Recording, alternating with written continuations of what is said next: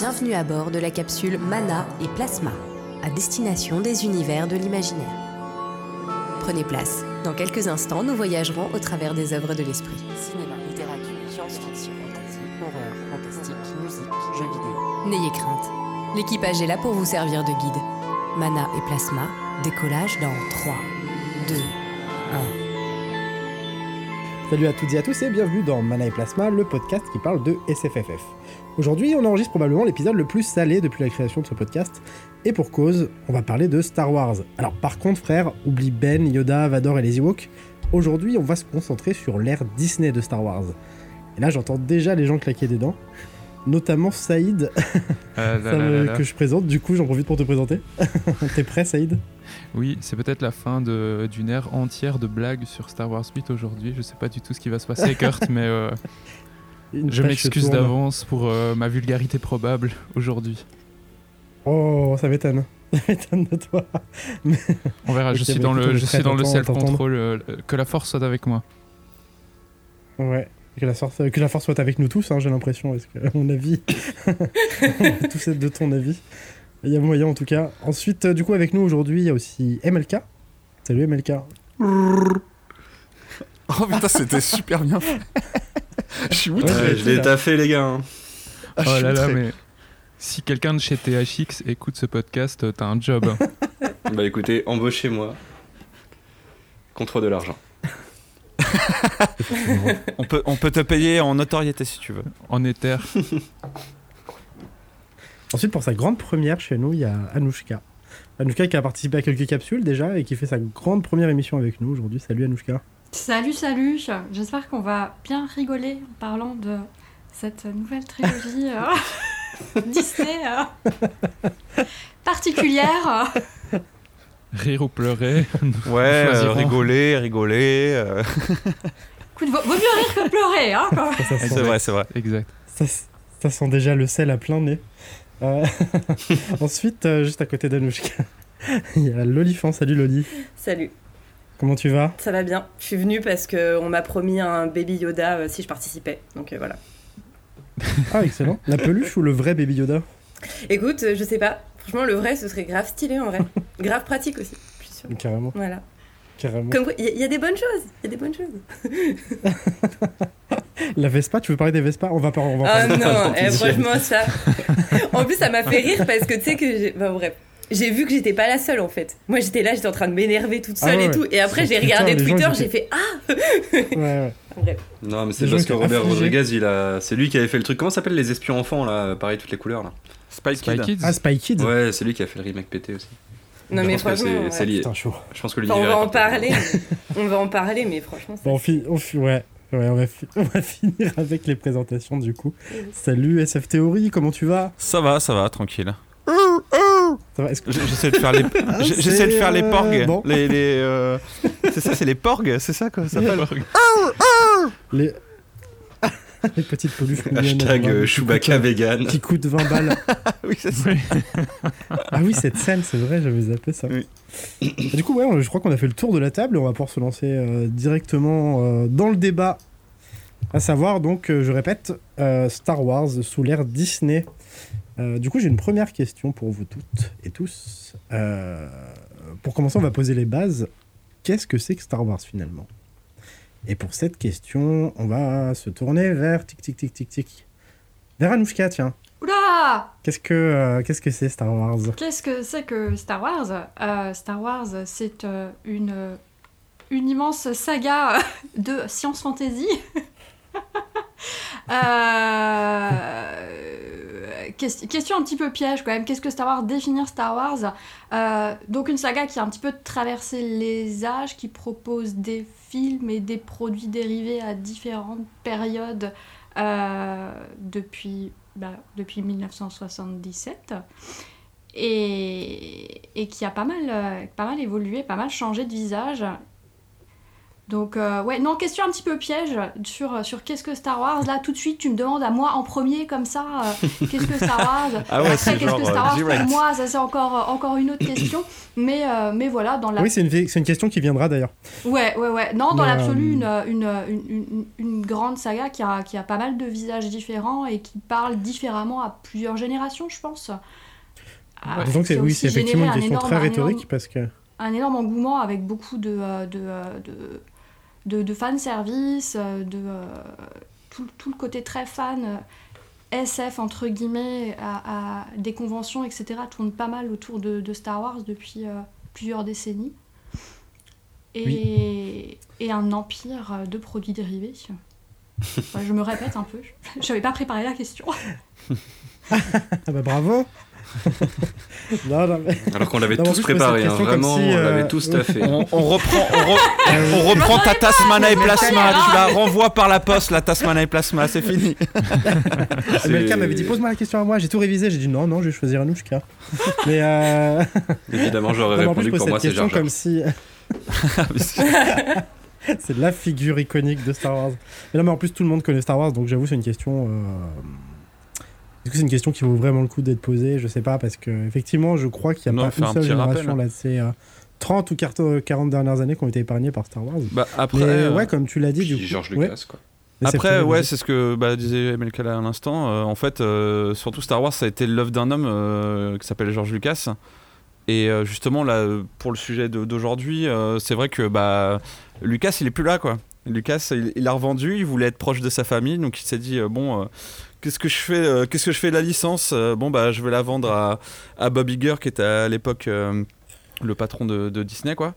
Et du coup, euh, du coup, il a laissé sa, sa, sa création, le truc qu'il avait façonné de ses mains depuis 30 ans, il l'a laissé, à- il a laissé à une grande entreprise euh, euh, qui est Disney, quoi. Et donc, et donc on, va, on va parler des, Bah, des surtout que- conséquences de cet acte, parce que c'est, certains diront un acte de trahison. Euh, euh, ils n'ont pas tout à fait tort. Ils n'ont pas tout à fait raison non plus. Justement, de Non, mais après, ce qu'il faut savoir, sur cette ce qui- partie. ce qu'il faut savoir, c'est que, c'est que Lucas euh, maintenant regrette. C'est ça qui est, qui est rigolo, quoi.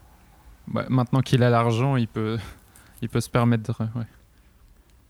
Et euh, non, non, mais du coup, ouais, si, si on, si on revient juste sur la question que tu posais, euh, bah, Star Wars, oui, c'est une grande saga euh, épique euh, qui a révolutionné euh, le cinéma en termes de bah, d'effets spéciaux aussi. euh, parce que c'est vrai que ça, ça en foutait plein la gueule et puis qu'avec les dents de la mer qui a inventé en fait le blockbuster c'est-à-dire euh, ces films qui Mhm. sortent l'été aux États-Unis et, euh, et qui, qui, qui vendent des, des palettes de, de places de ciné et euh, qui ont vraiment euh, mis au point tout ce secteur du cinéma qui est maintenant complètement remis en, en cause. Et c'est assez drôle d'ailleurs parce que Disney participe justement à cette transition euh, du blockbuster qui disparaît petit, petit à petit quand on voit tous les résultats de, de cinéma vers, vers des produits télévisuels et de streaming en fait. Donc Star Wars en fait suit un peu l'évolution en fait en même temps je dirais technique mais aussi euh, en termes de, euh, de marketing et de, euh, de diffusion quoi donc c'est marrant parce que ça nous accompagne vraiment et ça, ça change à chaque fois C'est vrai que. Parce que pour en revenir, oui, vas-y, c'est. Ouais, excuse-moi. C'est vrai que on, on parle de Star Wars en se disant tout le monde le connaît. Un truc dont on se rend pas forcément compte, c'est qu'il y a eu beaucoup d'innovations, euh, même techniques, au niveau du cinéma euh, à l'époque où c'est sorti, euh, fin des années euh, 70, comme on dit chez moi. La société THX qui bosse sur énormément de films pour le son, ça vient de Lucasfilm. Euh, ILM, euh, Industrial Light and Magic, qui font des effets spéciaux pour un tas de films aussi, ça vient de Lucasfilm. Et je pense pas dire de conneries en disant que c'était le premier film où quand tu allais le voir en salle, tu avais le choix entre le voir dans une salle traditionnelle en stéréo ou bien euh, pour la première fois le voir avec du son surround où ils avaient vraiment prévu de mettre des enceintes à certains endroits. Donc ça a été vraiment un, un gros gros truc euh, quand c'est sorti et il y a eu un tu as bien regardé euh, ma vidéo Saïd c'est bien C'est vrai, c'est vrai. euh, j'ai des sources, euh, j'ai des sources euh, aux petits oignons. Et tu vois, je m'en souvenais même plus de ce que j'avais raconté. Donc, euh, tu vois, tu, tu me rappelles, je fais Ah oui, c'est vrai, j'ai fait un truc là-dessus. Et euh, c'est un truc que George Lucas doit se dire aussi, ça, quand il va voir Star Wars au cinéma maintenant. Mais ça me rappelle mes vidéos, ça.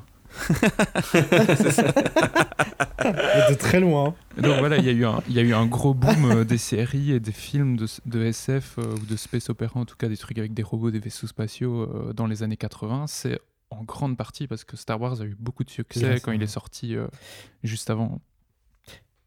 Oui, parce que justement, pour en, pour revenir un peu à la, pour en revenir à la genèse de Star Wars, Lucas, lui, quand il a eu l'idée de son, de son film, en fait, il n'y a pas énormément de producteurs euh, qui étaient d'accord pour le, pour le financer, euh, ni pour le proposer ensuite aux salles de ciné. Du coup, euh, ça rejoint en partie ce que tu disais, SF Theory, c'est que il, il a dû absolument tout faire lui-même, en fait, parce qu'il était absolument seul sur ce projet.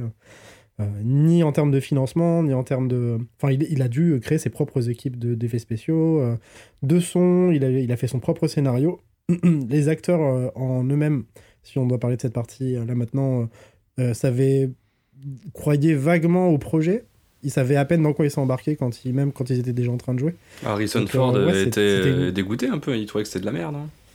Oui, oui, il comprenait rien. il, il comprenait rien. Mais après, tu dis que George Lucas, il a tout fait. Je suis pas d'accord parce que je trouve que justement, il était bien entouré. Ouais. Euh, parce que son scénario, au, au départ, c'était, il était nul en fait. Son scénario, il a été réécrit. Ouais. Ah ouais euh, euh, Je Mm. crois que c'était l'aide de sa femme aussi, je crois, si je dis pas de bêtises. Mais euh, du coup, en fait, il a été en fait surtout bien entouré. Il a réussi à constituer une bonne équipe autour de lui. Et d'ailleurs, tu le vois en fait avec la prélogie où là, il était le maître à bord. Personne ne lui disait euh, non, tu fais de la merde. Et du coup, on a vu ce que ça donnait. Même si j'adore la, la prélogie, euh, là, il avait les pleins pouvoirs et il avait les pleins pouvoirs, la thune. Et euh, du coup, euh, personne. D'ailleurs, c'est énorme. Si vous voyez les, les making-of de la prélogie, c'est genre, euh, il dit un truc et les gens le regardent avec les yeux comme ça, genre euh, écarquillés, en disant euh, Oui, Mais en oui, fait, euh, c'est c'est le dieu Lucas, quoi, le mec qui a créé Star Wars. Donc, euh, et en plus, il était avec en des fait, gens. le gars est Palpatine, en fait. Non, mais c'est ça. Ah. Et du coup. Euh, euh, S'il y avait un mec dans l'équipe qui disait Ouais, je suis pas énormément. Eh, Ouais, ouais, tu vois, le truc. euh, personne lui dit. En fait, il était le, c'était un peu le roi euh, au moment de la prélogie, donc c'était. euh, là, c'était compliqué, tu vois. Par exemple. Et, mais je trouve que oui, il est entouré d'une bonne équipe. Il a réussi à s'entourer de. Ah de ouais, gens même sur les quoi. designs, euh, pas- partout, ouais, sur le scénar évidemment. Et après, pour le 4, il me semble quand même qu'il a eu un beau budget, parce qu'il avait pu tabler sur un succès précédent pour avoir euh, un, un- un budget assez conséquent dans la réalisation de ce film. Et il avait normalement American budget Graffiti, pour ouais. réaliser toute sa trilogie, même si le 4 était un flop commercial. Sauf qu'ensuite, il a décidé, Ah bon? lui, de partir euh, de son côté euh, pour, pour fonder son studio et faire euh, le, le 5 et le 6 euh, de son Bah, ça a été, c'était flopeux sur la, les premières diffusions quand c'est quand de- dans 3 ou 4 salles, je crois, au tout début en fait. Après, le Ouais, bouche à oreille euh, a donné un deuxième élan au film, mais bien avant que le deuxième sorte, hein, direct derrière. Ouais, Alors moi, les chiffres que j'ai vus, c'était euh, surtout, enfin, le, le max de pognon en termes de diffusion, enfin, en termes de, de produits Star Wars vidéo, en fait, ça s'est fait, euh, le, le plus gros du pognon, c'est fait euh, après l'exploitation en VHS, puis en Ah, DVD, puis en oui, bah Blu-ray. oui. Euh. Je crois que l'exploitation en salle, effectivement, ça a été un, succès, mais, euh, mais, pas le succès qu'on connaît aujourd'hui. euh. Pas celui dont on parle aujourd'hui quand on évoque la saga Star Wars, en tout cas. Oui, il est pas, pas dans les. c'est c'était pas au niveau aujourd'hui. Bon, c'est co- compliqué de. Parce qu'il faudrait voir l'inflation et tout, mais on n'est pas au niveau d'Avengers Mm. ou d'Avatar quand Ah c'est non, sorti, non, où là ça tout fait même. des milliards. Je pense qu'à l'époque, euh, j'ai pas du tout les chiffres en tête, mais je pense que c'était dans la centaine de millions, peut-être 200 millions, et c'était déjà énorme pour l'époque. Quoi. Ouais, ouais, pour l'époque c'était énorme. moi j'ai quelques chiffres là. J'avais j'avais regardé un petit peu. En fait, le gros. Je sais pas si on est hors sujet là, mais le, le gros en fait de, de ce qu'il a gagné avec, euh, avec Star Wars, en fait, c'est le, méchant- le, le merchandising en fait. hein. Oui, c'est oui. les, c'est Ouais. les- bah les ça, oui, oui, jouets, oui, ouais. Il avait, il avait signé en Euh, fait, il avait signé dans le contrat en fait, il avait dit euh, je prends euh, euh, en gros donnez-moi les donnez-moi le merchandising en Ouais. fait et du coup me payez pas autant que euh, d'habitude et les mecs euh, du, du, du studio ont fait ouais d'accord on s'en bat les couilles ça marche jamais de toute façon ces trucs là et tout hein. et c'est ouf parce que Il a fait fortune que- de ouf. C'est ça. ouais parce que d'ailleurs moi ce qui me fait beaucoup rire et c'est le Spielberg était c'est content.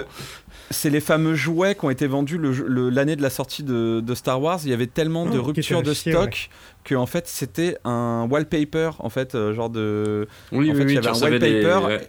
et, et les, et les personnages tu les recevais après et les gens avaient commandé ça et genre t'imagines tu ouvres ton cadeau de Noël et c'est juste le wallpaper du truc en disant t'auras ces personnages là genre dans 3 Ah, mais 6 c'est- mois tu vois Et puis genre, les figurines euh, étaient un peu à chier, fait dans des moules euh, pas ouf et tout. euh, Ouais, ah ouais. non non c'était c'était Ouais. de la grosse merde Ouais, la, Et pourtant, ça doit valoir pas terrible à ce qui paraît. Ouais, c'est ça. Si vous en avez Oui, une chez ouais, vous, bah, euh, ne la jetez pas. hein. Ouais. Oh, putain, j'ai une anecdote là-dessus, c'est ouf. Allez, mon Allez. anecdote. Mais non, mais bref. Je jouais Georges Lucas dans Mais un non, mais- théâtre. Avec. Je suis Georges Lucas. Georges Lucas. Euh, en fait, il faut que je le dise. Mais non, mais en fait, j'avais un oncle qui avait des poupées, en fait, tu sais, de la taille de poupées Barbie. Ouais. C'était des poupées articulées, tu sais, qui étaient articulées comme des poupées Barbie, mais à l'effigie des personnages de Star Wars. Et euh, je jouais avec quand j'étais gosse et tout, ils avaient des tenues de Jedi, machin. Et euh, j'y jouais, mais vraiment comme de vulgaires poupées Barbie. Et euh, c'est quelques années plus tard, en fait, donc quand je suis devenu adolescent, que je suis rentré au lycée, en face de mon lycée, il y avait un magasin de geeks, en fait, qui vendait des produits dérivés de Star Wars. Oh merde. Qui vendait des produits dérivés de Star Wars, pardon. Et euh, du coup, je me suis aperçu que les poupées avec lesquelles je jouais quand j'étais gamin et que j'ai torturé, en fait, c'était des poupées qui valaient euh, plusieurs milliers de, de francs à l'époque, euh, euh, quand j'étais au lycée. C'est ouf, comme ça a flambé, alors que mon oncle, il me disait qu'il avait acheté ça, mais trois fois rien, quoi. Il me Ah les a bah oui. filés parce que vraiment, c'était euh, c'était des jouets de merde en plastique, tu vois. Et ça valait, euh, au moment où je suis rentré au lycée, une fortune.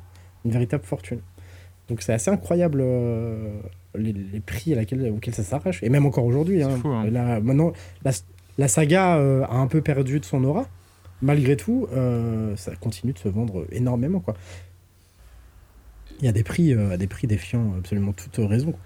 La saga a perdu de. Enfin, la, euh, la saga a perdu de je sais pas quoi. Enfin, moi, je suis pas certaine euh, si tu parles à des enfants qui ont 5, 10 ans aujourd'hui. hein. Enfin, Ouais, c'est ça. En juste, fait, euh, euh, il y a un switch, euh, un glissement de génération peut-être. mais, euh, exactement. ça reste une des Ouais. franchises les plus Exactement. rentables. Enfin, je sais pas si, vous avez des enfants autour de vous. Enfin, il il y en a plein qui adorent Star Wars, qui demandent des jouets Star Wars à Noël. Enfin, mais comme tu dis, oui, c'est peut-être un glissement. Et après, on peut aussi parler, parce que là, on a parlé euh, marketing, machin et tout. Bon, après, euh, Star Wars, c'est aussi une histoire euh, qui a embarqué des, des- des millions de personnes, euh, qui est bien sûr euh, basée sur le, mono, le monomythe. euh, un jeune garçon euh, perdu dans, dans, dans son bled natal qui va affronter le mal et tout. Un mentor. et, un mentor, voilà. Bon, ça, c'est pour le premier film. Après, bon.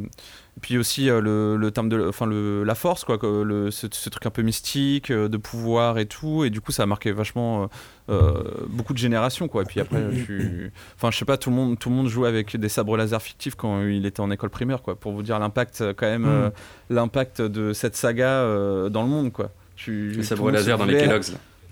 ouais tout le monde voulait être Ah oui, tout le en monde voulait Ouais, ouais. c'est vraiment, je pense, que c'est l'un des premiers phénomènes euh, comme ça culturels cinématographiques parce que je sais pas, personne se, je sais pas, je, je compare, mais personne ne se déguisait en Frankenstein. Enfin, en tout cas pour les enfants et tout, c'est ce qui a Ah ouais, marqué. euh, c'est ce qui a marqué en fait autant les enfants que euh, les parents et que euh, et que ça se transmet en fait. euh, je pense que c'est un- c'est vraiment euh, Star Wars, c'est un truc de, de génération. D'ailleurs, ce qu'ils ont joué sur ça. Ouais. euh, ils ont joué sur ça sur le, la période Disney, quoi. Carrément. Ouais, ouais, Il y a beaucoup de fans de Disney d'aujourd'hui, en fait, qui ont été, euh, en- en- entre guillemets, hein, éduqués à Star Wars par leurs parents, en fait, qui étaient eux-mêmes Ouais, fans bien de Star sûr. Wars. euh. Bien sûr.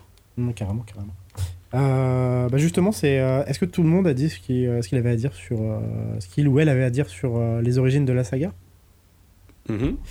Oui. Du coup, on va en profiter euh, effectivement pour évoquer le rapport que vous-même, en tant que membre de Mana et Plasma, en fait, quel rapport vous entretenez avec la saga? Dans quel contexte vous l'avez découvert? Euh, C'est le moment de livrer vos anecdotes. croustillantes ou pas. Mais euh, ouais, quel rapport vous avez, vous, avec Star Wars et comment vous l'avez découvert euh, que- quel, euh, Comment vos rapports ont évolué aussi avec la saga, du coup, avec notamment l'arrivée de la, de, la, de la trilogie de, de Disney donc, euh, oui, je sais pas qui veut se lancer sur, euh, sur cette question. MLK, vas-y, je t'écoute. Ouais, je veux bien. Euh, On t'écoute. Bah moi, ça a commencé, je pense, comme peut-être certains d'entre vous, en fait, avec mon père qui me dit euh, Viens, assis-toi sur le canapé, je vais te montrer Star Wars, quoi. Et euh, qui était euh, lui aussi une de ses, une de ses sagas de cœur, quoi. Il a grandi avec. Et du coup, ça a fait de moi un gamin qui était en full attente sur la, la prélogie. Je me souviens, j'épluchais tous les magazines. genre, je m'asseyais dans les coins des marchands de journaux, un peu en cachette et tout, pour, pour guetter les articles sur l'arrivée de l'épisode 1, euh, etc. Comme un, comme un ouf. Échafauder des théories avec des potes et tout. Et euh, bah, je me suis pris du coup la, la prélogie euh, trop content. Alors avec le recul, j'en pense un peu autre chose, voire euh, je l'aime pas trop. Mais j'étais j'étais vraiment à fond, à fond gamin dedans. Et dernièrement, c'est pour les films Disney pas foufou. Par contre, on en reparlera sûrement, mais je suis content, moi, du renouveau livresque, c'est-à-dire l'univers légende était mortel, mais le niveau des bouquins, l'univers officiel actuel, euh, je trouve qu'il y a certains bons bouquins, en fait, voire très bons bouquins. Et euh, pareil pour certaines séries, genre euh, coup de cœur absolu pour Rebels, par exemple, mais absolu. Ouais, c'est. Alors, je connais pas Rebels du tout. Par contre, effectivement, euh, je te rejoins sur les bouquins. Effectivement, bon, après, on en reparlera, je pense. hein. Au niveau série, c'est vrai qu'il y a quand même du très très bon, quoi. Quand même du très très bon. Ils se sont moins cassés la gueule qu'au ciné, j'ai l'impression. Ouais. Mais bon, après, ça, c'est. euh, Ils ont peut-être plus osé aussi. Je, je- je suis pas, je suis pas, je suis pas forcément d'accord sur les, sur les bouquins, mais euh, on en reparlera. Ok. Enfin, euh, en ouais, tout cas sur le, sur le début. Ok. Bah, on en profite, du coup, euh, toi, SF Theory, comment t'as découvert Star Wars? Euh, bah, j'ai pas de souvenir précis, mais euh, je les avais en. Je pense que j'avais pu ou mes parents avaient pu les enregistrer, tu sais, quand ils passaient sur TF1 et tout, du coup, enfin France 2, peu importe, ils passaient à la télé quoi. Du coup, je les avais en cassette enregistrés, donc pas une qualité de ouf, mais euh, je me souviens que je les saignais quoi. Et euh, d'ailleurs, euh, je T'avais peut-être même les meilleures versions de Star Wars. Et d'ailleurs, je confondais toujours, euh, je savais plus dans quel. Enfin, en fait, je les regardais beaucoup, enfin, je les regardais de temps en temps, en fait, mais je me souvenais jamais de l'ordre précis à chaque fois. C'est-à-dire que euh, je crois que j'adorais, le- euh, je crois que le Retour du Jedi, je l'ai saigné, je crois que c'était mon, vraiment mon préféré. Ouais, deux et et que trois, finalement, le pro. Et finalement, Star Wars, le premier, je le voyais pas trop. Peut-être que je l'avais pas en cassette. Et l'Empire contre-attaque, pareil. Donc je me demande si j'avais que le, le Retour du Jedi. Enfin bref, et je les confondais des fois. Je savais plus lequel était. euh, et euh, du coup, euh, bon, c'est la période bénie où tu regardes un film et tu l'oublies trois mois après. Quoi, ça, c'est trop bien. du coup, tu...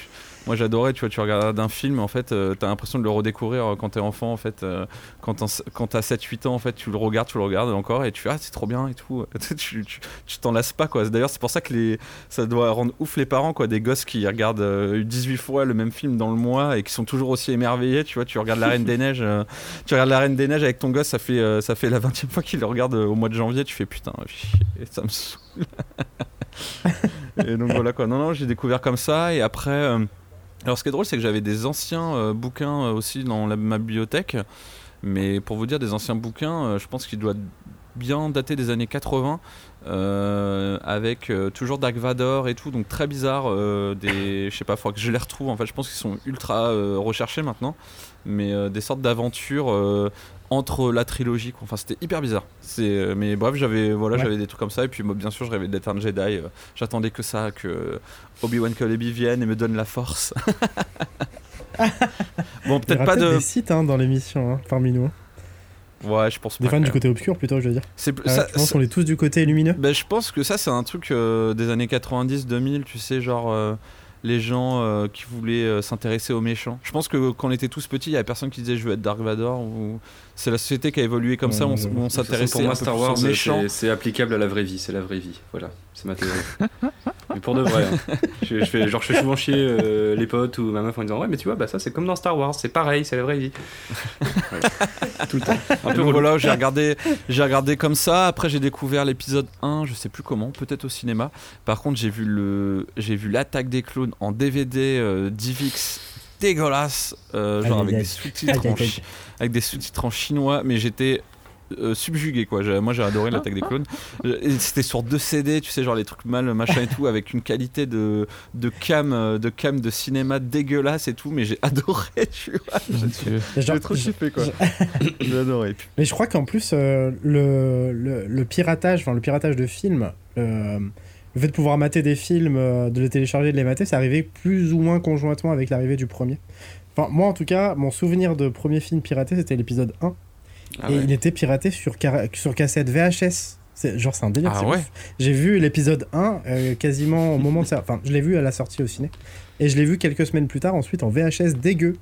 Parce que euh, je crois que c'est un des premiers films qui a été. Mais comment t'as pu cho- choper euh. une VHS euh, comme ça euh, VHS RIP Alors, je euh, sais pas. 20p. Non, mais Ouais. c'était la VHS qui tournait au collège. Ah oui, d'accord. genre. euh, Ouais, c'était. Ah, il y avait un mec, il y avait un qui mec qui avait réussi à, à enregistrer ça sur une cassette. C'est fort quand même. Ouais, le ouais. mec, euh, Et c'était mon hein. pote en plus, euh, donc euh, j'avais l'exclu, euh, j'avais la, la primeur de je pense qu'il a enregistré Canal Plus. sur mon vieil écran dégueulasse.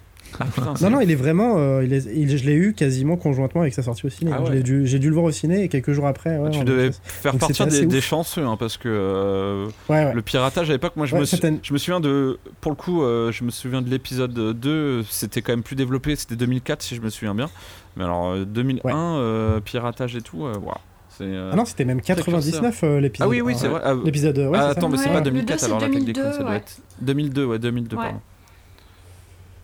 Donc ouais, l'épisode 1, je l'ai vu, euh, je l'ai vu sur une vieille. La, la qualité était immonde. Même à l'époque, je, je reconnaissais que c'était dégueulasse, tu vois, mais euh, genre le nombre de pixels que je pouvais choper, tu vois. Ouais, t'es Et content genre quand j'étais ouf parce que ouais bah ouais bah ouais, carrément. Mais je me demande Euh, comment, comment c'était le lit- possible. Oui. Pour le Bah, piratage. en fait je pense j'en sais rien après techniquement euh, bah je sais pas. Bah si le je mec, le mec a dû, a, a- a dû aller au au ciné. caméscope, en fait, ouais, avec le caméscope, il a dû aller, Ouais. il et après il a transféré la mini cassette en, enfin En genre avec un VHS. système de, de VHS quoi, avec des, Ouais, voilà. des enregistreurs quoi. Motivé. c'était le truc à l'ancienne, C'était tu le gros truc à l'époque. hein. Tu mettais ton truc, après tu mettais l'autre truc, euh, genre tu sais, tu mettais Ouais. des systèmes de cassettes. et tout. t'imagines Oh, la le mec galère. avec euh, son énorme caméra sur l'épaule comme as. Ah Ne non, pas. euh, je pense que c'était la, la petite caméra à point là euh, qu'il y avait dans les années cassettes. 2000 Sony, euh, toute dégueu là. euh, Ouais, ouais, je pense que ça devait être ça quoi. Avec la petite lanière. là. Mais c'était euh, c'était assez ouf d'avoir euh, d'avoir Star Wars sur mon écran de télé. Enfin Star Wars. C'était difficile de savoir que c'était Star Wars parce que c'était vraiment immonde, mais, euh, en tout cas voilà j'ai euh, j'ai vu euh, j'ai eu deux expériences euh, avec le premier épisode. Euh, Loli, toi, comment t'as découvert Star Wars du coup? Moi, c'est très proche de MLK, en fait. Donc, euh, moi, euh, et ça, je, je m'en souviens très bien, euh, c'est mon père qui m'a dit Viens, on va regarder Star Wars, quoi. Et du coup, c'est un peu. je sais pas comment dire, il y a un petit côté affectif, justement, parce que c'est c'est vraiment le moment où je me suis dit Ah, mais mon papa, il aime bien la science-fiction et. Et à moi, ça me plaît trop aussi. Et du coup, je sais pas comment te dire. Enfin, c'est un truc. euh, Puis en plus, euh, Star Wars a un positionnement quand même depuis le début un peu familial, ce qui fait que c'est le truc, voilà, que Mm. tu peux regarder euh, en famille. Tout le monde aimait bien, euh, c'était sympa. Et après, ben voilà, enfin. Quand j'aimais bien, ça m'a fait monter effectivement les attentes pour bah, la prélogie. Que J'ai souvenir Aïe. à l'époque. Non, franchement, moi j'ai souvenir à l'époque d'avoir plutôt bien aimé, honnêtement. Euh, on pourra en reparler.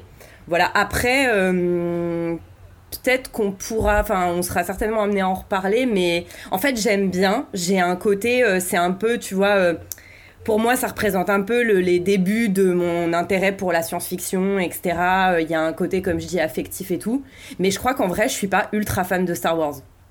Voilà. Enfin, ça, ça a jamais été. euh, tu- non, mais tu La vois ce que je veux dire? Non, mais c'est vrai, ça, ça a jamais été, par exemple, euh, j'ai jamais ressenti ce que j'ai ressenti euh, devant euh, Le Seigneur des Anneaux, par exemple. Voilà. Ah. Mais. euh, Non mais je, je partage ton avis. voilà, mais. euh, Après, Voilà, est-ce mais- que c'est c'est pas un moment, enfin c'est pas aussi l'époque, parce que c'est en anneaux 2001, donc euh, t'étais un peu plus âgé et euh, tu l'as vu au cinéma, c'est peut-être un autre. euh, Je sais pas, je. Je sais pas. Non, mais après, euh, je, je, je, je veux dire, euh, j'aime beaucoup Star Wars, mais voilà, enfin, je pense qu'on en, Non, mais imagine, en t'aurais vu- mais... Je je pense que ceux qui ont vu Star Wars en 77 euh, au Ah oui, cinéma, oui.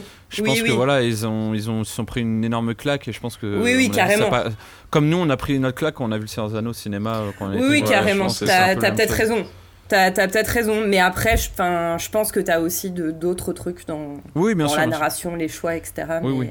mais enfin voilà, donc euh, c'est assez proche de toi, MLK, en fait, je pense, en termes de, de, de, de comment ça s'est fait. Voilà. Ok ouais donc euh, Star Wars la, la saga du daron. Ouais, c'est ça. Euh, non mais je crois qu'on a tous la- une histoire plus ou moins semblable avec euh, avec cette saga. Euh, toi Saïd comment tu l'as découvert cette saga? Eh ben, moi, on me l'a pas montré quand j'étais gamin. Donc, en fait, c'est marrant, mais j'ai connu Star Wars par les puni. jouets. Euh, Ah ouais Ah. Ouais, j'ai vraiment connu Star Wars par le merch. Euh, j'ai eu un petit, un petit Landspeeder. euh, En fait, je savais qui était Ah, Luke. Skywalker avant de... avant de voir les films, en fait. Et du coup, Ah ouais. quand, quand la Non. prélogie est sortie au cinéma, quand La menace fantôme est sortie, pour moi, c'était c'était fou parce que j'allais enfin pouvoir aller voir un Star Wars que j'avais jamais vu. Que j'avais jamais vu avant, donc c'était vraiment euh, particulier. Et la trilogie euh, Ouais. originale, je l'ai vu, euh, je l'ai vu après en DVD, quoi. Ah ouais, Ah ouais. Ouais. Donc ouais, tu as ouais. découvert hyper tard. Alors, Ah ouais t'en as pensé quoi Est-ce que ça m'intéresse du coup vu Ah ouais, c'est hyper original. Ouais. Bah, moi, quand j'ai vu l'épisode 1 au cinéma, j'avais trouvé que c'était super cool. hein. J'avais trouvé que c'était super cool. Non, mais je veux dire, la trilogie originale, quand tu, t'es- quand tu l'as vue au DVD, Ouais, qu'est-ce qu'on été en déçu, t'as été. Ah, j'ai pas été déçu du, du tout. euh, non, je trouvais que c'était trop bien. C'était trop bien de voir, euh, de comprendre ce à quoi faisait doucement référence euh, l'épisode 1 à l'époque. Peut-être que le 2 était déjà sorti. Et euh, non, c'était trop intéressant parce que finalement, euh, t'avais ces, ces sortes d'explications de ce que c'est la menace fantôme par rapport aux trois Star Wars qui étaient déjà sortis euh, 20 ans avant, qui planaient un peu dans les médias, tout ça. Et je comprenais pas trop ça. Et le fait de voir enfin euh, Mm. en DVD, euh, bah, d'abord euh, les films, et puis euh, il y avait un quatrième DVD, c'était un, making-of euh, assez poussé, où il y avait des interviews, des trucs. bah, tout ça, ça, ça connectait les liens, quelque part, ça créait des liens entre les différents éléments. non, c'était bien cool. Et donc, euh, ouais, c'est un peu. c'est un peu faire les choses à l'envers. Et à mon avis, on parlait des enfants tout à l'heure qui ont vu la postlogie, du coup, ce qu'on appelle la postlogie au cinéma maintenant. Bah, eux, ils vont encore faire le chemin dans un autre sens. hein. Ils vont découvrir Star Wars maintenant et, et peut-être aller revoir les films derrière. euh. Mm. Honnêtement, mon seul regret, c'est. catastrophique. Honnêtement, mon seul regret, c'est. dire, oh, putain, en fait, c'était de la merde, en fait, ce que j'ai aimé quand j'étais petit. Ouais. Le mec, on voit un scud direct. C'est ça. non, moi j'aurais bien aimé, c'est voir euh, les vraies images d'origine en fait. Parce que dans la version DVD que j'ai, euh, il y a une restauration. Mais ça a été restauré edition. euh, il y a 15 ans Ah ou il y a oui. 20 ans. Et Mm. du coup, euh, c'est des, des images de synthèse euh, dégueulasses. Ah ouais. Ah ouais. Avec un Jabba. Bah, pas- franchement, pas que, hein. j'aurais préféré Le voir. mec qui euh, chante là, le mec qui chante qui fait le Exact, ça, là, exact. C'est Ah ouais, horrible. Avec le Ouais. zoom. euh, Mais c'est ce que je disais Ouais. tout à l'heure en fait quand, quand SF Theory parlait de VHS en fait je disais qu'il avait probablement vu la vraie version de Oui. Star Wars. Alors la version télé, euh, c'est pas encore. euh, Enfin, je crois qu'il y avait des. Euh, oui, c'est la version d'origine, mais bon, Ouais. c'est pas, c'est pas la vraie version. D'ailleurs, Je me demande s'il n'y a pas déjà des devait- retouches ouais, dans les versions VHS qu'on matait en 90 euh, et quelques. Ah ouais les versions télé tu penses Ouais. Ouais, y je pense que ça a été retouché des- des- deux fois, ouais. Une fois dans les années 90, une fois dans les années moi, la 2000. question que je me suis toujours de poser en fait, mais bah, d'ailleurs euh, de simples recherches m'auraient permis probablement de- d'y répondre, mais est-ce que clairement quand l'épisode 4 est sorti c'était l'épisode 4 Ah oui, oui. Ah bah non, non. euh, Ah, Ouais. si. ah, ouais, ouais. enfin. il avait déjà écrit une histoire au long cours, quoi. Oui, il avait bah, prévu trois trilogies euh, à ce moment-là. Et il voulait commencer apparemment par celle quand du il milieu est- parce qu'il estimait que c'était la plus commerciale potentiellement. Oui, et En la fait, il a la dit- plus il a chiante dit- Il des est politiques. sorti. Il a dit tout et n'importe quoi en fait au fur et à mesure des années. Ouais. Et euh, mais oui, il y avait cette idée de faire. euh, bah d'ailleurs, euh, d'ailleurs même à la fin du, re- du retour du Jedi, il y avait une interview avec Mark Hamill qui disait euh, dans une interview que euh, la prochaine trilogie, ça serait lui en, en euh, maître Jedi qui formerait quelqu'un. euh, et il disait qu'ils y pensaient déjà. Ils voulaient d'abord peut-être faire la postologie avant la prélogie en fait, tu vois. Donc donc euh, il en, en fait ils en parlaient depuis longtemps quoi. Ouais, mais effectivement, oui, il a dit tout et n'importe quoi parce que en 2005, Lucas, euh, en 2005, Lucas, il disait que euh, c'était, il avait, euh, il était arrivé au chaînon Achevé. manquant, que le travail était terminé, qu'il en était Oui, fier et que c'était une saga de père et de fils et voilà quoi. Oh là là. Bon, on en reparlera Donc, des- euh, plus tard, peut-être, quand on abordera le sujet de, de, la, de, bah, de, de la trilogie euh, de Disney. Mais il me semble que ça a été racheté au moment, à un moment où Lucas était déjà en train d'élaborer en fait la suite. Euh. Bah c'est ce que je disais tout à l'heure en Oui, fait. il avait, il éjecté avait déjà écrit euh, des scénars pour euh, la postologie, ouais, ouais. En fait, si on veut revenir vite fait là-dessus, euh, c'est en gros. Bah attends, je le dirai après, parce qu'on finit cette Ouais, question-là. ouais, on Parce que abordera je, ça. je ok. pourrais, je pourrais expliquer euh, ce qui s'est passé. Vas-y, vas-y, cool, cool. Et du coup, il reste plus que Ganushka. Oui. toi, comment t'as découvert Star Wars Ouais, bah moi c'est un petit peu original aussi parce que en fait mes parents, eux, ils étaient, je pense, un peu trop âgés quand euh, les Star Wars sont sortis au cinéma, donc ils n'ont pas été pris dans la vague parce qu'ils étaient déjà quasi trentenaires. euh, voilà, et donc moi j'ai pas eu cette découverte par le biais des parents à la maison, des, euh, des, des cassettes VHS, etc. Mais j'ai découvert avec ben, l'épisode 1 au cinéma. Pour le coup, je suis allée avec ma maman à l'époque le voir. Je pense, je crois que j'avais 11 ans, quelque chose comme ça. Et, euh, et j'ai adoré, ma maman aussi. et après, bah, j'ai vu euh, le 2 quand il est sorti au cinéma, et puis le 3 quelques années plus tard. Et à chaque fois, j'avais oublié toute l'histoire entre. hein, donc euh, bon, voilà, ça m'a accompagnée un peu pendant l'adolescence. Et euh, je les rega- re-regardais pas entre temps parce qu'on n'avait pas une culture tellement du, du film à la, à la maison, d'acheter les DVD, etc. C'était pas quelque chose qu'on faisait trop. Donc, donc voilà, j'allais les voir tranquillement au cinéma, j'aimais bien, mais sans m'intéresser plus que ça. Et après, au, au fil des ans, bon, j'étais dans le milieu SFFF, j'en entendais beaucoup parler, j'avais toujours pas vu la première trilogie, et je, j'ai vu plusieurs fois la fin du 6 à la télévision.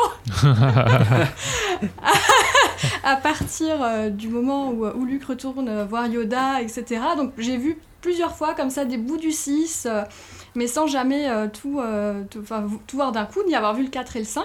Et à l'occasion de la sortie de l'épisode euh, 7, j'ai des amis qui ont passé le nouvel an chez moi et on s'est fait l'intégralité. C'est-à-dire on s'est fait Oh, le, le une 4, soirée 5, 6. Mon dieu. On a vu le 7 au cinéma et je crois que le lendemain on s'est fait le 1, 2, 3. C'est trop bien. Et c'était mais Mon juste génial, j'ai adoré. Ah ouais. Par contre, le 4, j'ai j'ai- j'avais- j'ai pas aimé du tout. Le 4, c'était très dur à Mhm. voir. Je me suis dit, mon dieu, mais si le Ouais. 5 et le 6, ils sont comme le 4, ça va être compliqué. Un peu vieillot, euh, peut-être. euh, Il a, ça a très mal vieilli au niveau du scénario et tout. C'est, euh. Oui. Enfin, j'ai vraiment trouvé pas ça terrible. Mais le- à partir du 5, là, j'étais complètement prise. Et de la vieille trilogie, enfin la trilogie originale, c'est le 5 mon préféré, pour le coup. Mais en fait, quand tu regardes je le 4, crois, hein. le 4 il, il se passe pas grand chose en fait dans le 4. hein. Il est long, c'est plus de l'exposition. Euh, bah, après, bon, il y a plein de. Dans le, le- le 4, en fait, euh, quand tu regardes, euh, bah, en fait, ils sont sur Tatooine, après ils vont sur l'étoile noire, et après c'est la bataille finale. En fait, et en fait, quand- moi quand j'étais petit, je me disais, waouh, c'est super long et tout. En fait, quand tu regardes, c'est vraiment, euh, t'as trois, c'est trois rapide, lieux, hein. quoi, en gros. Mm. Ouais, c'est Oui. assez rapide, hein, finalement, quoi. Mm. Ouais, et c'est, enfin voilà, Mm. je trouvais pas ça. Je me suis dit, si le 5 et le 6 ils sont du même acabit, ça va être compliqué, mais heureusement, j'ai été détrompée par le 5 que j'ai vraiment adoré. Et j'ai beaucoup aimé revoir les 1, 2, 3. J'ai comme... Je les apprécie quand même, euh, ces films. Mm. Et pareil, sur la, sur la post-logie, euh, on en parlera tout à l'heure, mais, euh, mais le 7, je l'avais bien aimé à ce moment-là, le 8 aussi, mais bon, Mm. le 9, c'est une autre histoire. je suis assez bon public du coup avec les Star Wars, sauf avec le 4 et, et le 9. Non. Tu vas, recevoir, tu vas recevoir des Le lettres de euh, menaces de fans de Star Wars. ouais. Quoi, le 4 Mais c'est le meilleur et tout, je comprends pas et tout. Et non, je, Ouais, non, en j'ai fait, je prête jamais à comprends, non, mais je comprends, je comprends tout à fait l'effet vieillot. Je me, je me le dis souvent en fait que ça, hmm. c'est naïf en fait. Le, le, le, le 4 est un peu naïf, mais c'est peut-être Oui. pour Bah, ça que ouais, puis, euh, Mais, ouais, euh, mais c'est le moins rythmé, c'est le. Si tu l'as, en fait, si tu l'as pas découvert enfant et t'as des souvenirs vachement attachés à lui, Mm. je peux comprendre que quand tu le regardes, tu fais bon. Euh, euh, maintenant, il- Pourquoi les c'est- gens aiment Vraiment, Ouais, ouais, mais non, mais c'est parce que c'est un, c'est vraiment un film enfant. Enfin, c'est pas un film enfantin, mais je trouve que c'est un film que tu Ah non, regardes. il y a les parents quoi. cramés près de la cabane, euh, l'oncle et sa tante. Oui, c'est vrai, c'est Ouais. vrai, il y a quand même des trucs assez durs, quoi. Non, mais après, c'est l'univers que tu découvres Ouais. dans le 4, c'est quand même cool, quoi. Tu découvres la cantina et tout. Je pense que ouais, c'est ça. Le 4, en fait, il a. La, la chance qu'il a eu, entre guillemets, c'est qu'il est sorti au bon moment. Quoi. Un Mm. moment où la, la, la SF au cinéma, c'était vraiment pas ça. Et effectivement, je pense que le, son aura, en fait, joue beaucoup pour lui encore. Ouais. Et que si les fans de Star War sont un peu honnêtes avec eux-mêmes, euh, clairement, il est, il est dépassé. quoi. Ah ouais, c'est Je, trucs vieillots, pareil, hein. je fous tous les fans de Star Wars sur le dos, tu vois. Mais moi, là, bah, là je vais pa- parler de moi, du coup, hein, de la manière dont j'ai découvert Star Wars. Mais ça- et ça, ça- ça, hum, disons que ça rejoint un peu ce que tu disais. C'est que, pareil, en fait, mon daron, il a tenté, mais à je sais, je sais pas combien de reprises, mais avec vraiment toute sa fougue, de me faire aimer Star Wars. Et c'était, mais impossible, quoi. Genre, Ah il a ouais fait mater l'épisode 4. euh, Ouais, ouais, en fait, ça passait pas. Moi, quand j'étais. euh, quand j'ai- j'ai- il a- Je sais pas, je devais avoir euh, peut-être euh, un peu moins de 10 ans. J'ai dû le mater, euh, aller au milieu des années 90. Et en fait, Star Wars, ça avait déjà 15 ans dans la, dans la tronche. Et en plus, euh, 15 ans à l'époque, euh, c'était énorme dans le Ah ouais, ça allait vite, cinéma hein. parce que tu passais en fait, Mm. tu passais de Star Wars en fait avec des, euh, avec des, euh, comment dire, du stop motion, pas très bien animé, des combats au sabre qui sont, Ouais. mais genre vraiment, tu, C'est du sens bâton, que les, hein, les ouais. acteurs sont perclus de rhumatisme en fait. Euh, c'est- enfin, c'est bon. Je vais pas, je vais pas aller trop loin, mais tu, tu sens vraiment que. Ouais, Bah, le combat, le, le combat entre les- Obi-Wan et Dark Vador, ouais, c'est un, c'est combat, c'est un combat, Oui. euh, c'est un combat de vieillard en fait. C'est ça qui est rigolo. Après, tu Ouais, que mais ça, après- c'est- c'est ce pas Bruce Lee. euh, ouais. bon après. Ils sont perclus de rhumatisme. Après, dans la prélogie, ils ont poussé le prisme euh, de l'autre côté, c'est-à-dire ils ont fait, on va faire un truc où les mecs font Ouais. des saltos arrière euh, Ouais, et ouais. tu sais, t'as les juges qui font 10 sur 10 et tout. euh. mais, mais non, mais après, mais après, moi, euh, après euh, au-delà de l'aspect euh, non spectaculaire de ce combat, après, Oui, c'est, ouais. c'est- c'est- enfin, t'as, t'as quand même l'intensité dans, même si c'est pas très bien, euh, l'action est pas folle, l'intensité euh, de Ouais. leur combat est quand même cool, quoi, je trouve. euh, Il y a aussi des trucs Oui, qui ont oui, pas pris une ride, hein, genre le Suncrawler et les Jawa au début et tout, c'est impeccable comme c'est beau aujourd'hui Ouais, encore. et puis la scène dans le compacteur d'ordures là, c'est j'adore cette scène. scène. Ah, et la scène finale, quand même, du vol pour aller détruire la cible. Ouais, ouais, Oui, oui, ça c'est fou, c'est fou, c'est fou. C'est zinzin. Ah oui, oui, euh, clairement, c'est. Bah, après, pareil, on est... moi je suis biaisé parce que, effectivement, du coup, quand j'ai vu euh, les épisodes de, de, la, de la trilogie originale, euh, c'était déjà en fait les, les épisodes qui avaient été euh, re- remasterisés, puis. euh, Ouais, bah ouais. Avec plein, tous les ajouts d'effets spéciaux possibles. Donc, si tu veux, je pense que j'ai j'ai plus aucun souvenir de la trilogie originale telle qu'elle avait été conçue par Lucas au début. Mais elle m'avait pas laissé de, souvenir. Enfin, le 4 en tout cas, et moi je m'étais arrêté là. C'est sûr qu'ensuite, là récemment, du coup, je me suis refait euh, le, le 5 et, et, et le 6 dans la foulée. Et effectivement, il y a déjà euh, tout un. Il y a déjà tout un monde en fait entre le 4 et le 5 Mm. euh, en termes d'intention, Ah ouais, en termes ouais. de jeu, en termes d'effets spéciaux. Euh, c'est plus du tout, euh, on n'est plus du tout dans la même cour, tu vois. Donc, euh, je, je pense que oui, juste le 4 est, est beaucoup trop vieux, tu vois. Et genre, euh, enfin, je, je souhaite vraiment bonne chance aux darons d'aujourd'hui qui, ont des, enfin, qui veulent faire découvrir à leurs gamins qui ont vu la dernière prélogie là, de leur, de leur faire mater vraiment les premiers épisodes. Je pense que c'est impossible, quoi. C'est imbuvable. Ouais, il faudra le faire. Imbuvable. Bah, surtout, surtout le 4. Je veux dire, bah, à partir du 5, vraiment au niveau du scénario, le, enfin, le scénario est bon. Il y a, il y a moyen de vraiment bien, bien Ouais, faire ouais. accrocher Ah un oui. peu tout le monde. Mais le 4, euh, ouais, c'est c'est- c'est complètement dépassé. euh, Bah, c'est la légende arthurienne, quoi. C'est vraiment le monomythe, euh, c'est vraiment le truc classique euh, que tu peux lire dans, dans de la fantasy classique. Euh, Tu prends un bouquin de fantasy, c'est- l'histoire qu'il va avoir, quoi. Enfin, Déjà, euh, Un bouquin de mauvaise fantasy. bah, j'osais pas le dire, mais. euh, Ah, non, mais je j'osais pas le dire, mais. Je sais pas le dire, mais c'est, c'est, euh, oui, c'est le monomythe, quoi. C'est, le- c'est le truc classique euh, du héros. euh. En fait, je pense qu'on est plus habitué aussi à ça maintenant. euh, C'était, Mm. euh, il avait, il, George Lucas avait réussi à retirer un peu de ça de- de- des légendes, mais maintenant, on n'en peut plus du, du héros sorti du village. euh. Enfin, quand, Bah, quand on lit pourtant, ça. c'est ce qu'ils ont, c'est exactement ce qu'ils ont fait dans le 7. tu Ouais. vois. Et euh, le 7, il a. Il Ouais, mais c'est pas. très bien, je, trouve que c'est différent. Ça set. dépend, C'est ouais. pas, c'est pas Ah, le 7, exactement. euh, c'est compliqué. c'est compliqué, moi je trouve aussi. Mais après, on en ont- parlera, on en Ouais, ouais. parlera. Mais ils ont fait pour le 4, euh, en fait, le, le scénario, bon, monomythe et tout, machin, mais euh, c'est un film qui fonctionne aussi avec un enchaînement d'actions qui entraîne une autre action derrière. Donc ils vont aller quelque part et du coup ils ont besoin de désactiver un truc et du coup ils vont aller autre part et à cet endroit-là ils... et alors il y a cet enchaînement d'actions et au bout d'un moment c'est vrai que si on décroche un peu on sait plus trop euh, mais pourquoi ils sont là? Pourquoi ils sont sur cette planète? Pourquoi ils ont besoin de tel truc euh, pourquoi ils cherchent euh, enfin c'est vraiment un enchaînement comme ça et cette espèce de répétition d'action qui fait, qui fait très quête de jeu vidéo aussi finalement Euh, tu dois aller à tel endroit faire tel Oui. truc euh, Mm. euh, Ouais. bah, ils ont un peu reproduit ça dans le set aussi je trouve mais euh, Plus dans le 9, moi, je trouve. Dans le d'ailleurs. 9. Ah ouais, dans Ah le ouais? 9, c'est la folie. Hein. Dans le 9, dans le Oh 9, là c'est- là, non, dans le mais 9, c'est Star Wars the video game quoi. Allez, Ouais, ils vont il faut niveau, aller niveau, faire ça. niveau. Pourtant, il y en a des bons de jeux vidéo Star Wars. hein. Force Ouais, à Battlefront. et, euh, Et à On en parlera après. on en parlera après. Est-ce que j'ai trop envie Oh de là oh là là. Ouais, parce que là, on va, on va trop vite, sinon l'épisode va, va- On va arrêter là. Euh, Ce sera trop long comme Bah, Star justement. Wars 8. Là, on a, on, a évoqué, on a évoqué Star Wars avant Disney.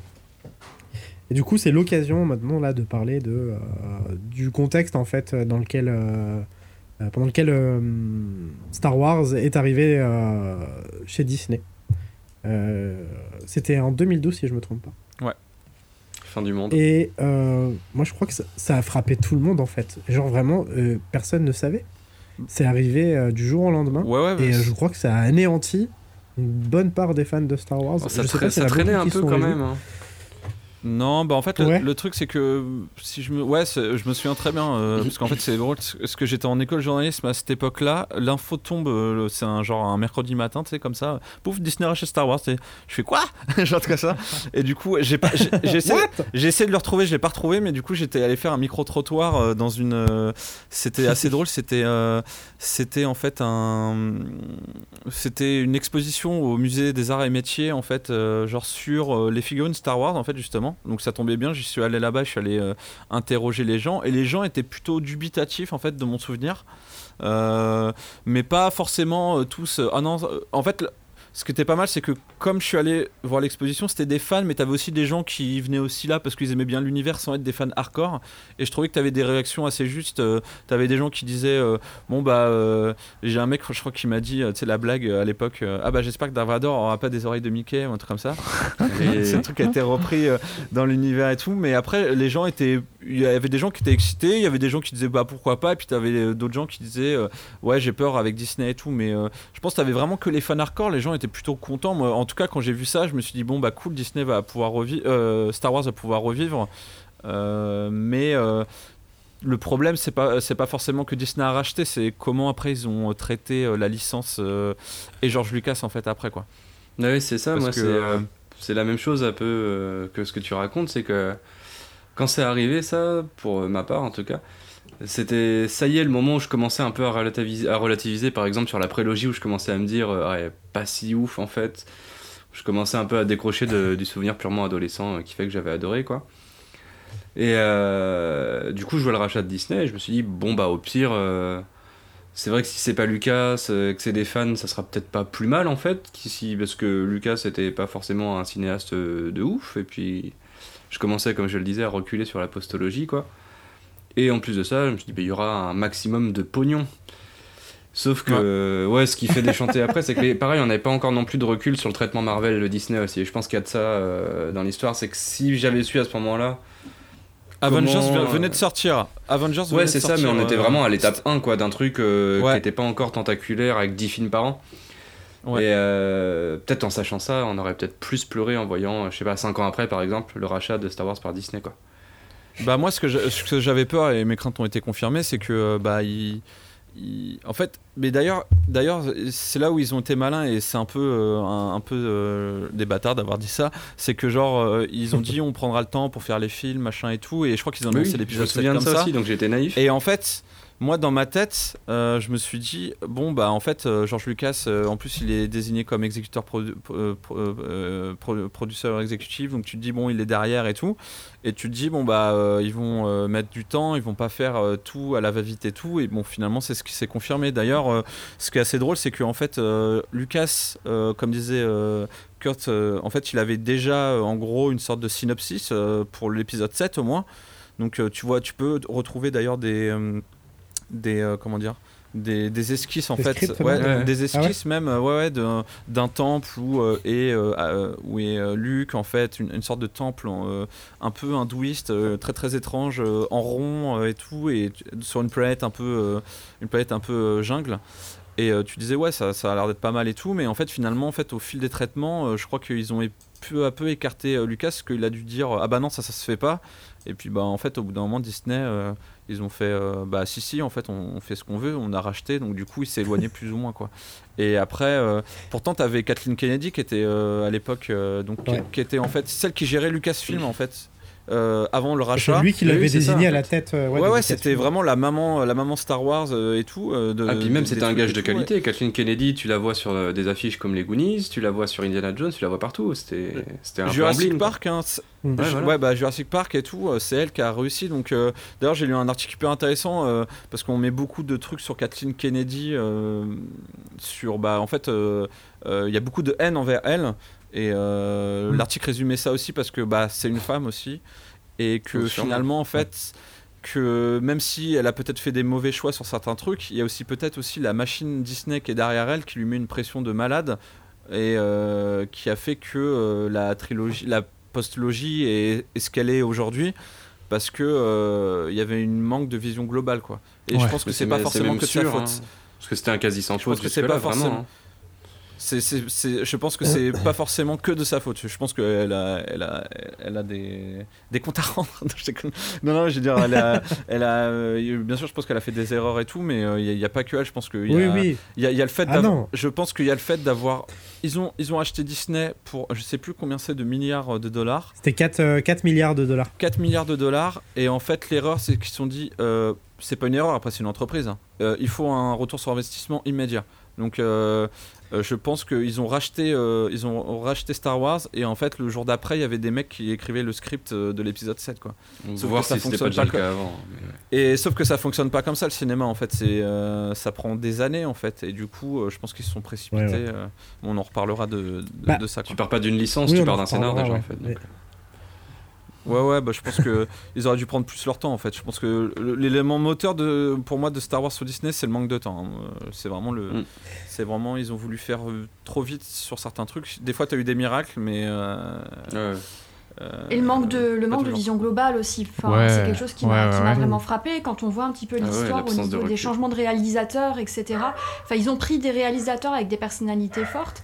Apparemment, c'est un petit peu l'inverse de ce qui a été fait justement avec les licences Marvel, où ils ont plus pris des plus jeunes réalisateurs et où il y a Ah, plus qu'ils font voilà, de faire quelque chose un petit peu, de, de, de continuer et de leur imposer peut-être plus de choses. Là, ils ont pris des réalisateurs avec des visions euh, complètement différentes les uns des autres sur chaque film, qui ont écrit plusieurs scénarios. Enfin, quand on voit, il y a, enfin, sur le 9, il y a eu plusieurs scénarios, mais qui n'ont aucun rapport. Donc les éléments qui sont introduits dans le 7 n'étaient absolument pas réfléchis jusqu'à leur dénouement. Il y a- a- il y a- Exact, ouais. Il n'y a et aucune même dans- cohérence. Dans, le 8, en fait, euh, tout, enfin, l'histoire pouvait prendre mais plein, plein, plein de visages différents et, et- et ça se ressent. Et pour moi, ça c'est un vrai problème côté cohérence euh, scénaristique, mais et même pour les acteurs, ça n'a pas dû être évident parce qu'ils savaient pas ce qu'ils jouaient. Mm. Les personnages changent de personnalité d'un film à l'autre. Enfin, Ah, mais ils étaient à l'aveugle. Hein. Ima- imaginez, en fait, ce serait comme si euh, il y avait un auteur qui écrivait une trilogie de bouquins. Et euh, en fait, genre, il écrit le premier bouquin, il n'a pas été relu, euh, genre euh, corrigé, et t'as déjà euh, un mec qui bosse sur le deuxième, tu vois. Alors que ça se trouve, dans, pendant, pendant la relecture du bouquin, en fait, c'est ça ce qui s'est passé. J.J. Abrams fait le set, le tourne, fait le script. Ryan Johnson va bosser que sur le script, il a même pas vu. euh, l'épisode 7 Ouais, euh, parce qu'en- ouf. euh, parce qu'en fait il a, il a pas encore vu et c'est encore pire pour Colin Trevorrow qui fera l'épisode 9 qui se fera virer c'est que pareil, il a vu un synopsis euh, très bref du 8. D'ailleurs, son scénario, on en reparlera, mais pff, ça aurait été une tuerie, même si j'aime pas Colin Trevorrow. Ouais, je l'ai le lu. scénario, Ah, Mais après, ça aurait été sûrement moche. mais- Il y, a, il y a deux Le- versions de son scénario en plus. le euh. scénario est extra... enfin moi je pas extraordinaire mais par rapport à la purge du 9 euh, je trouve Ouais, c'est euh, mieux, c'est bien mieux, en fait je trouve je trouve bien parce qu'en fait il y a, il y a un côté euh, il y a un côté séditieux un peu il y a un côté un Ouais, peu ouais. malin euh, là-dedans qui est euh, même si Jurassic World par exemple j'ai trouvé bof tu vois mais au Il final dit que c'est du génie, Jurassic Euh, euh, World, en interview, il l'a déjà dit. Ouais, ouais, non, non, mais voilà. Mais euh, non, mais c'est en fait c'est ça en fait. Pour moi, la grosse erreur, c'est que soit un réal faisait les trois, Bah ouais. soit vraiment il fallait euh, laisser- il fallait écrire limite la trilogie. Après, je pense qu'il y a aussi la peur des fuites, j'imagine. Mais écrire euh, la Bah, Il y, trilogie. y a eu des la- fuites. la- hein. la- la tri- écrire peut-être la trilogie dans son ensemble, euh, prendre du temps pour euh, Ouais, ou au mettre moins 4-5 ans savoir pour ce chaque qui va se- quoi. au, au moins savoir ce qui va se passer dans le 8 et le 9 quand t'écris le 7. Bah, c'est tu ça, c'est la base, bah, ça. C'est la base, bah, c'est un sais pas. scandale de pas faire ça. Ah, Mais après, quand C'est tu regardes, scandale. euh, quand tu regardes le Mandalorian, on- peut relativiser. Euh, on- attends, mais on peut y a Saïd relativiser qui va parce que- mais on peut relativiser, on peut relativiser parce que George Lucas, en vrai, il, avait le, le- les scénars du 4, euh, euh, 4 6 et, euh, euh, 5 et 6, euh, mais euh, au final, euh, euh, sur le 5, quand Kasdan, euh, le Lance Kasdan qui a réalisé, il a énormément aidé sur le script et c'est lui qui a donné ce côté un peu euh, dark du, du 5. Donc, euh, même si C'est tu- pas, c'est pas après, le truc, c'est qu'il a, Erwin, euh, il avait, il avait une histoire globale, mais tu peux changer. Mais sauf qu'en fait, eux, ils ont changé sans avoir d'histoire globale. Mais bon, euh, George Lucas, il a aussi un peu fait ça. On euh, va- est. On, peu fait ça, on va revenir. euh, bah, bon, on a déjà bien parlé de sujet. Ouais, bon. Je crois qu'en fait, on a allé un peu vite parce que là, du coup, c'était l'idée, c'était le contexte en fait du rachat, mais Ouais. tranquille. Je vois qu'il y a déjà pas mal de gens vénères. on va, on va, on va juste finir parler du contexte vite fait Oui, pour le coup, et après, on va probablement faire une petite pause et. euh, Et donc, on va finir de parler du contexte et après, on fera la pause. Donc, pour revenir au contexte du rachat de Disney Pardon, par, je suis parti euh, enfin de Disney, excuse-moi, de Star Wars par Disney. Euh, donc Lucas, il s'est fait, euh, il s'est fait déglinguer en fait. pour, euh, pour, parler, pour parler brièvement. D'autant que. Si Bah, il a- trompe il a eu pas, sa thune, il a eu sa thune, en fait, il a eu ses valises de billets. Ouais, mais c'est. c'est- Est-ce que c'est. C'est ça? Mais en plus, c'est lui qui s'est jeté dans la gueule du loup, si je me trompe pas, parce que c'est lui qui est venu, enfin, plus ou moins démarcher. Il a pas vraiment démarché, mais. Ouais, si, si, il allait voir Bob Iger. Il si est allé je- voir Bob Iger et il lui a dit euh, Bah écoute, euh, moi je veux aller à la retraite, je veux m'occuper de ma famille. Alors je sais pas s'il a des enfants jeunes, mais en tout cas c'était sa volonté. Et euh, du coup, il a dit à Bob Iger Bah écoute, si tu veux, je te vends Star Wars. Quoi. En gros, c'était ça la discussion. Quoi. Mais quand il lui a vendu Star Wars, en fait, il lui a vendu absolument tout Star Wars, c'est-à-dire qu'il a vendu Ouais, ouais. euh, les le produits dérivés, il a vendu. euh, Enfin, quand je parle des produits dérivés, je parle de la littérature, du jeu vidéo, Non, de ses studios. Énorme vidéo. banane, quoi. Il a Euh, pas et pris. Est-ce qu'il a vendu aussi ses studios, euh, ses studios de FX et son studio de Je son il pense que c'est des sociétés indépendantes. hein. ILM et THX, je pense pas D'accord. me tromper Ouais, en disant il que a- c'est des sociétés par exemple, sur indépendantes depuis longtemps. 5, là, ils sont dessus. Ouais. D'accord. Ok. Non, c'est il a Donc, vendu oui, il a- Lucasfilm en fait. Il- et en fait, THX et ILM c'était une filiale, mais je crois qu'ils sont devenus Ouais. indépendants. Mais comme, euh, Ouais. comme, Pix- comme Pixar un peu, parce que Pixar, je crois que c'est un dérivé d'ILM si je dis pas de bêtises. Je sais Alors, plus. c'est- Non, c'est pas, pas un DreamWorks Dérivé d'ILM qui a été sais qui a été vendu euh, à, à Apple puis ensuite ouais, je crois qu'il enfin, enfin, c'est les trucs de filiales, c'est le truc des filiales en fait. Tu peux les, les refourguer quoi. Ah non, Ouais. attends, DreamWorks, c'est Spielberg, je suis bête. Ouais, mais les droits de- les droits d'exploitation aux États-Unis, c'est compliqué. hein. Mais en gros, euh, Disney récupère toute la thune que pouvait se récupérer George Voilà. Lucas euh, parce qu'il était le père de Star Wars. Quoi. Après 4 milliards, c'est dû, euh, énorme. Vous imaginez Ouais. 4 milliards? Enfin, c'est. euh, Eh ben, figure-toi que c'est pas, ce que c'est ça pas la fait, 4 licence qu'ils ont payé le plus cher en fait. C'est vrai? C'est quoi le rachat le plus cher? C'est pas la licence qu'ils ont payé le plus cher. 4 La milliards en chocobon, vous savez ont- ce que ça représente? Monsieur Un choco grenouille. Non, ils- La licence la plus chère qu'ils ont achetée, c'est donc il y a Marvel leur a coûté le même prix, donc 4 milliards de dollars. Bah, Harry Potter, non? Et Pixar Ah. leur a coûté. Pixar, c'est fou parce que vraiment, ils ont, enfin, ils ont des licences fortes, mais euh, Pixar leur a coûté 7,4 milliards Oh de là. dollars. Ah ouais, C'est-à-dire que ils ont déboursé en tout euh, pour, euh, je sais pas, presque Ouais, ouais, 15 plus de milliards. 15 milliards de dollars en fait, dans trois studios. La folie. C'est euh, impressionnant, c'est incroyable. Disney, c'est quoi. incroyable. C'est Disney Mais, rachèterait la Bible après, bien, le bien. Pixar, je pense que c'est plus facilement rentable parce que tu, tu sors un film tous les ans, Pixar. Enfin, ça sort euh, même deux, Ouais, films, ouais. deux Et ça films par an quoi. maintenant. Et ils sont, et Et, ils ça sont marche, bons. donc euh, Et deux, films, ouais, deux films par films sont an, euh, deux films par an, euh, même s'ils font 100 millions, euh, franchement, les 7 milliards, bon, c'est c'est de l'investissement sur le long terme, mais.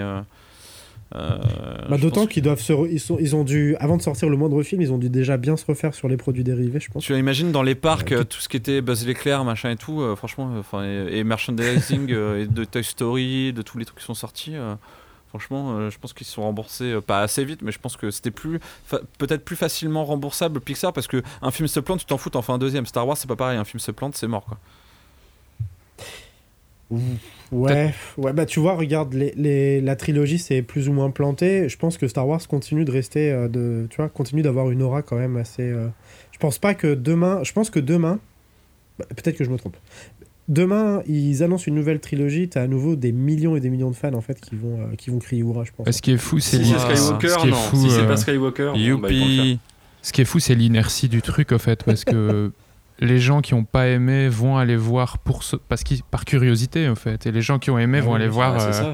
C'est ce qu'on et fait puis tous. ça, hein. ça a pris tellement de directions différentes maintenant qu'une erreur, euh, ça suffit pas à tuer, euh, à tuer la franchise. Si Villeneuve se plante sur Dune, euh, ça, ça tuera une franchise, par exemple.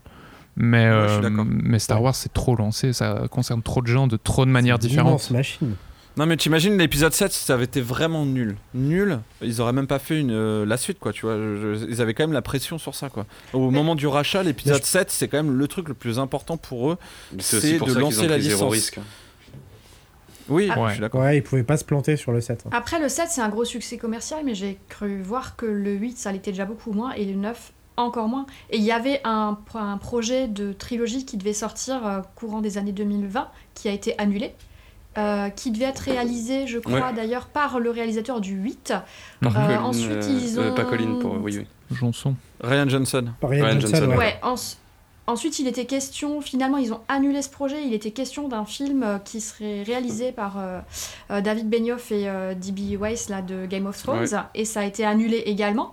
Donc euh, là, les projets de films actuellement, il n'y en a plus, alors qu'il y en avait quand même plusieurs Hmm. qui étaient, qui Bah, étaient ils prévus, et, et Ouais. un peu suite à rendent l'échec surtout du compte neuf, que- euh, ça a fait... Bah, l'échec du 9 et l'échec de, euh, du Star Wars euh, Story. euh, Han Solo. enfin, le- Solo, autour de ouais. Solo. Ouais. Et à Ouais, côté ouais. de ça, maintenant, le succès de Mandalorian qui leur fait C'est dire ça, bah, en fait, c'est les séries, faire, hein. euh, Game of Thrones. Ouais. quoi. En fait, on va faire des séries, ouais, c'est ça. Donc, euh, au niveau cinématographique, là, ça a quand même l'air d'être mal barré pour, pour la décennie à venir, parce que tous les projets Ouais. qui étaient, euh, qui, étaient dans, dans- qui étaient prévus ont été annulés. Et j'aurais bien aimé voir une trilogie par, euh, par le réalisateur du 8, pour le coup. donc, Moi euh, aussi. Ça aurait, ça aurait au moins eu le mérite d'être probablement plus cohérent, quoi. Oui, et original. Ouais. Et original. Ouais, ouais. Mm. Et, et, euh, si on revient à la question, du coup, vous, euh, comment vous avez pris euh, Oui, ce voilà, rachat. J'essaie de raccrocher les wagons, hein, t'as vu. Bien joué, bien joué. Après avoir tout saboté. Oui, excuse-moi, je m'en veux. Je suis un Jedi gris, qu'est-ce que oui, tu et veux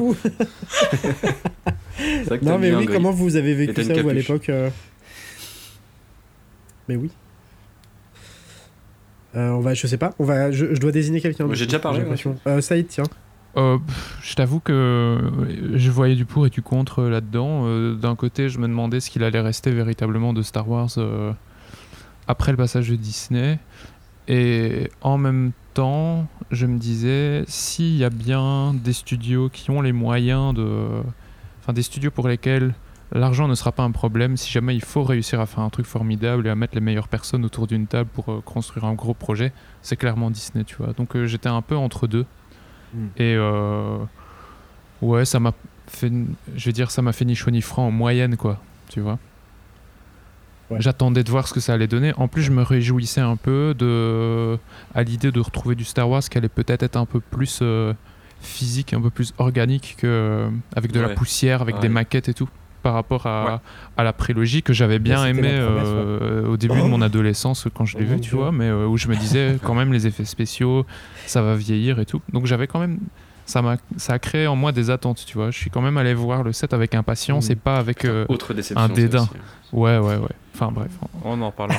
On en parlera. dans la partie suivante. C'est vrai que juste pour revenir là-dessus, le, le tout numérique de la trilogie, de la dernière trilogie de Lucas, Ah, ça c'est incroyable parce que genre des trucs qu'il aurait qu'il aurait pu faire genre mais vraiment genre il y a c'est tous ces stormtroopers en fait sont des stormtroopers en Ouais, mais en ça a CGI, révolutionné le cinéma dans- en fait. Bah, c'est ça, Ouais, ouais, ce que ça, j'allais dire ça a aussi, j'ai lancé pas envie de les tirer sur entreprises. l'ambulance. Aujourd'hui en fait ça ouais ouais C'est bon, qu'à l'époque, si c'était- vous voulez À l'époque, c'était quand même, quand tu regardes la, la bataille de l'attaque des clones, maintenant Ouais. ça fait très euh, Final Fantasy, euh, genre euh, cinématique. ouais ouais Mais à l'époque, c'était incroyable de faire ça et ça. C'est vrai qu'aujourd'hui et sans- tu, et tu sans- questionnes l'intérêt du truc quoi et sans la Jar prélogie, c'est le blueprint de sans- plein de trucs maintenant.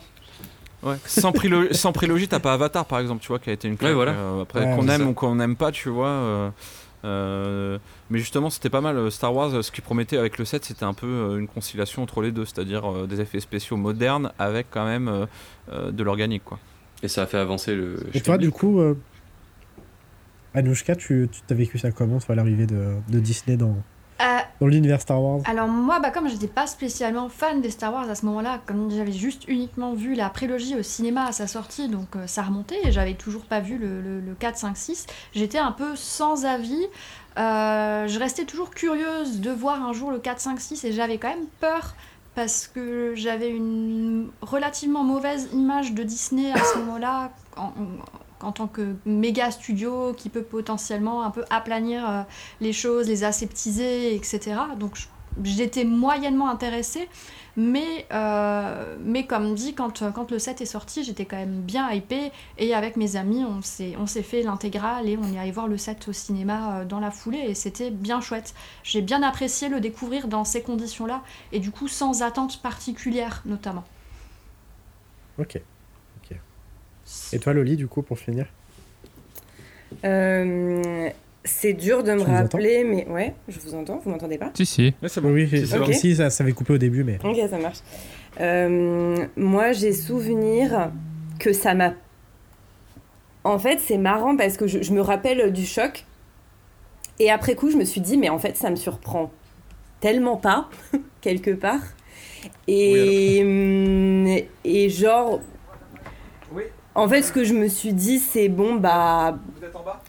Enfin, je, je trouve que de base, de toute façon, Star Wars, euh, c'est une, c'est une saga en fait qui, euh, je me suis dit, ça m'étonne pas de Disney, parce que c'est une saga, euh, il y a le bien, le mal, et puis voilà. Enfin, Ouais. pour moi, à ce stade, déjà, je regardais Star Wars comme une saga dans laquelle il y a quand même beaucoup de manichéisme Mhm. et pas énormément de nuances.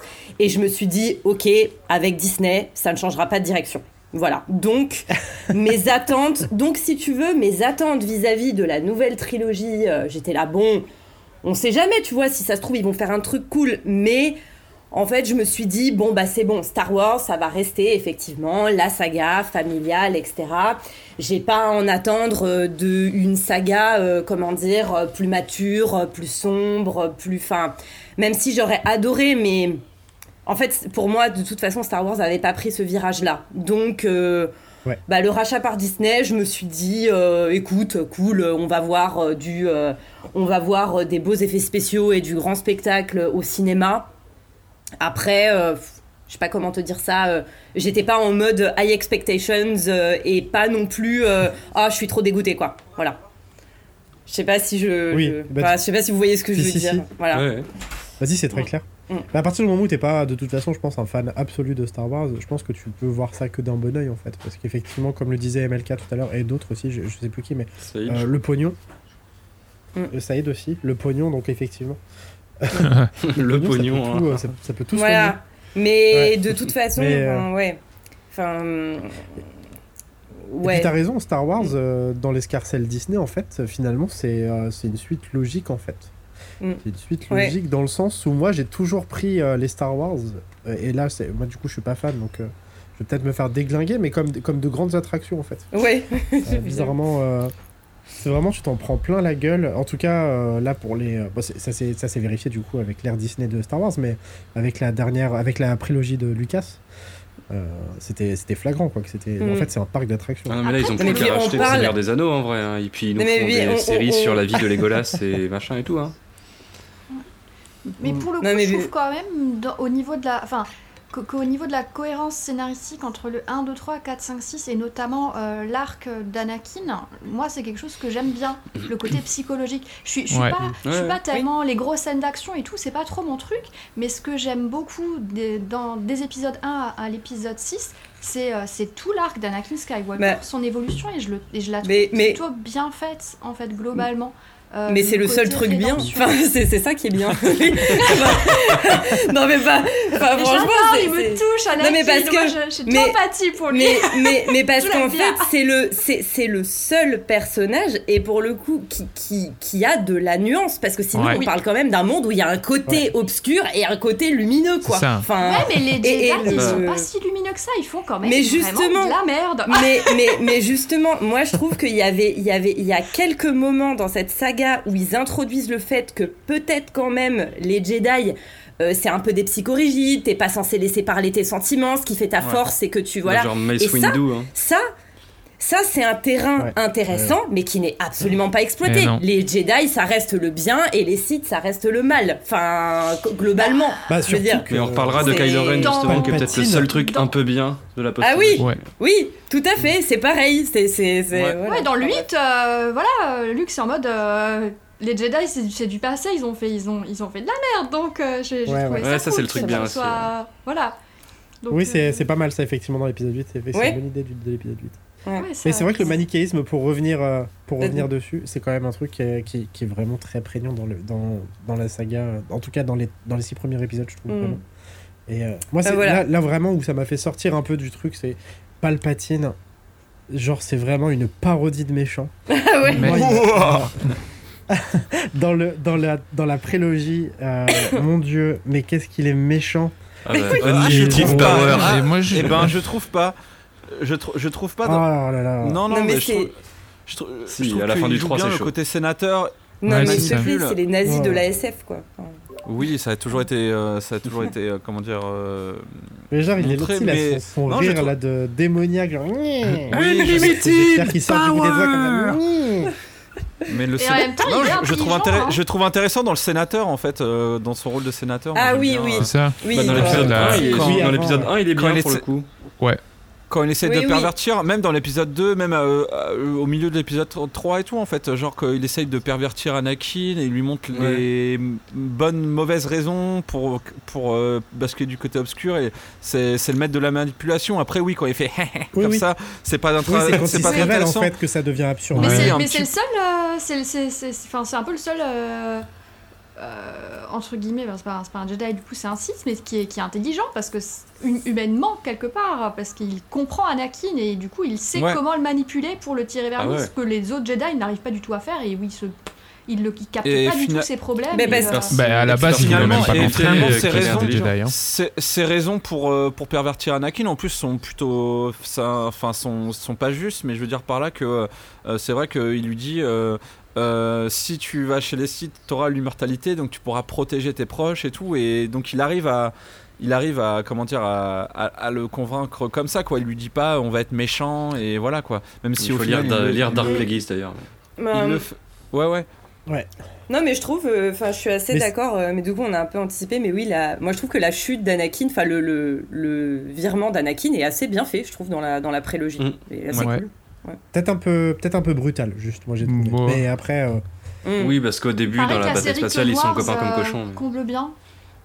Oui, c'est vrai, Clone c'est Wars ouais tu montres Ça, euh. Euh, il Ouais, je l'ai pas vu, mais on m'a dit que notamment pour le Ah côté. si si ouais, ouais, il y a des il y a des épisodes brutal, où vraiment atténue ça, euh, ouais. il, il tue par exemple il peut tuer Anakin peut tuer froidement euh, des gens et juste le cacher à 100 mètres ou des trucs comme ça ouais ouais ah ouais? ouais Ouais, puis même le, le basculement, le basculement euh, dans sa relation avec Ashoka et tout est quand même assez Ouais. cool. euh, aussi franchement, C'est euh, euh, bien, c'est bien réussi. Clone Wars, t'as des épisodes qui sont à chier, euh, qui sont ah il y a des trucs qui vraiment sont des remplissages.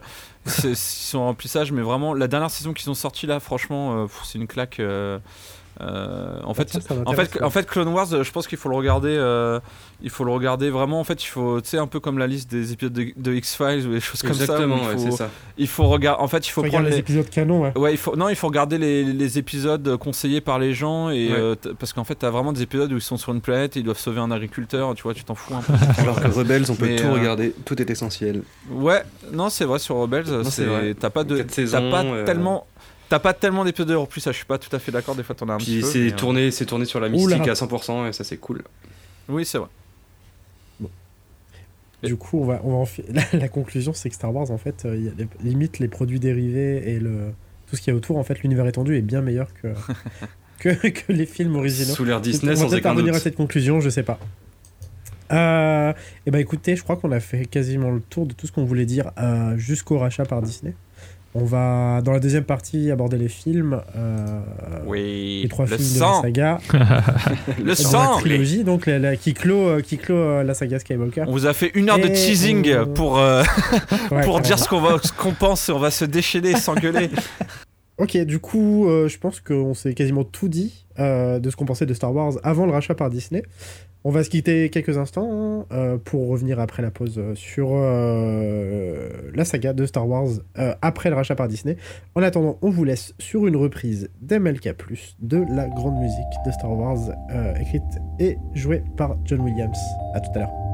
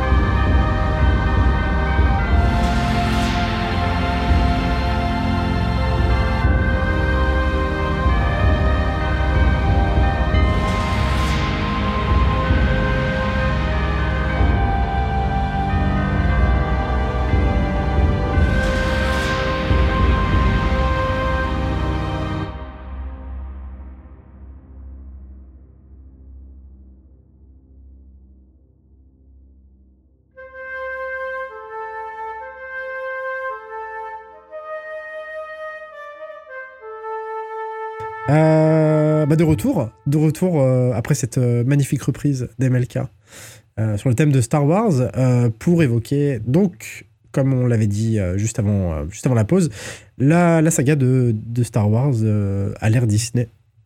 Et c'est là que les choses vont commencer à se gâter. parce qu'on va parler, pour commencer, des trois films de, donc de la trilogie. Initié par J.J. Abrams en 2015, donc Star Wars épisode 7, Le réveil de la force.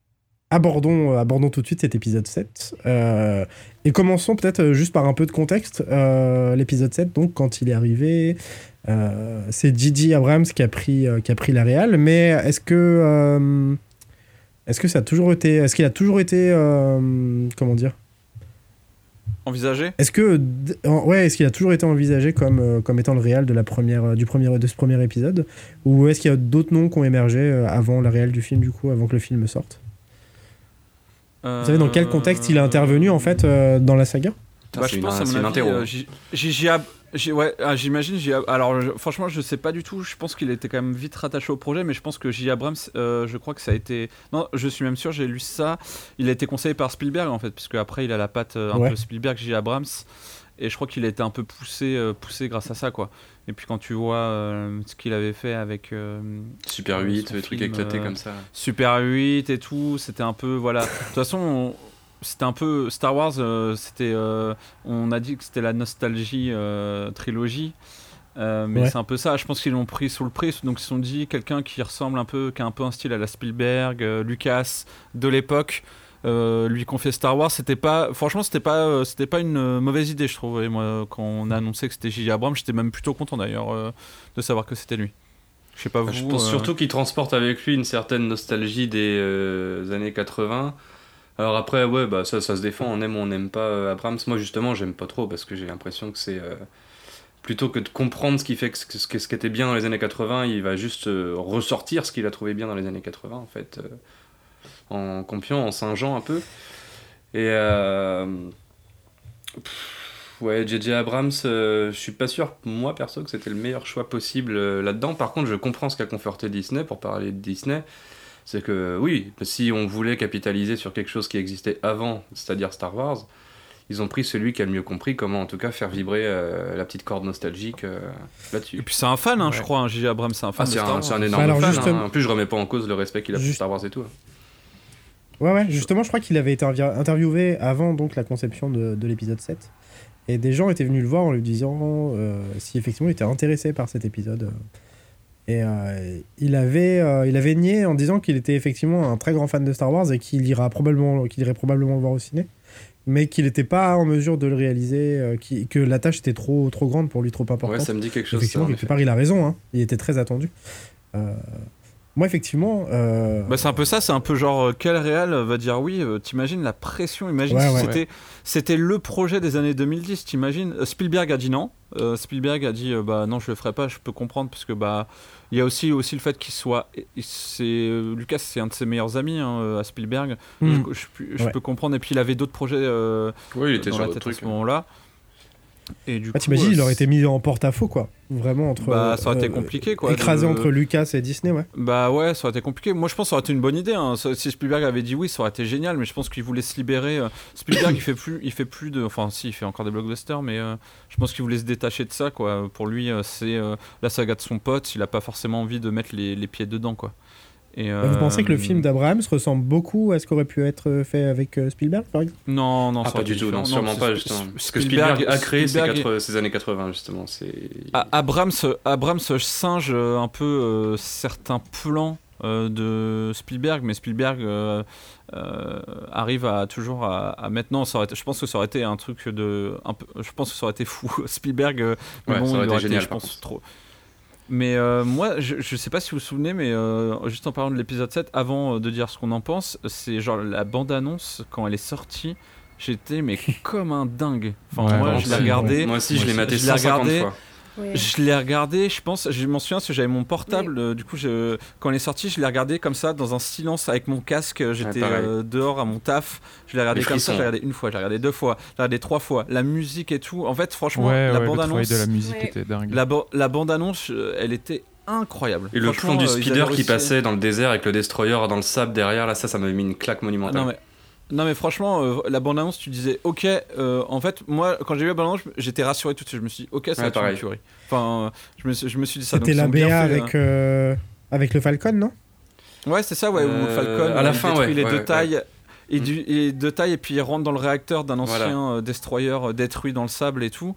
Et euh, les plans étaient fous quoi. Et puis il y avait la, la musique je crois que c'était la musique de euh. Euh, non, Ouais, attends, c'est pas ouais, le- Bah, ça, ouais. c'est comme ça, c'est quand on voit le Falcon, Euh, justement. musique de Mais au début, ça commence juste sur des euh, clochettes qui reprennent euh, les premières Ouais. notes en fait du Star Wars theme euh, en clochette.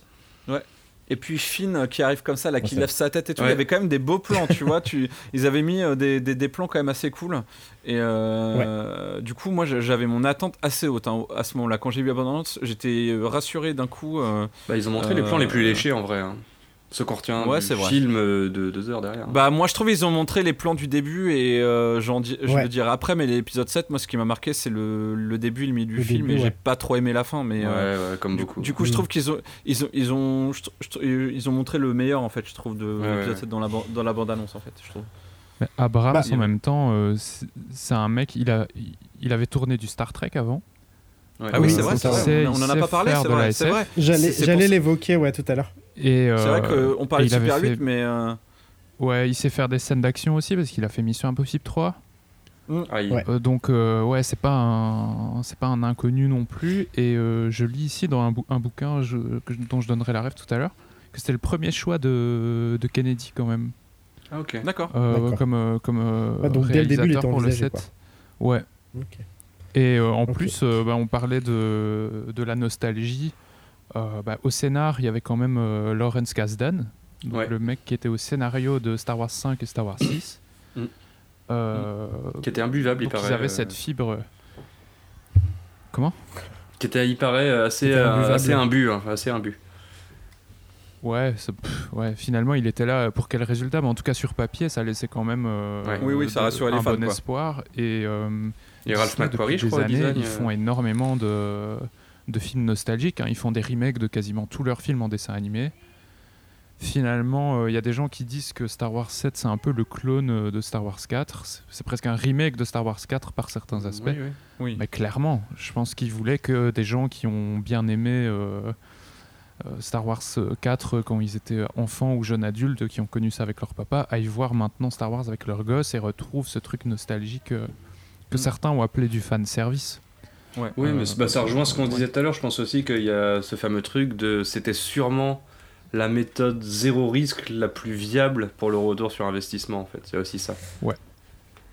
Mais euh, oui, oui, c'est vrai que j'ai complètement zappé ça. C'est que, bah, bien sûr, Disney a été vachement rassuré par le fait que, en fait, J.J. Abrams a, a quand même remis un, un bon coup dans le pied à la saga Star Trek, qui était euh, Star Ouais. Trek. Il faut, le- il faut le dire, c'est quand même une saga geek qui marche, mais euh, qui marche pas tellement à l'international. hein. En France, euh, c'est pas, c'est pas non plus la folie. Qui a eu des très très bons résultats, euh, notamment le Star Trek euh, Into Darkness, qui Le était deux, vraiment, euh, qui était vraiment euh, assez cool. Euh, et euh, il avait réussi en fait à remettre au goût du jour Star Trek, ce qui n'était pas évident parce que ça passait que par des séries. Le dernier film, ça devait être Nemesis, euh, je crois, qui était sorti euh, il y a très, très longtemps Exact, avec, la, avec la, la Next Generation. Donc euh, c'est vrai que bon, Disney s'est dit bon bah il il a fait Star Trek, ça a bien marché, donc euh, pourquoi pas lui filer Star Mhm. Wars. euh, euh, je pense que c'était le bon, c'était le bon choix, je pense, J.J. Abrams euh, pour, Bah, pour l'épisode. D'autant 7. que, que Star Trek a adapté et à remettre au goût du jour, il y avait quand même du taf. quoi. Parce Ah ouais. que Ouais. c'est euh, l'air de rien, même si, une- si c'est un- une licence qui se confronte pas mal à Star Wars, en fait, dans les faits, euh, il y a quand même un monde qui sépare les deux licences parce que C'est plus lumineux déjà. il n'y a pas, il y a, y a pas les mêmes le intentions. même, euh, ouais, c'est ouais, ça. ouais. Il y a, ouais, il y a pas les mêmes Et intentions. c'est un remake hein, d'ailleurs, hein, Star Trek. euh, le, le- les, les deux films de J.J. Abrams, c'est un remake en fait. Ouais. Parce Ouais, que, ouais, ça euh, reprend en fait. parce- euh, Parce ça reprend que ça de, de séries et de remake, films. reboot euh, temporel, machin, mais ouais, ouais. Oui, c'est un remake Mm. parce qu'en fait, en gros, euh, il prend un équipage et il dit, euh, il se passe ça en fait, euh, il y, a, il y a un truc et du coup, la pu... Ouais. aussi l'avantage, c'est qu'il a réussi à faire ça, il a réussi à dire, euh, bon bah en fait, Bah, c'est euh, un pas remake besoin- méta pas- quoi en plus. Ouais, Pas besoin, voilà. pas besoin de regarder, pas besoin de regarder la série. euh, là, vous comprenez tout depuis le début, ce qui était, ce qui était plutôt intelligent d'ailleurs de faire ça. Bah, le pari, en tout cas, est clairement réussi parce que, fait- à- à- au final, quoi qu'on pense du, de, fin, de, de Star Trek, les, les films sont, Ouais, en cool. tout cas, réussis pour des Les films Star premiers, Trek. C'est des films Ouais. très cool. Mm. Ouais, qu'on euh, foutu, euh, ouais, qu'on, je trouve qu'on vraiment rajeuni euh, la licence, euh, qui Mm. ont filé un bon, un bon coup de peps. Euh, pour une vieille licence quand même, euh, vraiment qui était en plus pas, qui est, qui est appréciée en fait de manière générale, mais qui est souvent moquée aussi pour, Puis qu'il y a une son manque imagerie. euh, moyens. Elle est pas, et- elle, elle- elle l'imagerie est pas sexy, sexy et quoi. son imagerie vintage Star, en fait. Star- Ouais. Star Trek était pas sexy avant parce qu'il y avait toutes les séries qui s'étaient arrêtées.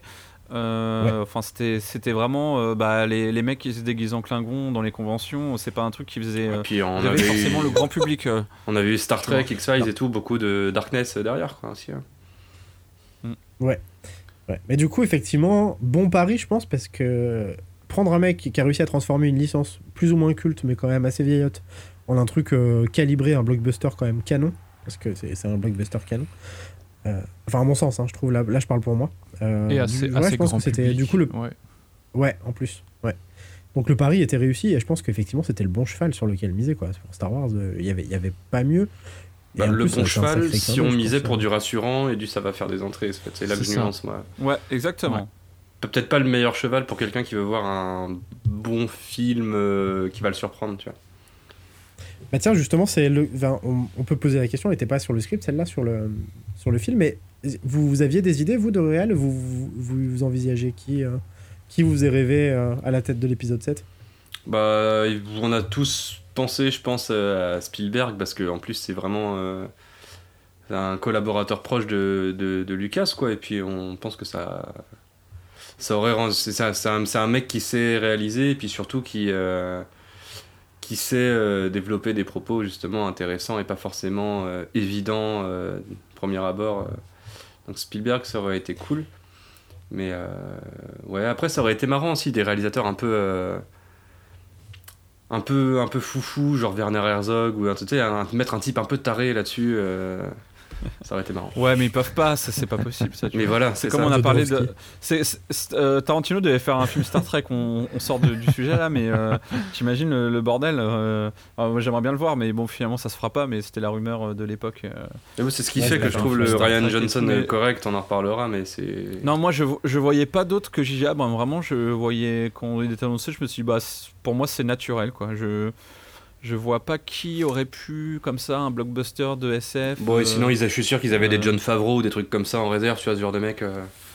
Ouais, mais ils sont trop jeunes, tu vois. J. Abrams, il a vendu, il sait, donc il fallait Ouais. donner à quelqu'un de compétent. Tu vois, il n'y avait pas encore. euh, euh, Peut-être que tu vois, si euh, Villeneuve a eu dix- avait eu 10 ans de plus, tu vois, Ouais. peut-être que s'il avait pu réaliser des trucs avant, peut-être qu'il l'aurait pris. Mais t'imagines, euh, Star Wars sous Villeneuve, ça aurait été. oh ça aurait été euh, Je pense Oh qu'il aurait pas kiffé. ça, ça aurait pas été Non, non. génial hein.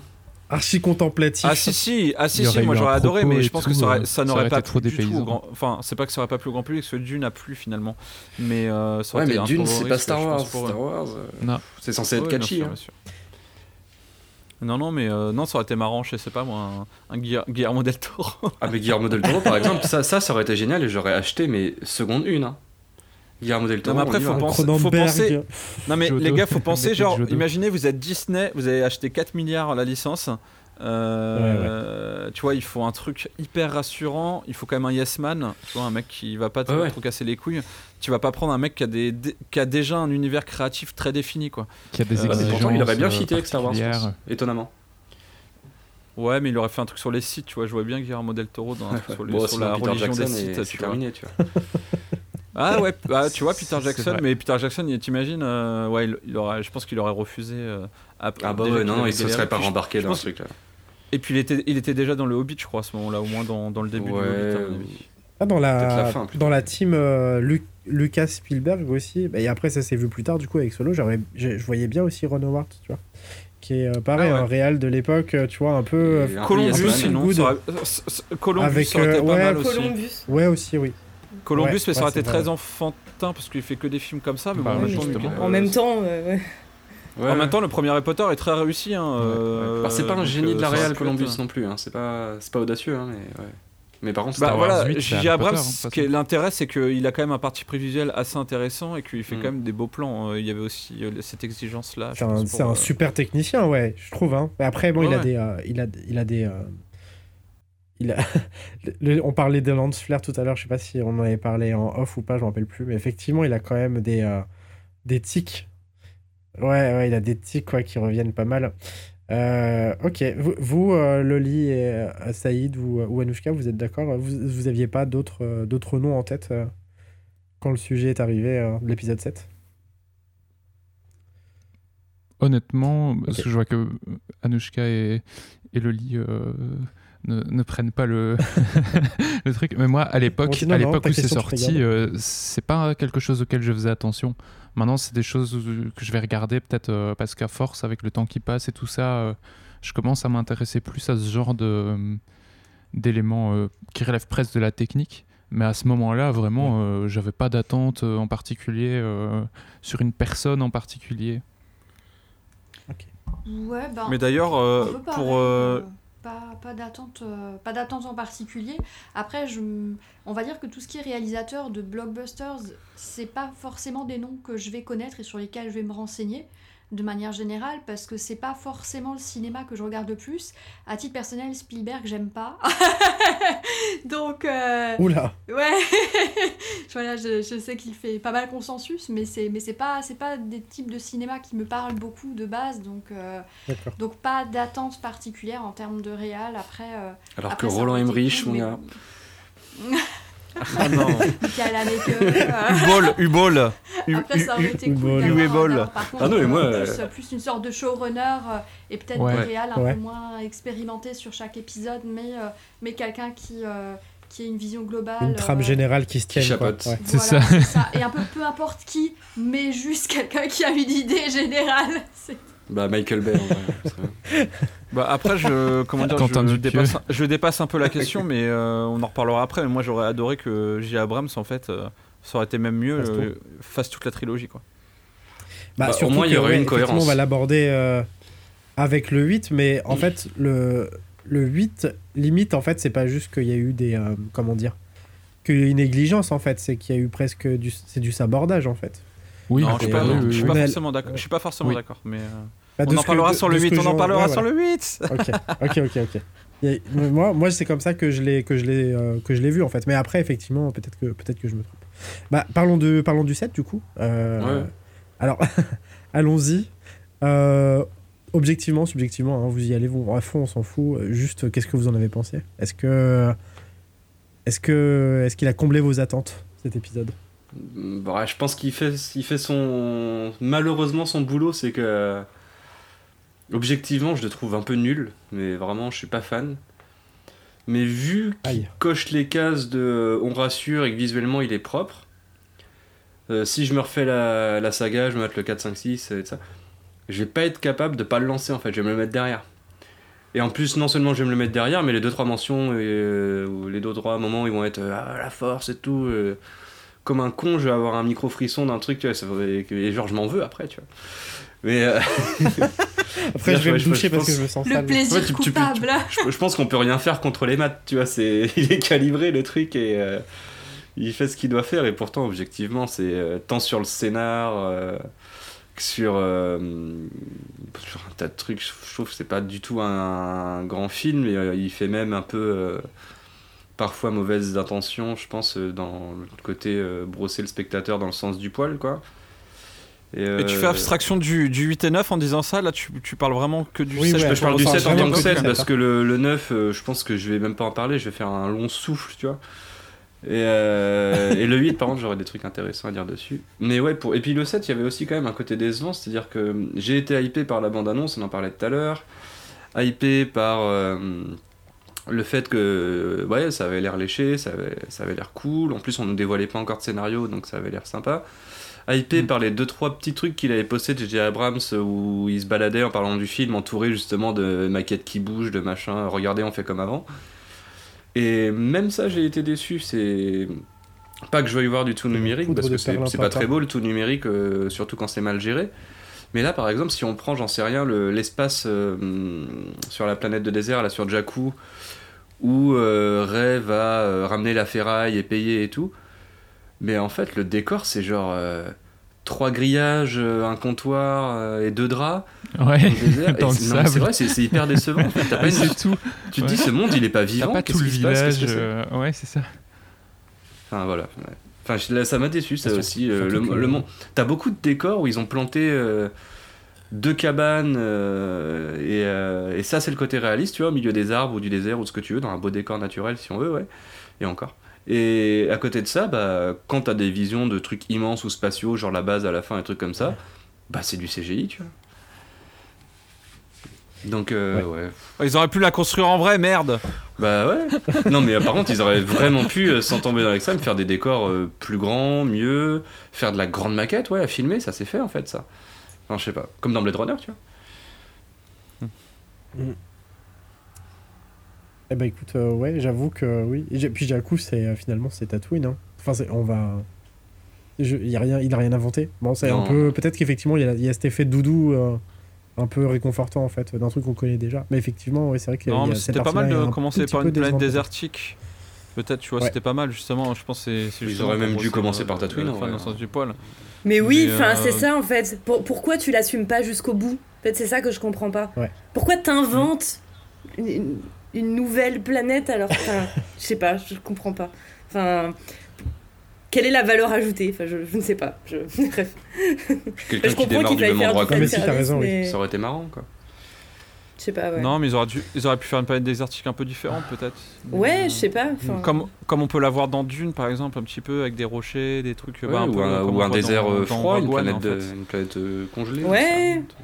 Ouais. Mais, euh, Ou une Mais, planète où il n'y a euh, pas le même climat partout, déjà, peut-être Ouais, oui, déjà, oui, voilà. oui.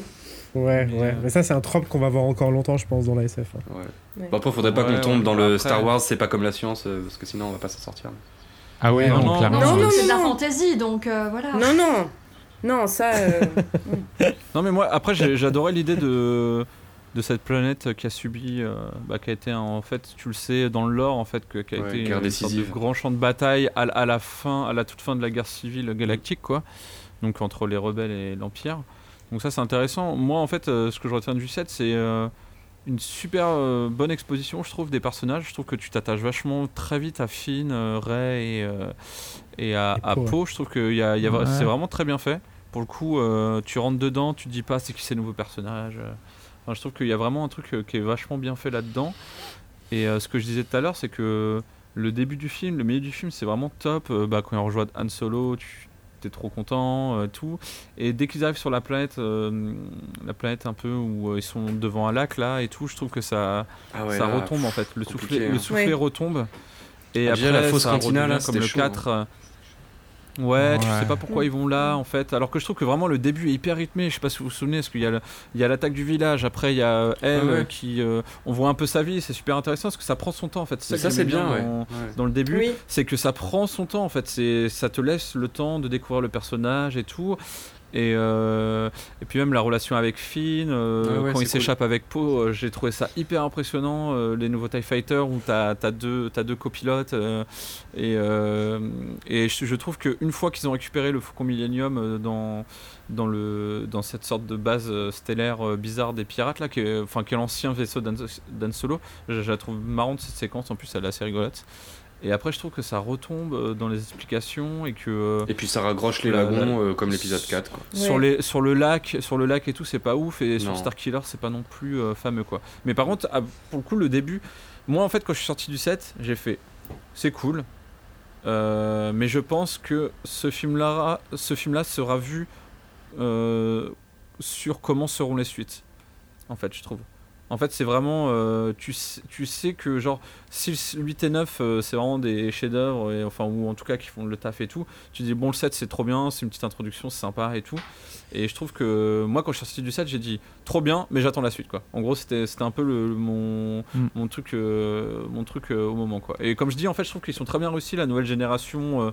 bah, les, les- les trois nouveaux héros sont, sont vraiment super bien finérés, ils ont une super complicité. C'est vrai que Poe, tu le vois pas beaucoup, Ouais. en fait, parce qu'il disparaît euh, pratiquement pendant la, la- les trois quarts du film.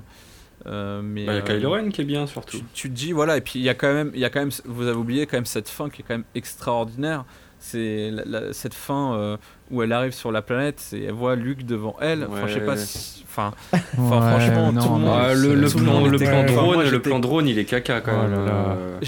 J'étais complètement dingue. moi. Enfin, là, Ah j'ai ouais. fait. Ouais, mais c'est vrai que Non, le- mais ça- il- c'est- ça file des frissons. Et d'ailleurs, c'est marrant comment, comme il désamorce cette, euh, cette scène Ouais. au, début du, au début du 8. Mais bon, Ouais, on en parlera parce que c'est. Non, c'est- mais- génial. C'est fou, quoi.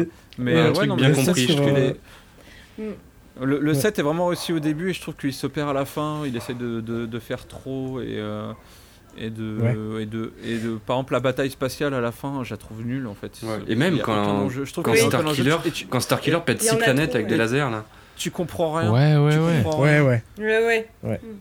Et euh, t'as plein Bah, d'éléments de contexte qui manquent, c'est- c'est-à-dire que genre euh, c'est hyper dommage. Genre, ils- par exemple, tu vois, euh, ils ont fait un choix hyper bizarre, c'est euh, de donc de détruire tout un système solaire qui est, qui est supposé être la Nouvelle République, mais c'est pas Ouais. Coruscant. Donc déjà, tu comprends pas parce qu'en Bah, fait, ça la pas. prélogie, ça se passait tout à Coruscant.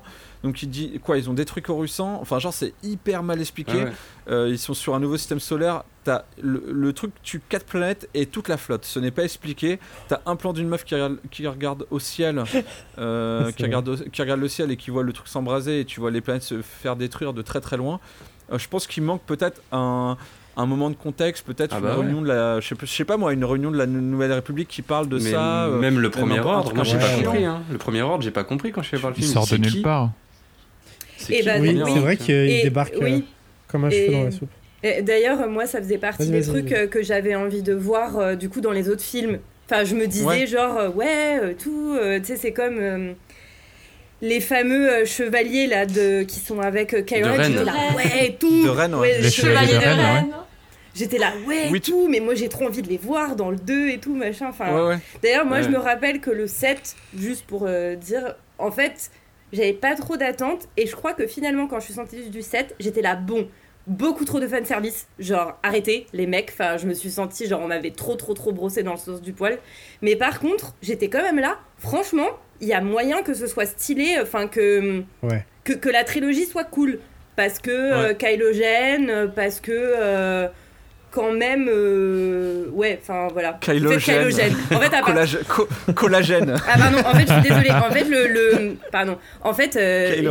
Oui, en fait euh, en fait J E N en, en chinois, désolé hein, ça m'influence, ça se prononce euh, gène et ça veut dire euh, homme en fait. Et je sais pas pourquoi quand j'ai vu euh, Kylo Kylo Ren, j'ai L'homme toujours des dit kilos. Kylo Ren, je suis désolée. Je suis désolée. Euh, voilà. Et du coup, euh, bref. euh, ouais, non. euh, bah, De toute façon, ouais. euh, mes, mes attentes étaient principalement euh, au- autour de lui, je pense, euh, depuis le Hmm. début, enfin, Ouais, dès, ouais. dès le 7. euh, voilà. Il est bien écrit. et- Ouais, ouais. Ouais, moi je ça. trouvais ça cool aussi comme personnage. Et, euh, et honnêtement, Ray, enfin, bah, Finn, à la limite, euh, le coup du Stormtrooper, euh, c'était vraiment une bonne idée. Enfin, ça, ça Ouais, fait partie des ouais. trucs que j'ai vraiment beaucoup aimé, justement. C'est dommage Bah, que dans ça aille le nulle part, d'ailleurs. manichéen, etc. Voilà. Euh, mais par contre, euh, le coup de devoir à tout prix euh, resservir un trio de personnages principaux, euh, par- principaux, pardon. Bon, ouais, c'est sympa, mais encore une fois, est-ce qu'il fallait absolument reprendre ce schéma? Enfin, Ah ouais, mais l'in- l'in- l'intrépide Il n'y avait pas de dans la prélogie d'ailleurs. hein. Il les n'y avait, yeux. pas hein. de- avait pas de trio. Il Ouais. il y avait pas de trio dans la prélogie. Enfin, si, il y avait un Bah, si. trio. quand même, C'était euh, deux- si. C'était a deux. complètement un oui, trio. Oui, si, c'est un trio. Oui, mais c'était deux Jedi et une reine. Ils avaient pas du tout les mêmes. Non, t'avais euh, un apprenti les- les Jedi, mêmes un buts. Les mêmes contrebandier relations les uns aux autres, ouais. Ouais. T'avais pas les mêmes relations. et Chewbacca. euh, je trouvais. Et Chewbacca. Oui, ouais. Chewbacca, c'est le grand oublié à chaque fois. Qui n'a pas eu sa médaille, mais en fait, euh, voilà, le 9, tout ça.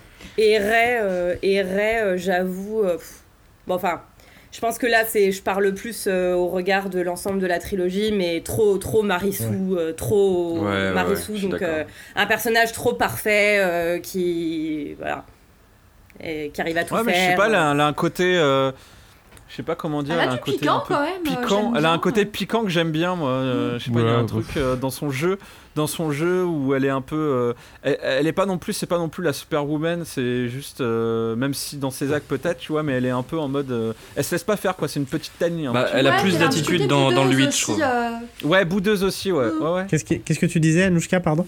Je disais, elle a un petit côté boudeuse aussi quand même, Ray, je trouve. Bah, elle a surtout Ouais. jamais l'air de bien comprendre ce qu'elle fout là, quoi. Ouais, voilà. Déjà, t'habites, t'habites dans le désert, d'où tu te sapes comme ça.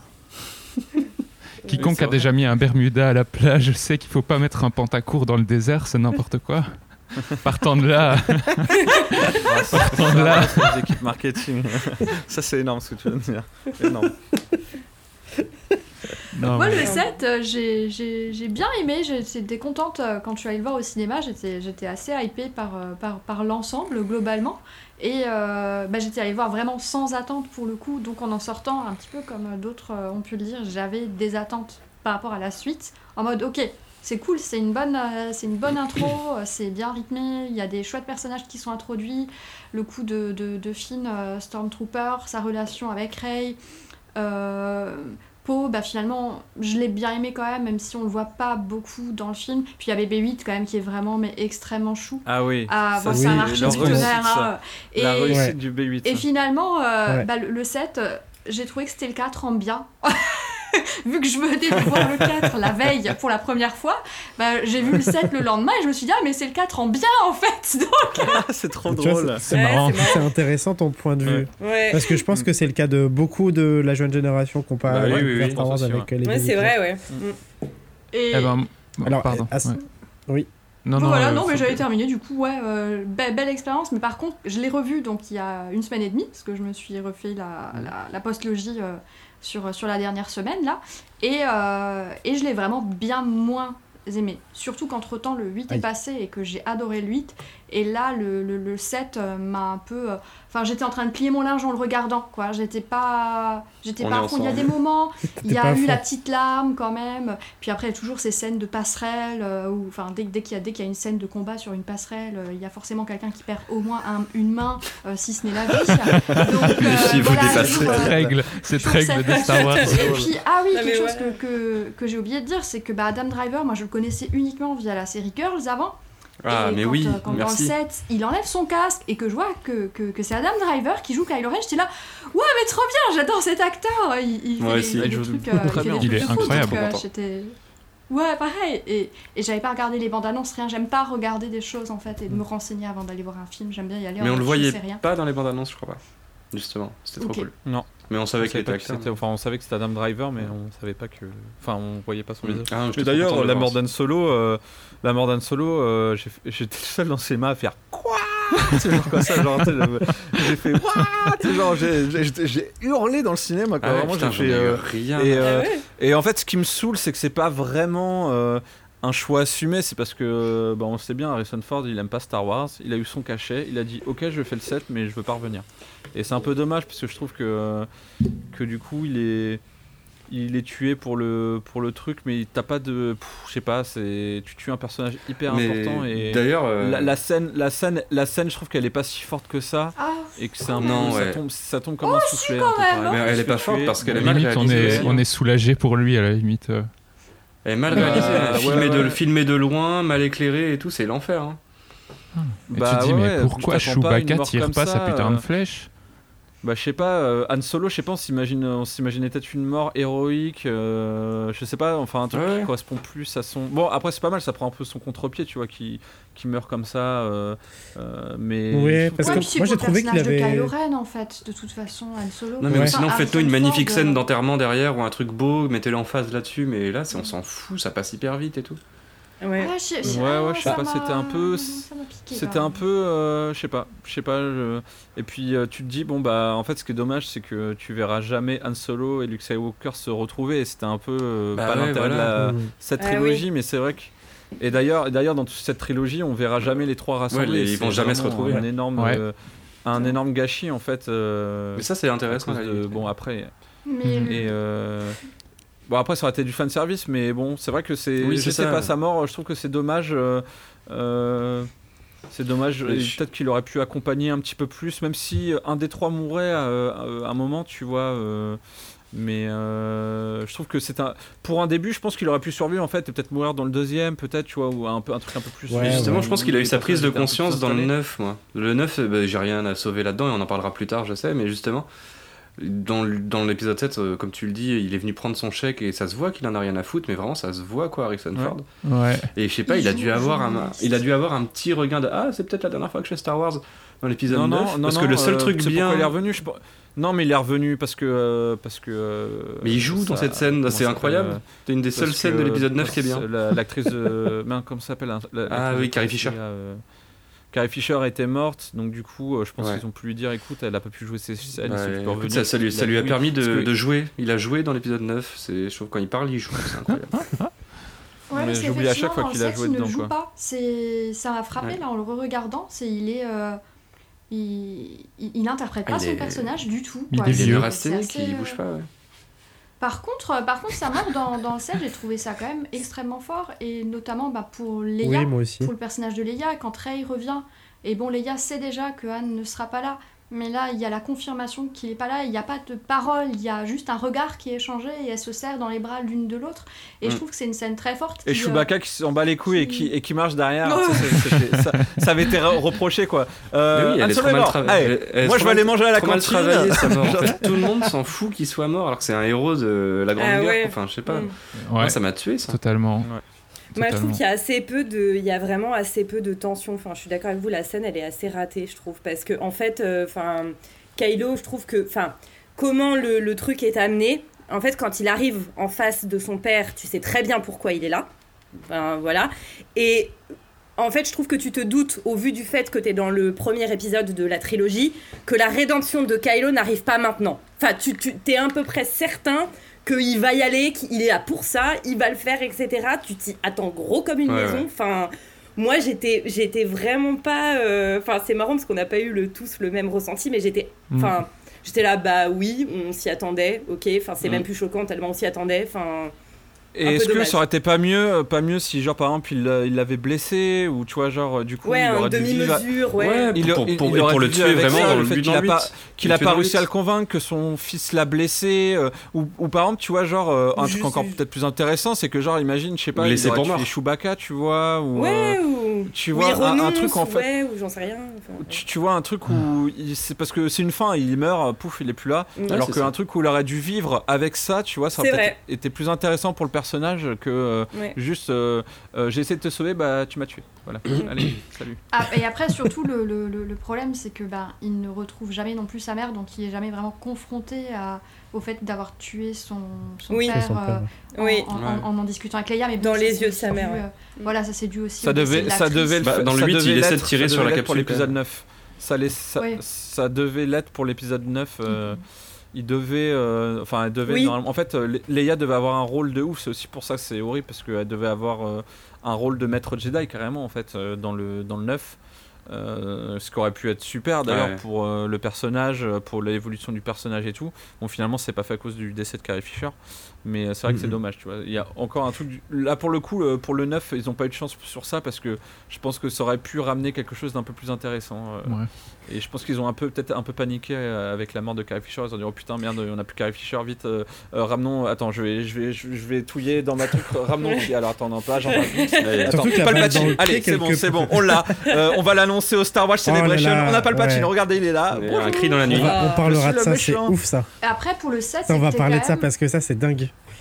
Ouais, c'était quand même un peu obligé au niveau des tropes Star Wars qu'il y ait un mentor qui meurt sur une scène de plateforme vers la fin du set. C'était obligé en fait, parce qu'il y a C'est un marrant de voir qui ça meurt comme la- à la fin du 4, il y en a un qui meurt à la fin du 1. This is the way. Donc, C'était obligé. Là, Moi, ça me vrai. dérange pas, ça, les autoréférences et le côté un petit peu euh, l'histoire qui se, qui, qui se Cyclique, répète. ouais, euh, cyclique, quoi. le Ouais, lit a pas l'air. Loli, euh, euh, qui est en mode euh, moi ça m'insupporte. Moi ça ça me dérange pas pour le coup. Je pense qu'il devait y euh, avoir un cahier des charges écrasant, genre bah un oui, oui, bottin euh, Ouais. de 1000 ou de 2000 Check. pages. Check. C'est genre. Ouais. Un mentor meurt Robot sur une mignon, plateforme. check. Ouais. Ouais.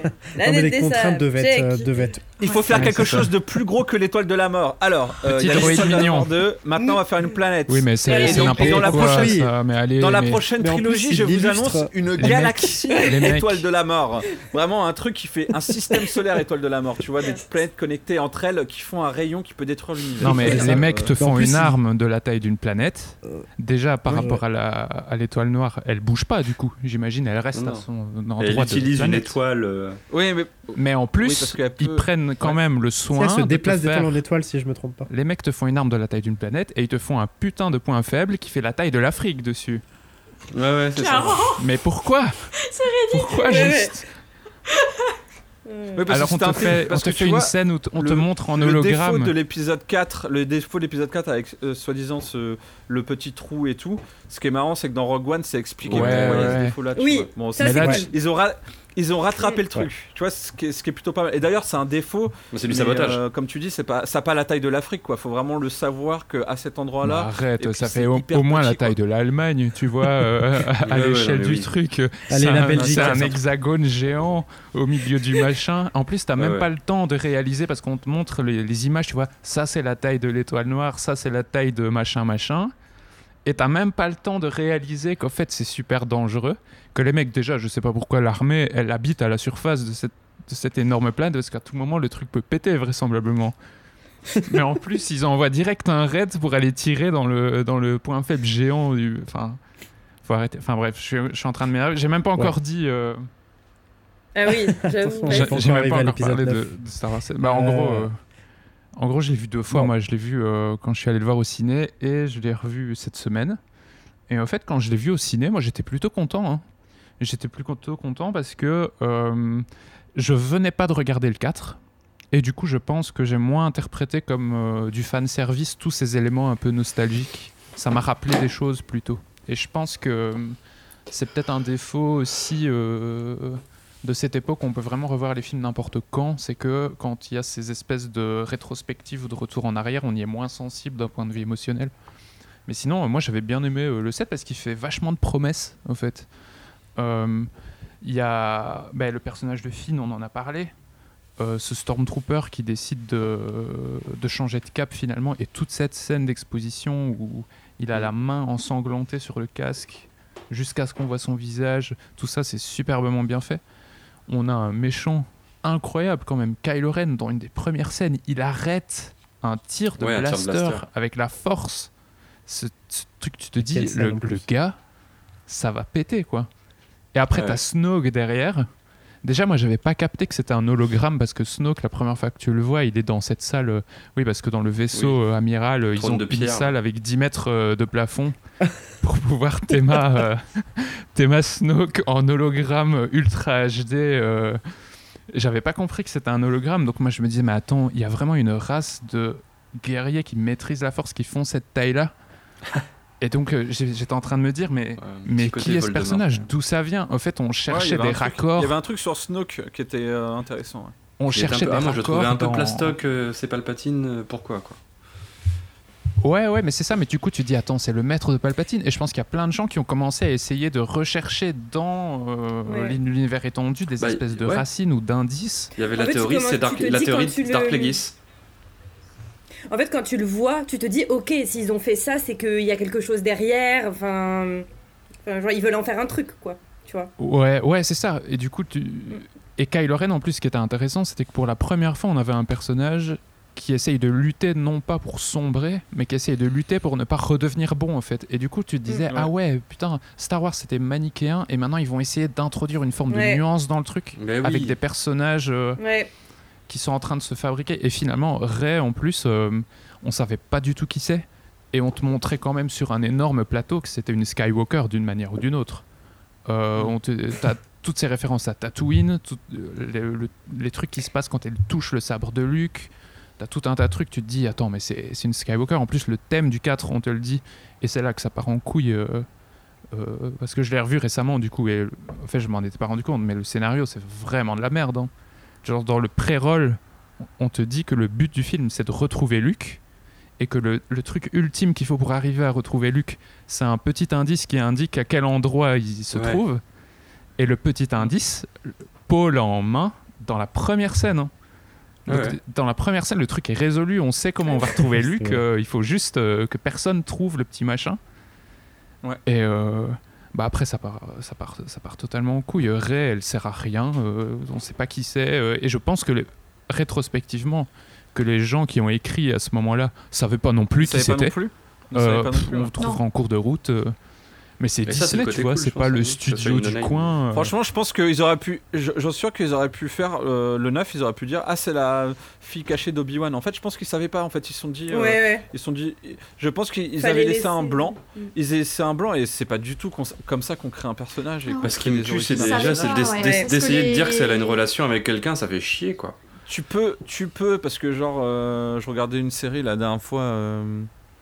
Je regardais, bon, je regardais One Piece et euh, en fait, euh, genre, euh, non mais c'est c'est bête, mais en fait, t'as un début dans One Piece où tu vois l'enfance de, de Luffy, le, le héros. Ah oui. Et en fait, des années plus tard, tu vois en fait qu'il était frère avec Sabo et Ace, qui, qui sont ses deux frères un peu adoptifs en gros. Et euh, bon, il a rajouté ça, mais c'est cohérent parce que ça ça met pas en cause le, le truc. quoi. et euh, il l'a écrit peut-être après, tu vois, mais, euh, mais ça passe quoi, tu vois. Mais là, il avait vraiment aucune. Enfin, genre, j'ai un.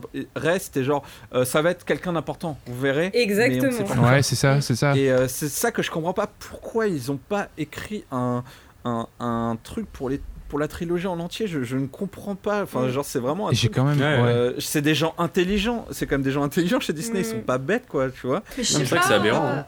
Je sais pas si vous avez lu les scénarios justement euh, qui étaient prévus de base pour le 9, mais euh, Si, si, ouais. du coup devait être, euh, et ça ça aurait été vachement plus cool, juste en fait une, euh, la fille de gens euh, normaux.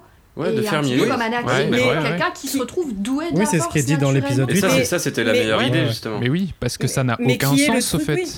Ça n'a aucun sort pas sens. d'origine euh, comme Anakin en fait, sort de nulle part, euh, mais elle est, euh, Ouais. elle est Ouais, surpuissante. il y en a et, euh, une petite, une petite anomalie comme il y en a plein, en fait. Oui. Anakin, Ah, il Anakin- sort Anakin ne sort nulle pas part, de- hein. Anakin ne sort Oui. pas de nulle part. hein. Ouais, c'est l'expérience C'est scientifique. C'est Jésus, hein, euh, Anakin, euh, parce que euh, Bah ouais. sa, sa mère a été, euh, Ah a été des- Mise C'est en l'immaculé scène par euh, Dark. Plagueis. Ouais. Enfin, il y a, y a tout Dark Plagueis, dans ouais. le lore. euh, Par Dark Plagueis. Ouais, il y, a- il y a tout Ah un oui, c'est ah d'accord, c'est expliqué dans l'univers étendu. Parce que moi dans l'épisode 1, du coup, ça m'avait mais genre tué, genre j'ai- tapé un fou rire parce que au milieu du film, elle annonce à, à Qui-Gon Jinn qu'en fait, il arrivait de nulle part ce gamin. Ouais, bah, dit, Jésus. en fait, quoi. c'est Jésus quoi. Ouais, c'est ça. En fait, c'est Il est né de la force, quoi. Oui, Mm. il est né de la force et il est né, euh, bah, c'est Jésus quoi. Et je me De la dit, force, mais en fait, de la force, moins subtil euh, encore. Mais utilisé, utilisé dans une expérience scientifique. Ça reprend la figure christique. euh, c'est c'est Ouais, c'est- ouais, ouais. c'est c'est pas c'est pas tu vois au lieu d'avoir ça me rassure connu- quelque part que ça soit expliqué dans l'univers étendu parce que dit comme ça, tu vois, moi ça me paraissait juste ridicule. Mais ok, si Ouais, c'est. mais de toute façon, dans l'univers étendu, ils étaient, dans ils étaient obligés de casser ce côté euh, messianique parce que justement, euh, sinon, Bah ce oui, serait lui putain, le roi de la force dans tous les autres histoires Star Wars qu'on ferait euh, forever Bah ouais. en fait. Bah oui. Donc le, le rendre Ouais. explicable par une expérience, c'est cool, ça fait qu'on pourra créer d'autres personnages puissants plus tard, c'est cool. Mais après c'est vrai qu'à la fin du Bon. 7, tu te dis bon Rey elle est avec euh, elle est avec Luke, ça va être une tuerie quoi. Tu te dis le, le début du 8 va être ouf. Bah, Est-ce que tu- est-ce que tu ne mets pas une transition sur ben, plateau, là. justement, de ce eh ben, point- justement Non, mais là, c'est- l'occasion. Franchement, de- J.J. Abrams, il a vraiment donné une perle. Enfin, une perle et en même temps un, un challenge, mais il a quand même donné un truc en disant euh, Mec, euh, pour ton prochain film, je te lance un truc, euh, régale-toi quoi. Ah, il y avait- Enfin, je, je trouve. En tout cas, il, a- il y avait. C'était il a film pris la vraiment de- perle, il de préparé. Ryan. Johnson s'est régalé. Ouais, c'est ça. Bah, parlons du 8 du coup, parce que là, le 7, c'est bon. Euh, alors, si j'ai bien compris, c'est plutôt mitigé. hein. C'est- c'est- Je suis un peu surpris. Mais, euh, il coup, polarise tout le temps en vrai. hein. C'est de- soit on déteste, soit on adore. J'ai Ça l'impression. Il n'y a pas de gens qui sont. Complètement. Il y a pas de gens Ouais. qui sont moyens là, Ouais. devant le 8. Bah, au moins, il a l'avantage ben, de, de plaire ou de déplaire. Moi, je trouve que c'est c'est Bah, plutôt. Parce euh, que c'est un film de parti pris, contrairement au 7 et au 9, mais justement, on y reviendra, je pense. C'est plutôt un truc, euh, c'est plutôt bon signe en fait quand t'as des gens qui aiment beaucoup et t'en as qui détestent. euh, bon, c'est mieux Eh ben- quand tout le monde est d'accord, mais t'es jamais vraiment d'accord. Mais je veux dire, euh, au- Oui, au parce moins- que même au moins, sein du fandom. Parce que tout le monde dit Ouais, que le même 9 au est à chier, par exemple, tu vois, il n'y a pas de consensus, il n'y a pas quelqu'un qui dit que le 9 est, est génial et il n'y a personne qui le défend, tu vois. Donc le 8, euh, de toute façon, on va oh, en le- parler. oh là là. Je te laisse, je te laisse faire la le 9, question. ça va faire mal. Eh ben oui, tiens, euh, la question. donc le 7, donc avis mitigé. Passons au 8 du coup, euh, lui qui est sorti, si je me gourre pas, en 2017, donc deux ans plus tard, et qui s'appelle Les Derniers Jedi, et donc qui a été réalisé, comme on l'a déjà dit, par Ryan Johnson. Euh, Qui vient de Looper, qui est pas si mal. En... Tout à fait, Sympa, ouais. ouais. Pas si mal. Bah euh, ouais, ok, qui m'aime ouais. très bien en Pas fait, si- qui arrive à s'en pas- sortir pas sur une si mal, moi j'ai voyage pas dans forcément aimé, mais c'était intéressant quoi. Le, En tout cas, il y avait un lore le- marrant. Le concept, est, le concept est très marrant. Le vois, ça change était- des, euh, des films de retour, enfin de, de voyage dans le temps Ouais, un non, peu. c'est- un Bah, peu je trouve que je le début, c'est toujours pareil. C'est je trouve que Looper c'est un peu comme plein de films, c'est que je trouve que l'idée de base est géniale et que je trouve que la fin est bof. Ça Voilà. se Ouais, perd. ouais, Surtout que c'est peut-être pas un fin scénariste, mais c'est quelqu'un qui sait tenir une caméra et faire de la mise en scène, et ça, c'est cool. Par contre, ouais. Ouais. Par rapport Bah, malheureusement, il était au scénario aussi ici, donc. euh. Mais voilà, c'est ça le problème après. Excuse-moi, Saïd? Bah, je disais, euh, malheureusement, ici, il était sur le scénar, donc euh, pas de bol, quoi. Euh, il a... Ouais, ouais, ouais. Bah, du...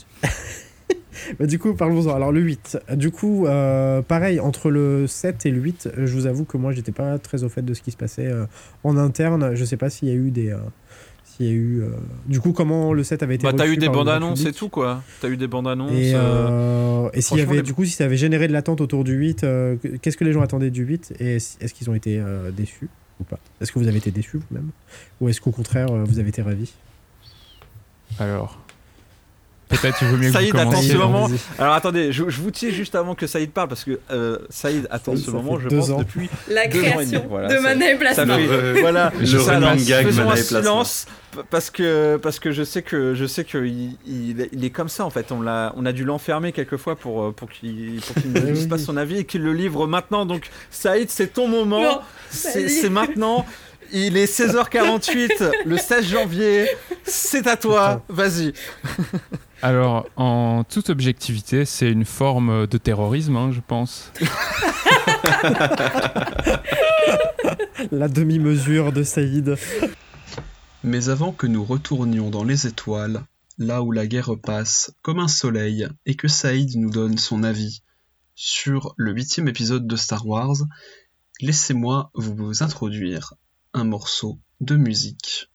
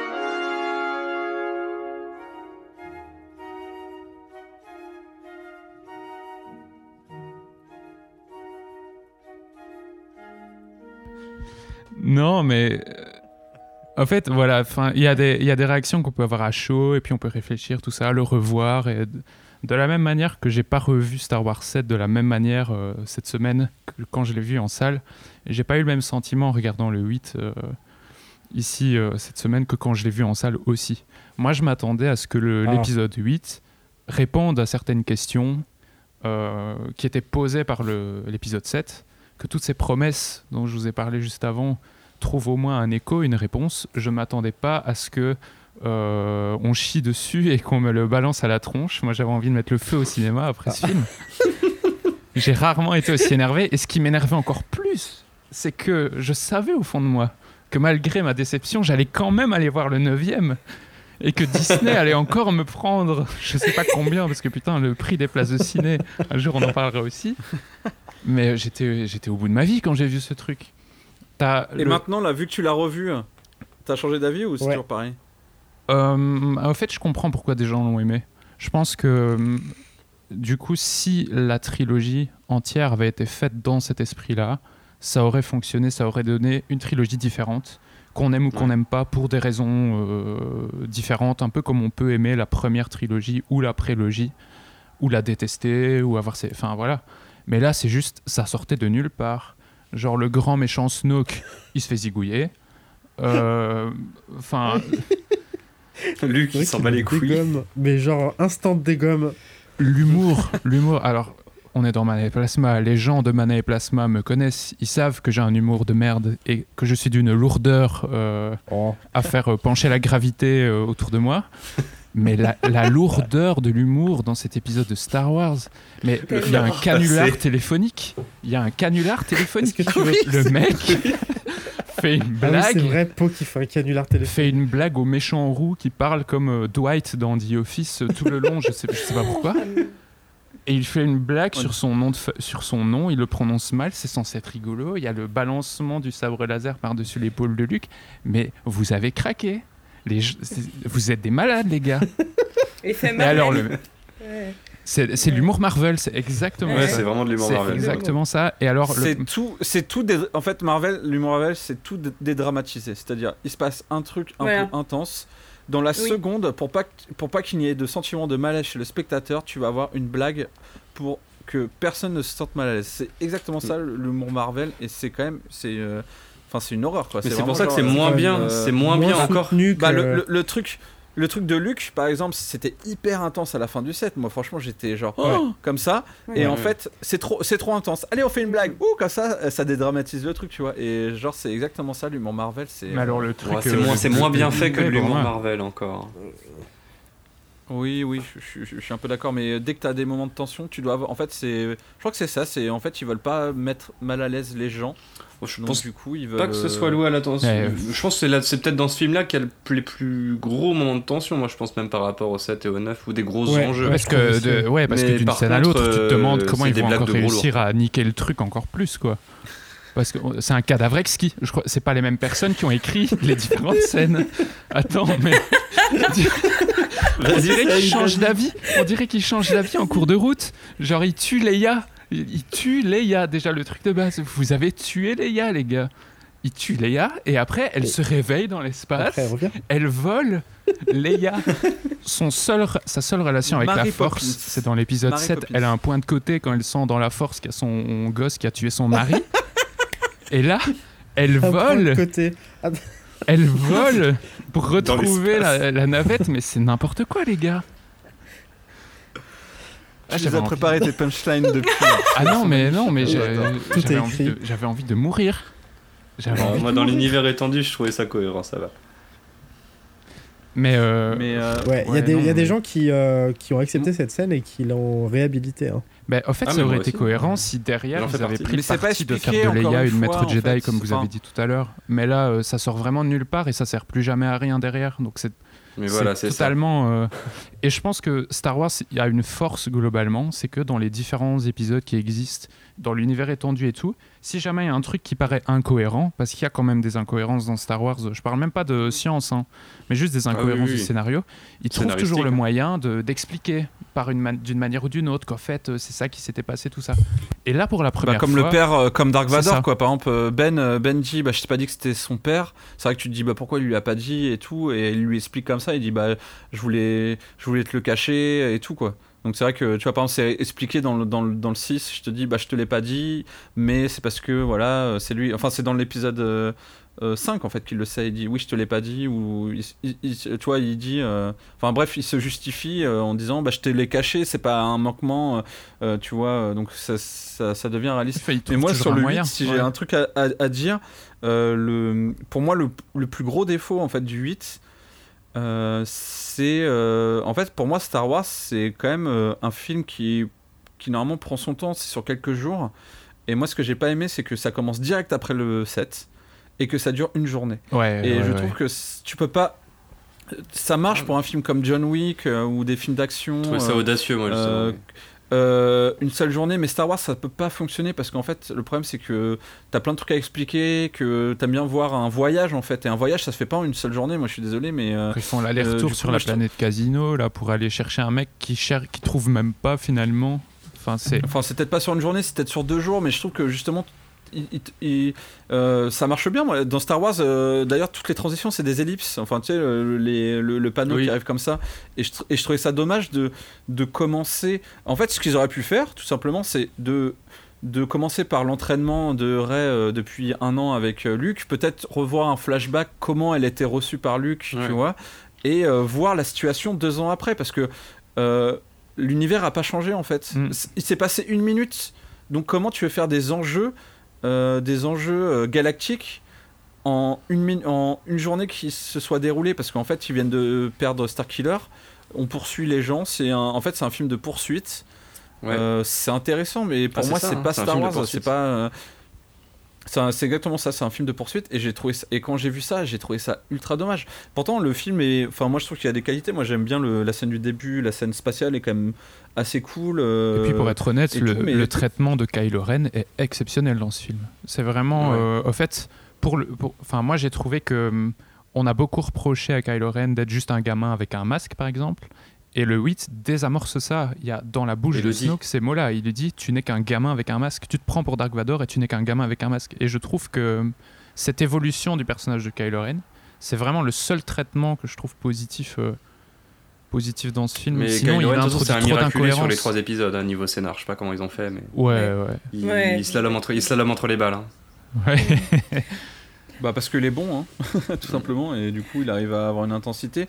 Et pareil pour le pour le euh, donc pour moi le défaut premier, c'est cette temporalité qui est pas du tout euh, un truc Star Wars. Même si tu peux innover, mais alors fais un film de poursuite Star Wars euh, qui est pas dans la trilogie, comme Rogue One. Rogue One, ça se passe en c'est un peu ça, c'est un peu un- une, poursuite continue et tout, et ça marche super bien.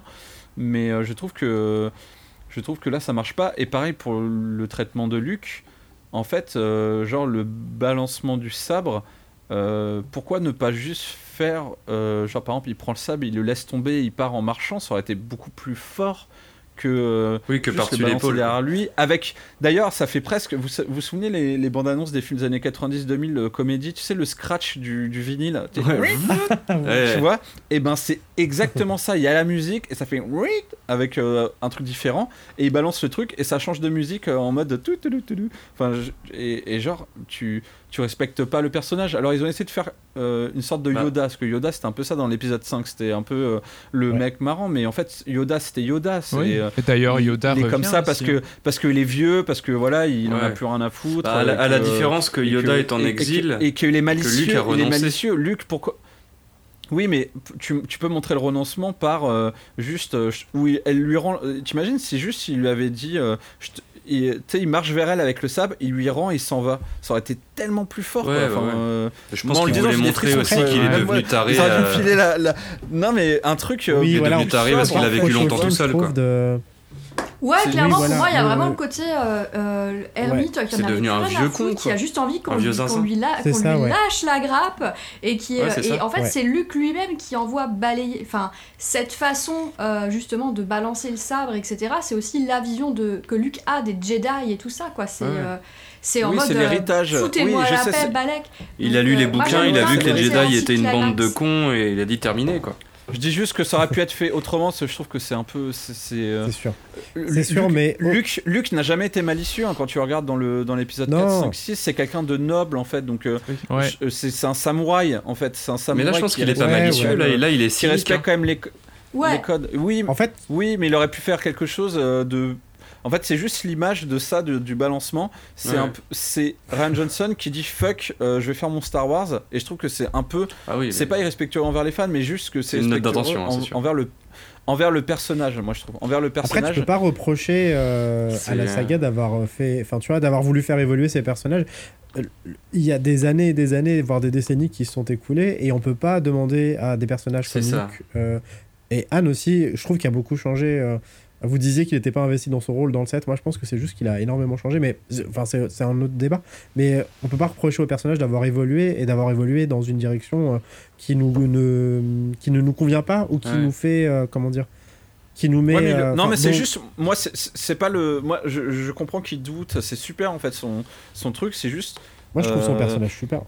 Non mais son personnage est bien justement plein de doutes et tout mais c'est juste le geste je trouve que c'est euh, gratuit Ouais, ouais, ouais. en fait c'est gratuit en fait c'est gratuit c'est un Bah, peu trop facile que- pour moi d'autant Bah, gratuit, alors que tu aurais pu oui. faire quelque chose de de plus sobre et de plus Je sais euh, pas, je trouve ça ouais, plus fort ouais. comme ça justement Ouais, parce qu'il y a vraiment ce c'est hors côté de ma euh, vue, genre euh, non mais euh, ouais voilà c'est le c'est c'est pas juste euh, je me je me casse noblement. Tu hors de c'est, ma euh, vue, même. mais j'en ai plus rien à foutre foutez-moi la paix quoi. Il y a vraiment ce côté là qui ressort et, et j'ai et moi j'ai kiffé euh, j'étais là genre mais c'est trop cool.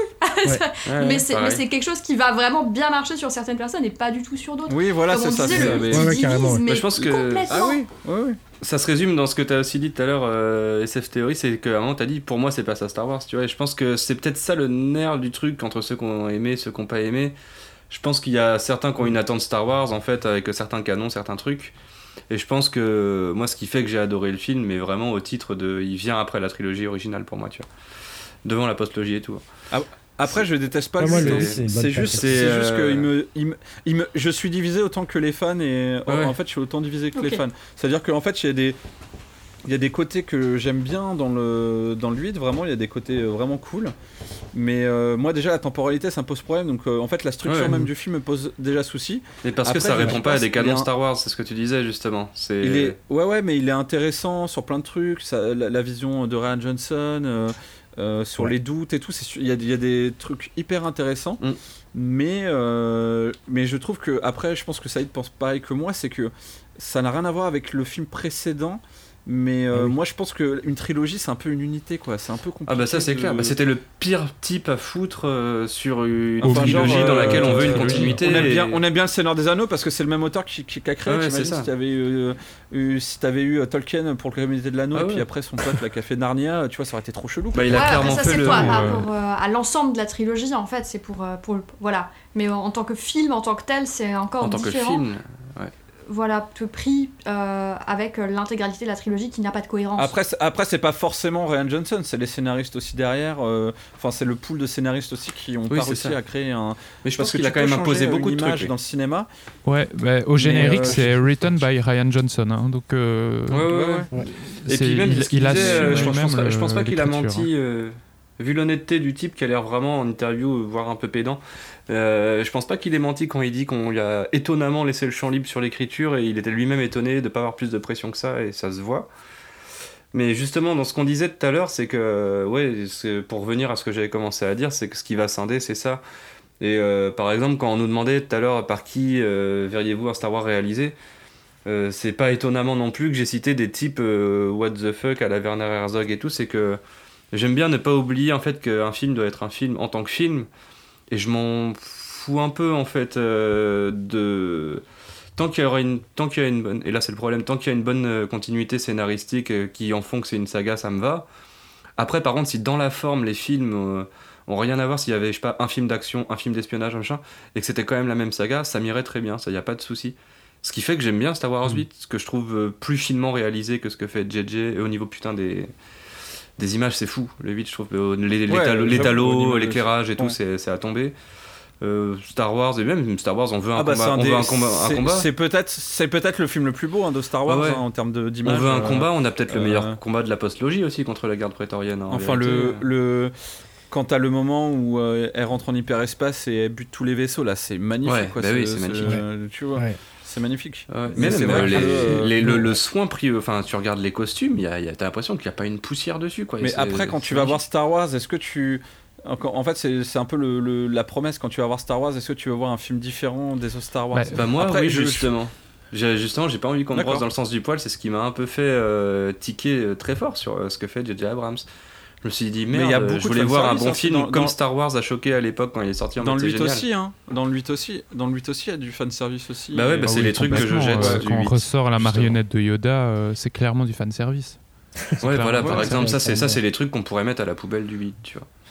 Mais moi, tu vois, les- MLK, je serais d'accord avec contre, à toi. l'inverse, le côté euh, tous les, euh, le côté tu n'es personne Ray et euh, tout le, moi le truc du petit gamin, je trouve pas ça à gerber du tout à la fin quand il attrape son balai. si, Non, j'aime moi bien, aussi, le- ouais. côté du- de allez on va vers ce truc de euh, il y a des gens qui ont la force dans la galaxie euh, toi aussi tu peux être un héros et, tout mais moi ça a fait vibrer mon âme ouais. d'enfant je serais un gamin on m'aurait dit toi aussi tu peux être un héros mais c'est trop trop bien quoi La, fin du 8 est super belle d'ailleurs. Ouais, elle est C'est vrai que pour le coup, ça c'est une, réussite. euh, c'est genre euh, la force peut être aussi dans chacun de nous. T'as pas besoin Mm. d'appartenir à une famille. Et d'ailleurs, euh, d'ailleurs, le, le- Et d'ailleurs, ça le qui est 9 fou, c'est détruit ça. euh, c'est qu'en fait pour Ray, pour pour Ray, enfin genre euh, le personnage de Ray, en fait, on lui dit tu es le, fi- tu es la fille de personne et c'est génial. Ouais, c'est génial. Non, en fait, tu Ouais. n'appartiens à personne. Et ça, c'est cool ça. Mais en fait, Ça, c'est vachement Ouais, cool. ouais, ouais. le, le 8. Et dans le que je- 9, Oui, dans le 9. Dans le neuf, en euh, fait, on- tu- Ah, en fait, je disais. dans le 9 tu Je retires la sucette tu retires la fait, sucette aux enfants et tu leur dis non non faut avoir euh, le faut avoir le sang bleu hein, calmez-vous voilà.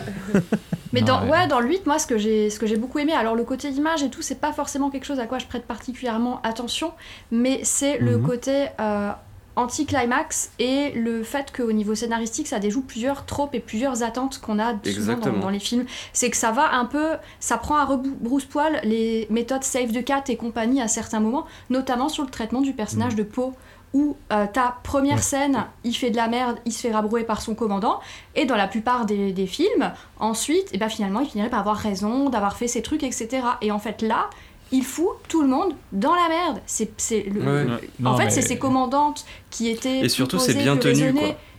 Voilà, elles étaient raison. posées, elles étaient Elle avait raison, raisonnées, ouais. elles avaient des plans qui étaient certes pas euh, hyper, euh, comment dire, euh, hyper, euh, hyper classe, etc. C'était, euh, Bon, après ils auraient pu le voilà, hein. c'était des plans de survie cr- crédibles, concrètement, pour comment maximiser les chances de survie. Et en fait, lui, il fout, mais juste tout en l'air, avec en embarquant Finn et Rose. Et ça, je trouve vraiment intelligent dans le 8. Et en plus, euh, la première fois qu'on le regarde, on a tendance à être embarqué avec Poe, parce que c'est un personnage, a priori, qu'on aime bien, ça fait partie des personnages Oui, oui. principaux. Héroïque. Et on ouais. s'attend à ce qu'on nous Mm. serve ce truc-là. Et au final, et ben bim, on se prend un petit peu la claque en même temps que Poe euh, dans les dents. Ouais, à la L'effet il a marché ouais. Ouais, mais Et d'avoir petite revu. tape sur la main, quoi. je- quand, quand je l'ai revu la semaine dernière, je l'ai encore plus apprécié que la première fois où je l'ai vu. Contrairement au 7 où je l'ai moins aimé, euh, le 8, je l'ai- il, il est monté dans, dans mon estime encore, alors que je l'adorais déjà. euh, parce que bah, j'ai vu un peu tous les tricks justement scénaristiques où on essaye d'emmener le spectateur Ouais. vers telle direction pour le reprendre à rebrousse-poil. Et pareil pour la planète et Casino. pas avec, gratuitement euh, c'est ça le truc aussi Ouais, et la planète Casino avec Finn et Rose, ils se retrouvent à un moment dans des geôles euh, et euh, ils, sont, ils sont passés à côté du mec auquel ils devaient euh, parler Oui. pour avoir des informations, etc. Mm. Et c'était Benicio un del Toro, ouais. voilà, et c'est ouais, et non, justement pas lui. Non, il- justement, il- euh, il- Just- il Justin euh, Theroux. Oui, Ouais, oui, il, pa- il passe à côté de, de, de, de, de ce gars et ils l'ont pas. euh, voilà, Ils l'ont pas percuté. ils- ils l'ont pas percuté, euh, ça, ça, ça ne se fait pas, ils se font, ils se font arrêter. Et c'était un gars de confiance qui était recommandé par quelqu'un de confiance. Et en fait, il se retrouve avec un mec badass, classe, euh, Mm. voilà, où, euh, ouais, il paraît un peu euh, contrebandier méchant sur les bords, un genre de euh, pseudo Han Solo, peut-être un peu plus perché. Ouais. Et tu dis, ouais, ben, dans la plupart des films, finalement, le gars, il va bien tourner, et il va finir par les aider et tout. Et là, en Non, fait, euh, salaud. ben non, non, c'est un connard, il les vend. Ouais. Et ça, tu vois, encore une fois, je trouve ça génial, parce que en tant que spectateur, t'as tellement l'habitude. Ouais. Enfin, moi, les Marvel, tout ça, j'ai vraiment du mal. Je peux pas trop les, les regarder, et je suis globalement pas hyper blockbuster, parce que j'aime pas trop qu'on me serve tout le temps la même, euh, la même, la même sauce. Et là, j'ai été surprise dans le 8. Donc, euh, c'est ça que Et puis même, euh, je trouve que c'est une belle exposition d'univers tout ce moment sur le- la planète Casino, tout ça, parce que j'avais vu, j'avais lu certains trucs de type, ils disaient ouais, mais scénaristiquement ça tient pas debout, en fait ils y sont allés pour rien. Mais on s'en fout en fait qu'ils y soient allés pour rien justement, c'est ça te permet une grosse exposition justement à travers ces types-là, à travers euh, montrer certaines classes dans la galaxie, c'était vraiment un beau moment d'exposition et d'immersion en fait dans l'univers. Et peu importe euh, que ça leur ait servi ou pas, ça te permet vraiment, je trouve, de solidifier et de concrétiser euh, ce qu'est l'univers maintenant, là, au temps de Star Wars 8, ce qu'avait pas fait le 7 justement, où on n'y comprenait rien, Nouvel Ordre, je sais pas quoi, tu vois. Ouais, et en ouais, plus, Bah après, et en plus est-ce ça que- pas, mais que- ça les dessert. Ouais, mais après, est-ce que vachement c'est euh. justifié Ouais, dans un film? Non, mais je trouve, est-ce que c'est justifié dans un film de, de, de faire une mission qui dure 45 minutes Ouais. dans un film qui ne fonctionne pas en fait? Bah Parce oui, que- justement. Euh, Ouais, c'est ça qui est classe. Non, oui, mais, Mais non, oui, mais t'as pas le temps.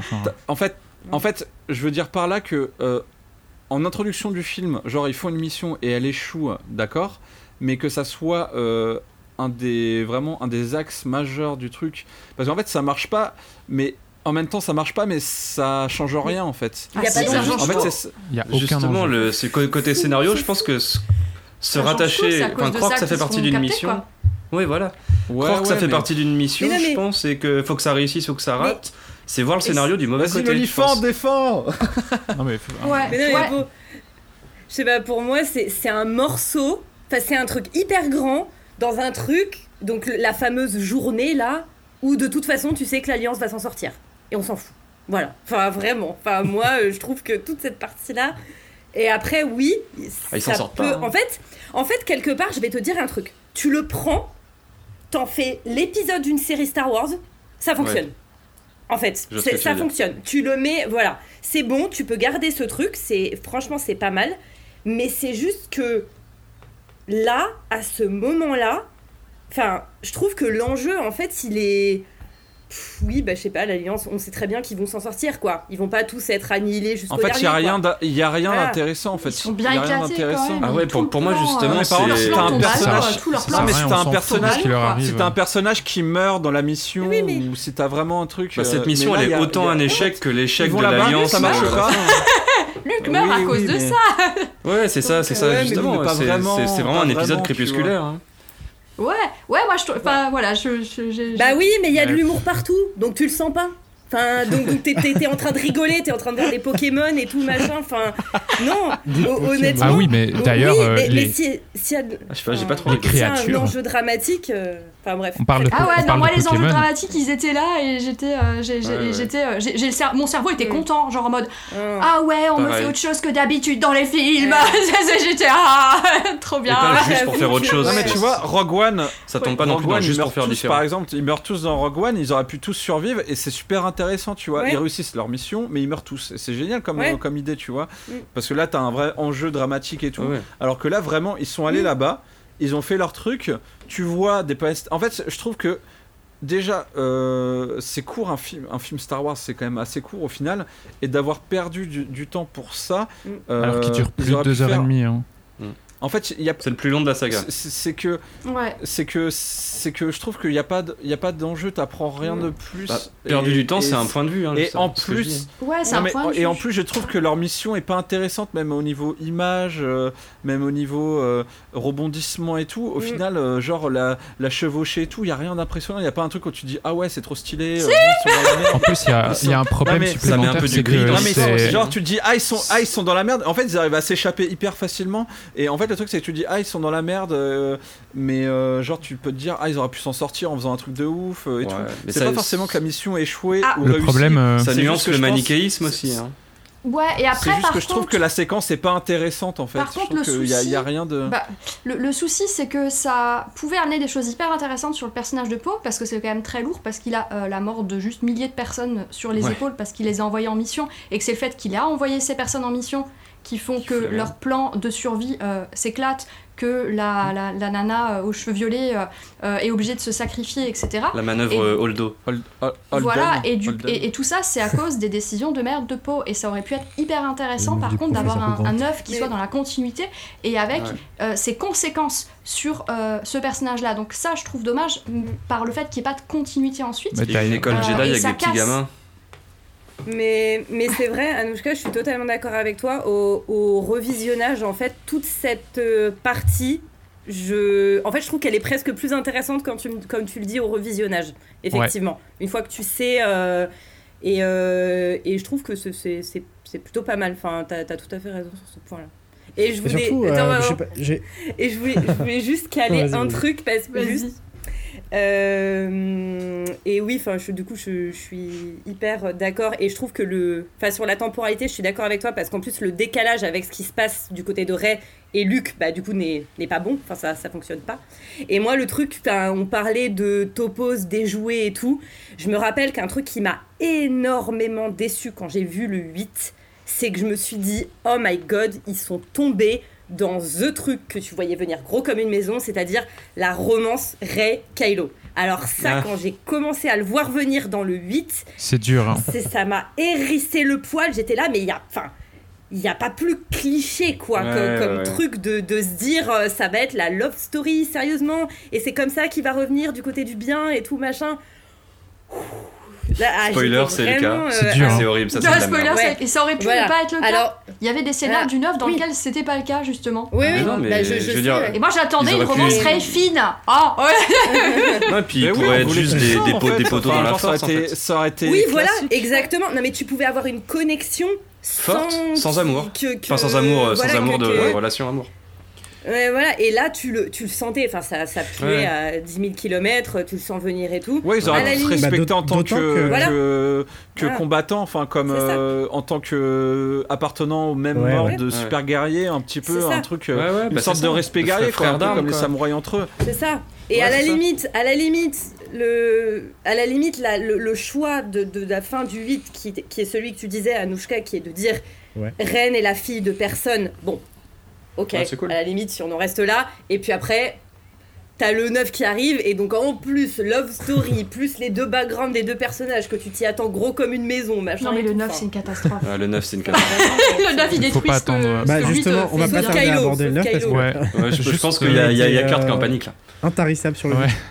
ouais, ouais, parce que le, le temps passe et J'avoue. Et beaucoup de, et beaucoup de choses en. Je dire, Parce qu'après, faut, faut parler de Rogue One et des séries et de tout je ça. veux hein. dire un Ouais, dernier truc. exact, mais je pense qu'on va Je pense qu'il y aura une putain, ça va capsule pour le. C'est en deux parties. cette- Ouais. Épisode. Faire une capsule euh, univers étendu. À ouais. dimanche prochain hein On va faire plusieurs épisodes. ouais. Non mais c'est vrai qu'il y a beaucoup de choses à dire. Je m'attendais pas à ce qu'on s'attarde autant sur l'épisode 8. Enfin, j'avais des... je me disais que potentiellement ça pouvait arriver et c'est arrivé. Ouais. Ouais, mais le Mais, 9, tu euh, vas voir, on va juste pousser long un long râle et Je c'est terminé quoi. Ouais, c'est ça. Je- Ouais, le je 9, peux dire un je dernier vais bon, dire c'est- trois, trois C'est de la merde. Et ben, euh, Saïd, est-ce que tu, oui, tu voulais dire un dernier truc, Ouais, c'est que malgré tous les trucs dont on a parlé, dont on peut discuter parce que c'est des questions euh, de goût, je pense, et de façon dont on appréhende la Oui. série, Ouais. euh, il y avait quand même dans le 8, à mon sens, vraiment des erreurs scénaristiques, dans le sens où ça introduit des moments d'incohérence où s'il se passe ça, il n'y a aucune raison que ça ne se reproduise pas après. Et au fait, ça pourrait débloquer des situations. Et, ou alors, il y a des choix qui ont été faits avant qui n'auraient pas dû être faits. Euh, par exemple, bah, le truc, je pense qu'il y a énormément de monde qui en a parlé, mais c'est ce truc de ce suicide de Holdo où euh, elle saute dans l'hyperespace et elle dégomme euh, toute une flotte. Pourquoi on l'a pas fait avant? Pourquoi on l'a jamais fait après? Tu vas pas me faire Bah, croire que dans un Ils univers. expliquent dans le 9. Dans le 9, ils sont obligés de se justifier. Ouais, ils ils perdent disent. une minute à en Putain, parler. C'est quand même génial. Tu hein. vas pas me faire croire que dans un univers où ils ont des droïdes in- quasiment intelligents, ils peuvent pas avoir un vaisseau qui de lui-même, vide, euh, fonce dans les flottes pour les détruire. C'est un truc de dingue. Ouais, ouais. Non, mais ça, c'est l'image du capitaine avec son, son vaisseau. Autre truc, c'est la projection astrale de Luke. Là, ça marche comment? À distance Il peut projeter son corps et choisir de Ouais, ça, toucher possible, ou ne ça. pas être Oui, touché. ah ça oui, c'est clair. Et en Ça, ça, plus, y a le encore un ça, truc. Ça, ça, j'ai bien aimé Yoda, ça. Yoda. Mais surtout, et pourquoi il, pourquoi il meurt quoi? Ah, il meurt parce qu'il. Pourquoi il meurt immédiatement après? Je, et moi c'est euh, vous parliez de la mort d'Han Solo qui était tout- un peu vaine et mal foutue. Là vraiment moi quand il disparaît, j'ai pas compris. Ah pour le coup, il- bon, pour le coup, euh, c'est Ah, le cyberprout. Ça c'est, euh, il meurt dans un cyberprout. Là, je pense qu'on peut le dire. euh, C'est un petit coup de vent, Non, un petit coup de vent. Il y a plus de Luke, c'est fini. Pour le coup, il a fait tellement un truc exceptionnel, Ouais, euh, jamais exceptionnel fait ce qu'il par a un fait. maître Jedi que il... non non c'est Ouais quand pas cool, ça. Ouais alors peut-être que c'est exceptionnel mais c'est pas euh, très clair. Moi je j'ai pas trouvé ça exceptionnel. Euh, Effectivement c'était Non mais un justement s'il avait- bizarre. s'il était pas mort ou s'il avait pas eu de réaction, t'aurais pu te dire attends ils peuvent faire ça d'autres Ouais, ouais, Là c'est- genre il utilise Ouais, tellement sa force vitale qu'il en meurt. Et alors, le ça dernier dans les truc, livres et c'est canon dans le lore Star Wars. Et en plus, ça empêche Kylo Ren de le tuer. Et puis je pense que Ouais. c'est l'é- c'est l'élément Ouais, aussi qui va faire pencher Kylo Oui. Ren. S'il a été bien écrit dans le 9, euh, ça serait cool quoi. mais- Mais ça pareil c'est très vite désamorcé parce qu'effectivement quand Kylo Ren le découpe au sabre laser, enfin il y, y avait aucun enjeu parce que je c'était très clair pour tous les spectateurs, enfin je pense. qu'il n'était pas réellement là, Luke, en fait. Ah bah si, moi je j'ai pensais qu'il était là. ai cru. l'avais pas vu venir. Moi je me suis fait piéger. Moi, moi moi je me suis Ah fait ouais piéger de. Pareil, hein. ouais. Ah oui. Bah moi je me je ah bah Moi, j'ai cru que c'était le Terminator au début, hein. qu'il était pas vraiment là c'était pas possible en fait il pouvait pas Pourquoi apparaître c'était pas possible spontanément euh, parce que je j'imaginais pas qu'il puisse apparaître spontanément euh, là-bas quoi Bah, il, si, il a une physicalité quand même. en mais- vaisseau. euh, Ray est venu en vaisseau, donc tu peux te dire, elle a emmené Luke avec lui. ouais En- bon ça c'est un autre en plus, débat t'as aussi un sur plan. Star Wars c'est le T'as un, pl- t'as un plan où Luke, euh, Oui. plus ou moins à côté du faucon, donc tu te dis. Ah, il est dedans, monté. il est dans la cabine et après cut et c'est vrai. écoute euh, peut-être moi j'avais vite capté le délire mais bon après euh, Mais du coup, lui, il peut blesser les gens, mais il peut pas être blessé.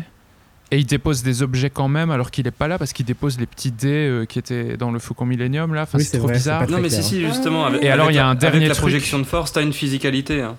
Mais les dés n'existent pas. Les dés, ils disparaissent quand ils disparaissent. On le voit dans le film.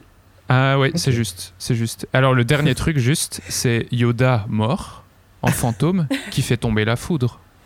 Alors si les Jedi qui Alors, sont morts peuvent droit. avoir une interaction avec le monde physique, pourquoi on n'a pas une armée de Jedi morts avec Qui-Gon Jinn, avec Anakin, avec euh, Obi-Wan Kenobi pour venir Ah, dégommer le tilté, premier ordre? ça Non, mais Mais c'est aussi, ça, ça devait ouais, plus ou moins se passer dans le manipulation 9, de la je crois, en force. plus, quand, quand les Jedi donnent la force ou je sais pas quoi là, à la fin, en mode euh, Genki Dama. De ce que j'avais compris, il y avait une idée à un moment dans un scénar de, bataille de Jedi morts, euh, je sais pas quoi. Ouais, ouais, ouais, il y a. je crois y que a Saïd un- tu te fais trop de mal à essayer de chercher de la cohérence dans Star Wars parce Mais que oui. ça a jamais été le cas hein. Ouais, mais ça n'a jamais été le cas non, mais c'est pas vrai parce Et, que euh, euh, là, c'est c'est des failles, tu vois. C'est pas juste, ok, bon, on accepte que dans Star Wars, il y a du son dans l'espace, par exemple. On accepte ça et on vit la, la saga avec, tu vois. Et euh, Bah, D'autant qu'ils se rétractent sur, celle, sur cette saga-là, sur cette Ouais, marrant. parce qu'effectivement, ils ont pris ça en compte. Donc en fait, même au sein du même univers, en fait, tu vois, en fonction des épisodes, euh, ils décident ou non qu'il y a... Donc moi, la cohérence, j'ai cessé de la chercher dans Star Wars depuis très longtemps. Et même la cohérence scénaristique, parce que là, on, on repart sur l'ancienne trilogie, tu vois, mais là, pour me les être euh, tous faits, à l'exception du 9 que j'ai pas réussi à voir en entier, mais je me suis fait tous les épisodes euh, pour, cette, pour, pour, cette, pour cet épisode de Mana et Plasma, là. Et même au sein de... C'est-à-dire que il fait, la, il fait la trilogie originale, donc euh, il élabore ses personnages, il écrit son scénar et tout machin. Et genre 10 ans après, il fait, ou 15 ans, ou 20 ans après, il fait la, la prélogie, pardon. Et dans sa prélogie, en fait, il prend des libertés avec, son scéna- avec le scénario ou avec les faits qu'il avait lui-même établis dans la Ouais, prélogie ouais. originale.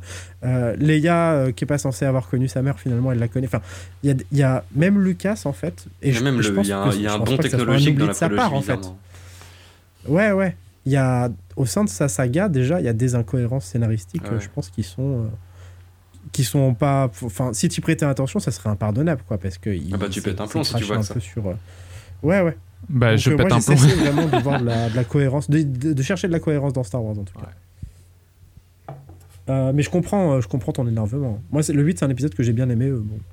Euh, de, de manière générale, en plus, je vais me faire savater, mais moi, j'ai- j'aime bien la nouvelle trilogie. ouais. Bah, si vous voulez, ce qui m'énerve, mais après je vais pas épiloguer non plus, mais c'est que des. Ouais. Je pense qu'il y a des tas de moment. gens qui écrivent des, des trucs sur Star Wars qui sont mieux tenus que ces Ah bah films-là. oui, ça. Et au fait, c'est un scandale que des studios comme Disney aient pas réussi à mettre scandale. autour d'une table des gens pour faire un truc. S'ils avaient voulu faire cohérent de bout en bout, ils avaient les moyens euh, scénaristiques et financiers de le faire, quoi.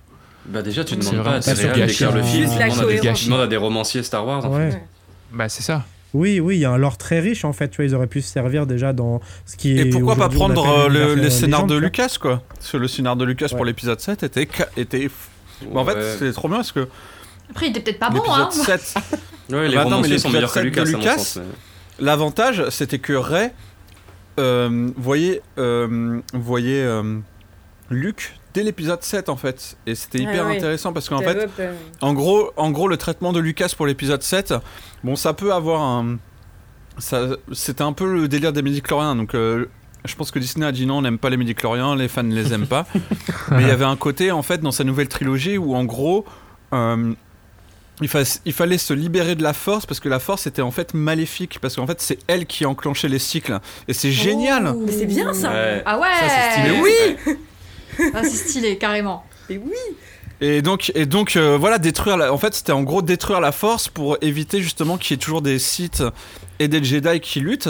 Et tous les euh, forces c'était ça. Et en Casser fait, le game. en hein. gros, en gros, Luke, Luke était, euh, Luke s'était retiré en fait euh, sur une planète et tout pour euh, pour réfléchir à ça, il avait pas recréé un ordre parce qu'il voulait pas recréer la même chose parce qu'il savait que s'il recréait les Jedi, il allait, il allait recréer des sites en comparaison. Là, il est Et donc, euh, en gros, c'était ça l'idée euh, du truc, quoi. C'était de détruire, euh, détruire la force ou, ou, ou en tout cas, en gros. euh, dire que la force manipule les gens en fait et je trouvais Ouais. ça c'est génial t'imagines C'est euh, la Bah, serait pris hein. C'était arrêter Ah ouais de croire que l'équilibre c'est des Jedi et des Sith, mais l'équilibre c'est ni l'un ni l'autre en fait. Oui, et peut-être Oui, ju- voilà. et peut-être croire et peut-être croire en nous plutôt que euh, dans la force tu vois enfin tu Ouais, vois genre ça aurait été cool en euh, fait tu vois dépenser 4 milliards pour euh, clore une, une saga et puis. Ouais, moi je dis réinvesti, euh, George Lucas tirer, euh, réinvestit tes ouais, 4 il voulait milliards, fais-nous les cette 3 balle dans le films. non mais il a regretté hein. de toute façon George Lucas quand il a vu l'épisode euh, même 7 il était Ah, pas 7, il a content, déjà pleuré, hein, ouais. Bah, il y a des. Il y a des Ouais. interviews où il dit à demi-mot qu'il est pas content, tu vois. Il le dit jamais clairement parce qu'il est peut-être tenu bah non par des il, a des clauses hein. je pense. Ah ouais. Mais euh, tu sens. Tu, Ah, il il n'y a pas besoin de- d'en parler en fait. Tu sens Mais tu sais, on sait jamais. Peut-être qu'un jour il y aura une nouvelle trilogie avec la vision de Lucas. euh, Tu sais, je sais pas, Ouais. ça peut toujours arriver. Regarde, regarde Ouais, là, ouais. y j'ai vu là euh, complètement à part. euh, Je, je sors du sujet. Il y a des mecs qui ont acheté le le bouquin de Jodorowsky euh, d'une euh, le, le truc. Ouais, Et leur le but, C'est d'en ouais. faire une série animée, ce serait Ouais, ouais. génial, tu vois. Et du coup, euh, Mm. pourquoi pas, pourquoi pas, tu vois, genre euh, dans quelques années euh, refaire une. Alors bon, je sais que c'est un peu débile de dire Bah, ça. ils pas les acteurs, Il faut ouais, qu'ils aient les Genre, droits. hein. Re- re- restore, restore the Lucasverse, tu vois, genre, euh, je suis pas dans ce genre de truc là, quoi, mais euh, Mais t'auras pas vieille Leia, t'auras mais- pas vieux Luke et tout quoi. ouais. Mais pourquoi c'est dommage On va en parler tout de suite avec l'épisode revive 9. Alors l'épisode 9. Bah oui, allons- allons-y parce que là vraiment c'est genre c'est juste interminable. Ouais. On va parler de l'épisode 9 réalisé à nouveau par T.J. Abrams. Euh, L'ascension de Skywalker qui est sorti donc en 2019 et qui dure 142 minutes. J'ai pris plein de notes là sur cet épisode, c'est n'importe quoi. Il, Et, il dure pas euh, 140 heures euh, plutôt. Alors pour- pourquoi, pourquoi est-ce qu'il a fait une ascension c'est déjà relatif. Faut m'expliquer, je sais pas. bah tu sais, Pourquoi euh, Skywalker le Mont Blanc c'est compliqué. Non, moi j'ai j'ai dit que je parlerais pas du. 9, donc Moi, je parlerai je- pas du 9. Voilà. Ah, moi, je- D'accord, donc Cyberpunk. Vas-y, ah bah Anouchka, on Et puis commence en plus avec ça nous fera gagner du temps. Ok.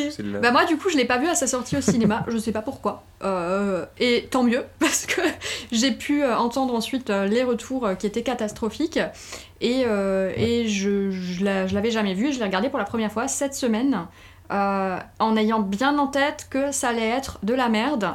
Donc euh, du coup j'ai beaucoup rigolé pendant tout le film, je l'ai pris comme une énorme parodie. Je, l'ai regardé avec quelqu'un, hein, toute seule ça aurait été, euh, ça aurait été compliqué et quelqu'un qui l'avait pas vu encore non plus et qui savait que c'était pourri. Donc on s'est marré pendant tout le film, on n'a rien compris. Parce qu'ils font que de se promener d'une planète à l'autre, tu sais jamais où ils sont. Les dialogues n'ont pas de sens. Souvent, il y a des répliques et, et en fait, il n'y a pas d'idée qui est. Enfin, ça n'a pas de sens. Il y, a- il y a un dialogue au début entre Rey et, et- et Leia où, où- où Rey lui dit oui, je vais aller là, et Leia lui dit non, et Rey dit si, et elle se casse. Et il y a des, plein de trucs comme ça, où, où juste. Ouais, mais En fait, tu sais qu'il y a une raison à ce dialogue pourri. Hein. C'est un dialogue qu'ils ont bricolé euh, comme l'autre avec les rushs euh, de Leia qui leur restaient Oui. parce que bah, Ah là là. Et avec des doublures pour quand on la voit de dos, des fois quand elle parle, parce qu'il fallait créer, fallait faire des lignes de dialogue trop longues et tout. Enfin, l'enfer, hein, ça aussi, l'enfer à voir. hein. Ouais, ça, ça a dû être très compliqué. Non, mais tout le traitement du personnage de Leia, là, on peut, on peut, on peut facilement Ouais, excuser. il euh, fallait, fallait juste vu, pas euh, faire vu ça. la même, complexité du truc. Mais, euh, mais, Ouais, euh, bah c'est très dommage. hein. Je pense que ça aurait peut-être sauvé un tout petit peu le film, je pense, si, euh, si mal. Mais en tout cas, Mais, Voilà, mais fallait pas se faire ce choix d'entre deux. parodie. hein. Il est très drôle. Il y a des chevals au galop euh, sur, sur un vaisseau. Oui, Euh, il y a des personnages, on nous les introduit, on est censé éprouver des trucs pour eux. Et puis après, finalement, euh, enfin, on nous introduit dans le dernier film des nouveaux personnages de- dont on est censé avoir quelque chose à faire. La, la copine de Poe, là, et puis euh, bah, il y a, y a d'autres choses aussi. Bah, Il y a que Lando Les- qui les est trop saucé d'être là, qui rigole tout le temps. Et tout. bah, mais- ouais, est trop content l'acteur. Les, les Stormtroopers qui, euh, qui finalement, euh, comme, euh, comme Finn, ont décidé d'arrêter de combattre. On comprend pas pourquoi. Qu'est-ce qui se passe? Pourquoi est-ce que certains Stormtroopers décident. Enfin, à un moment où une. Voilà, et puis qui- qu'ils ont à un moment le déclic, parce que visiblement ils ont un espèce de conditionnement mental quand même, donc comment est-ce qu'ils font pour se déconditionner, tout ça, on ne le sait pas. Ils sont introduits, ils se promènent à cheval, tout va bien. Non, c'est une, euh, c'est une vaste blague, euh, ce, ce- ce film.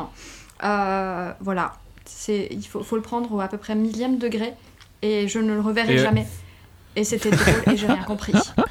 Et il s'assied Et en plus, ce qu'il faut dire, huit, hein. c'est que c'est qu'il aurait pu autre, parce que comme tu disais tout à l'heure, il y a eu deux scripts de Colin Trevorrow, donc à réaliser Jurassic World, Oui. et c'était hyper intéressant. Au moins, enfin, il y avait des trucs euh, un peu nouveaux, c'est-à-dire que euh, si je me souviens bien, en fait, il menait la révolution. En fait, il menait une révolution sur Coruscant. Donc, t'avais. euh, c'était trop bien. Enfin, les artworks étaient trop bien. Ouais, t'avais des C'était passages genre, euh, euh, euh, t'avais, euh, t'avais en fait les ATTB euh, qui, qui sont dans le, dans le 6, là, les sortes de marcheurs à, à une, à deux pattes, Les pas à quatre pattes, qui étaient, euh, qui étaient euh, repeints un peu comme, euh, enfin, comme euh, une manif, en fait, genre des trucs utilisés. euh, et en fait, ils allaient mener la révolution en Coruscant pour abattre le pouvoir. Et je trouvais ça plus intéressant que ce qu'on a vu dans le 9 là. D'ailleurs, on nous promettait une bataille spatiale gigantesque avec le plus grand nombre de vaisseaux que vous avez jamais vu. Et franchement, c'est le, c'est la pire, pire bataille spatiale que j'ai vue de ces dernières années. Et c'est mal tu ne filmé comprends rien. force. Tu ne comprends Ah ouais. rien alors qu'ils avaient des milliards de vaisseaux. Tu, tu, tu, tu comprends pas, tu comprends pas comment ça se déroule. Euh, Normalement, une bataille, je sais pas moi, de vaisseaux, bah c'est, euh, tu le vois, c'est c'est assez stylé dans l'épisode 3, c'est des batailles navales quoi. J'aime bien, j'aime bien ce passage dans, dans Même l'épisode il y a 3. un bail de là, tu sais pas, parabole. de fait, si tu casses une parabole, tout est cassé ou je sais pas quoi là. Oui, Ça, c'est très Star Wars Battlefront, euh, Palpatine. Et puis ba- ba- ba- ba- ba- ba- Palpatine qui fait Rah comme ça, il y a un énorme éclair euh, qui arrive en mode, euh, en mode c'est le c'est le méchant de Dragon Ball Z euh, Evolution, tu vois, euh, de, ou de- d'un autre d'un autre film Dragon Ball Z. Enfin, genre c'est c'est en fait tout tout est niqué et le film c'est un jeu vidéo quoi. Il faut trouver la clé. Ouais. Ah non, il faut trouver la deuxième clé. Ouais, ah non, il faut trouver la troisième clé maintenant. Ouais, Et euh, c'est c'est que pour plaire aux fans. euh, Genre t'as l'étoile trouver de la, la dague mort, euh, qui te fait immergée, trouver alors que- le truc dans l'étoile de la mort, qui te fait trouver le Ouais, prisme qui va avec Zégol, qui te... et en fait on s'en fout Et- parce qu'elle vole le vaisseau de euh, Kylo Ren.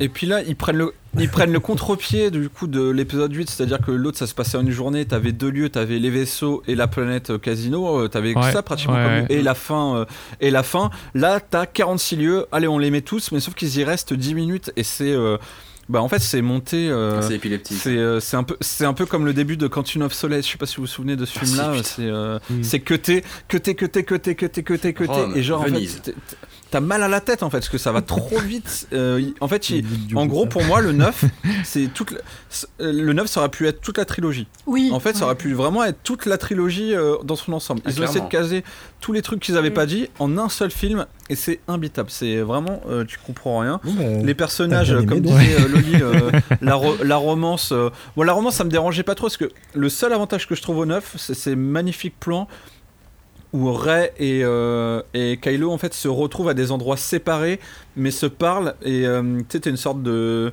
de transition Ouais, comme c'est la ça seule et bonne idée, ouais. ça, Et, et ça fort- super beau et Oui. C'est l'idée du Et, 8. et hein, fort ouais. heureusement, euh, Adam Driver est extrêmement crédible. Enfin, moi, je trouve que Adam Driver, Ouais. il est. Enfin, je dans sais le 9 pas, il est encore meilleur Moi, Ouais, il moi, est- je trouve il qu'il est- a un truc, en fait, dans, dans, dans les regards, dans les expressions, etc. Il est lui, intense, hein. t'y crois. En Oui. fait, Ouais, lui, lui, de son côté, t'y t'y crois, heureusement. Mais- c'est le seul à y croire Parfois, tu les regardes, les autres, Ouais. et tu vois qu'ils sont désespérés, en fait, juste les acteurs. Il y a une autre C'est scène vrai qu'Adam Driver, dans, tous ses films, c'est un mercenaire. Ouais. Ouais. Et, et vraiment, et même, même pour le coup, et Dieu sait que j'étais remontée contre cette idée, mais même, euh, genre, quand il regarderait, etc. et tout, t'es, en fait, t'as envie d'y croire, quoi, quoi parce, que, Ouais. parce que lui, il, il porte le truc, quoi. Enfin, je trouve que ces changements sont crédibles. Bref, voilà. Oui. Ouais, C'est ouais. le seul truc. Complètement. Et ouais, une, une scène aussi qui est très drôle, c'est quand euh, Rey récupère euh, le X-Wing de, de Luke, qui était dans l'eau pendant visiblement très Ouais. Donc, Ah euh, oui. voilà, je, voilà, je me suis, on s'est fait la réflexion, euh, on s'est dit, mais euh, en fait, euh, le sel, ça conserve vachement bien le métal électronique euh, et l'eau Ouais, aussi. grave. Voilà. Ah, je- j'avoue, que j'ai pas pensé à ça parce que dans le marais c'est logique, mais genre dans la mer c'est pas du tout logique. Ouais, c'est, voilà, c'est, c'est de l'eau il y a peut-être pas de sel sur cette planète, tu sais, ils vont le réexpliquer dans le 10. Non, mais tu Ouais, sais, c'est parce qu'il n'y avait pas de sel Ouais, dans cette ça. planète. Bon, en fait, euh, vous allez dire que je cherche de la cohérence partout, mais euh, deux choses. Euh, les Ah bah gens là, tu peux y aller. dans tout l'armada de vaisseaux qui est créé là pour faire tourner les vaisseaux amiraux, euh, ils sortent Ouais. d'où? Juste. Ah oui, Il oui. faut des milliers Oui, de euh, gens. Sur Exegol, sur Exegol. Et euh, Bah, je pense deux- que on nous dit que c'est un projet de parallèle, quoi. C'est vendu comme ça, je crois. Ouais, c'est ça. Avec le personnel à bord. euh, Ouais. Et le, deux- le deuxième truc, c'est, on est d'accord, c'est Palpatine qui crée des clones Snoke à la chaîne. Ouais. Mais Snoke, il Ouais. maîtrisait. En fait, non, c'est pas ça. Non, c'est pas ça. C'est des en essais gros, ratés. C'est plus autres. compliqué que ça. En fait, euh, Snoke, c'est un essai raté de Palpatine. En gros, Voilà, c'est c'est juste ça. ça. C'est un S'il a clone de Palpatine qui a S'il a la recette, s'il a la recette pour en créer un, il peut en créer d'autres potentiellement. Bah, c'est ce que tu vois plus ou moins dans, Bah, dans la. de ce que j'ai compris, film, ce qui est que tu, expédié en tu 3 vois, c'est des déchets. hein, c'est dans ce qui est dans les tubes et tout, c'est du raté. Ouais, il a réussi à en faire qu'un. Ça a l'air très dur. Parce qu'il y avait quand même un côté, Ouais. euh, il aurait pu se créer une armée de créatures qui maîtrisent la force, au fait. Ah, je trouve. C'est vrai.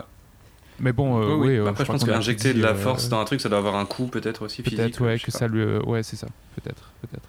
Non, mais il est désespérant. ce- film, film, ce, euh, ce film est, n'assume Ah ouais, pas non. le Et film vraiment vraiment, dé- C'est tout. euh, ce film est vraiment désespérant et euh, Bah, tu vois une guéguerre réelle en plus qui est déplorable, quoi. Ouais. euh, Clairement. oui, c'est genre ah bah Ryan Johnson t'as dit ça bah moi je suis pas d'accord. Et c'est pour ça que j'aurais préféré limite une euh, Régler trilogie régler ça ailleurs. avec euh, que Oui. que que J.J. Abrams, mais ça aurait été cohérent, alors que là c'est Oui, incohérent. d'accord. Et franchement, le 9, je l'ai même pas acheté en DVD alors que je les ai tous achetés, et je ne peux pas le voir. Et pour moi, ça me gâche vraiment tout, la saga en fait, euh, parce que je n'ai pas envie de le regarder vraiment. bah, finir là-dessus, euh, ça fait chier. Bah finir là-dessus, euh, la prélogie, euh, l'épisode 3 il finit sur un truc, bah ça raccroche les wagons, c'est cool. tu peux regarder le 4 direct après, mais le 9, euh, ok, Palpatine est de retour. euh. Alors moi quand ils l'ont annoncé, j'ai fait ah cool, Palpatine est de retour, j'étais plutôt content, tu vois. Ah, il est mais mieux que comment c'est amené? Ah C'est amené, mais c'est amené. Bah, mais c'est amené dans un texte mais- déroulant, quoi. Hmm. En fait, il a toujours été là. tu sais, genre- Ouais, c'est ça. Ah oui, c'est ça, Ouais. oui. Ouais, ah oui, c'est- fatigant, ça. le, le- le truc déroulant, c'est Palpatine est de retour. Tu sais, genre- Ouais, c'est ça.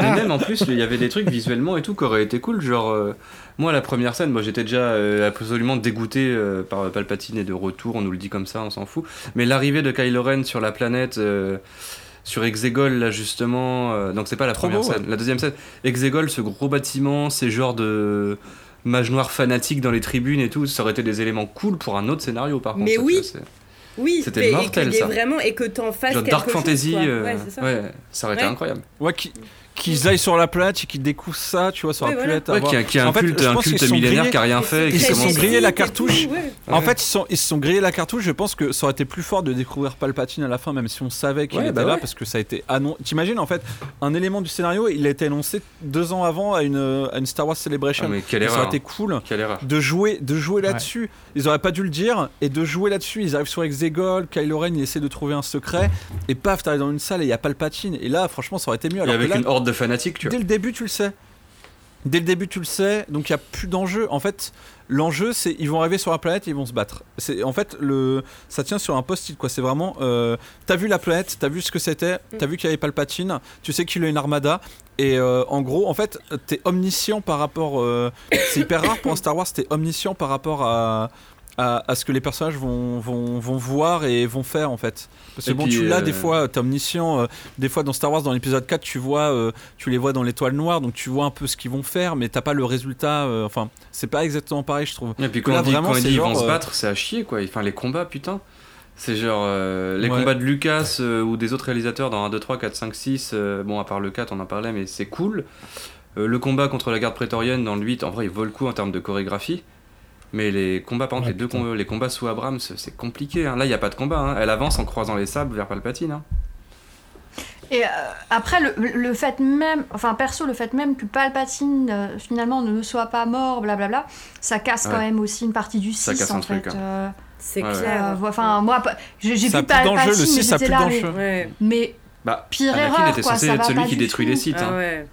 Bah oui, Donc, non, mais ça va Et d'ailleurs, du coup, Ouais. la saga, la saga devient la saga Palpatine. Je sais pas si vous vous rendez compte. Parce Oui, c'est ça. fait, il est là. C'est plus la saga Skywalker, c'est la C'est saga. plus la saga. Skywalker, c'est la saga Palpatine parce que Rey c'est une fille de Palpatine, enfin c'est la Mm. petite fille, ça c'est nul. Ouais, ouais. Ah Euh, ouais. Ses parents qui sont Ah amenés ouais. comme ça et tout, ça aurait pu être, ça aurait pu être intéressant, mais c'est toujours pareil, c'est que c'est euh, déjà dans le 8 on dit que c'est personne et là en un film on te met la filiation euh, de Rey comme ça. euh, Ouais, ça, se- ça euh, se mord la queue en plus. pourquoi, pourquoi pas le truc en plus le l'acteur qui joue son père il- je trouve qu'il a une tête de premier de la classe enfin je sais pas il y, a- il y a un truc qui, qui me dérange dans, dans ce- le ce- je, je connais pas cet acteur mais genre euh, Ouais, c'est pas le fils de Palpatine quoi. c'est pas Et Palpatine, Ouais, c'est quand même pas. reproduit hyper tard. hein. On sait pas au final si c'est la mère ou le père de Rey qui est l'enfant de Palpatine, mais il Oui, a quand c'est même vrai, c'est eu vrai. après Alors le 3. non, c'est Hein, pas de la c'est- reproduction. Ça, ça aussi, euh, c'est vraiment nul. c'est un clonage raté un en fait c'est un clonage, ouais. un raté de lui-même Pour de vrai. Ils ont mis ça euh, Mais dans, ça, les, faut dans le le savoir, bouquin, quoi, dans la toujours novélisation du film.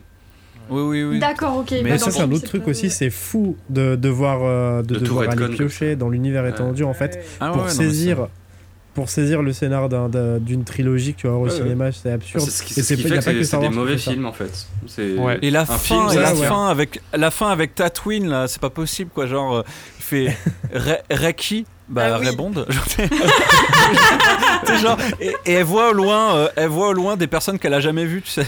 Non mais c'est pas ça, mais genre, euh, elle les connaît à peine en fait. Au, au final, bah, elle connaît Luc, elle connaît un peu Léa, mais genre, euh, Bah ouais, elle aurait pu être. euh, T'aurais justifié ça s'il y avait une temporalité de on la voit euh, lire des puis, euh, bouquins, tout c'était juste, apprendre, mais c'était juste pas, pour revoir, pour revoir les deux soleils de Tatooine, enfin, et pour finir la boucle. Mais je trouve ça. Bah, pour bien voilà, dire que c'est la saga Skywalker, quoi.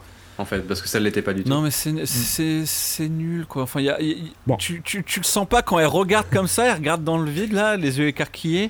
et euh, comment tu veux créer une relation euh, Parce qu'en fait au final regarde, Léa euh, elle la voit. euh, en fait Léa elle a connu Viteuf du 7 donc elle a vu très très peu.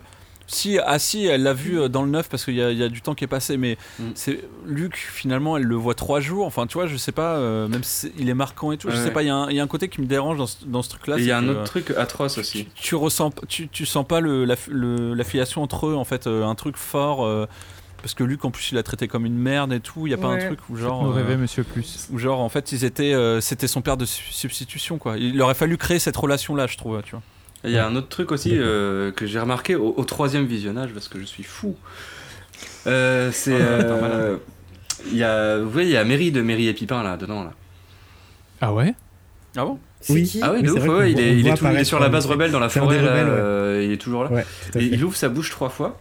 Et les trois fois, c'est pour euh, combler des trous de scénario, mais vraiment en, en- en lisant le texte. On ne peut pas faire ça car il s'est Ouais. passé ça. Et, et si vous voyez le film juste en pensant à ça, enfin même regardez pas le film, avancez jusqu'à voir sa tête en fait, ça vous prendra trois minutes.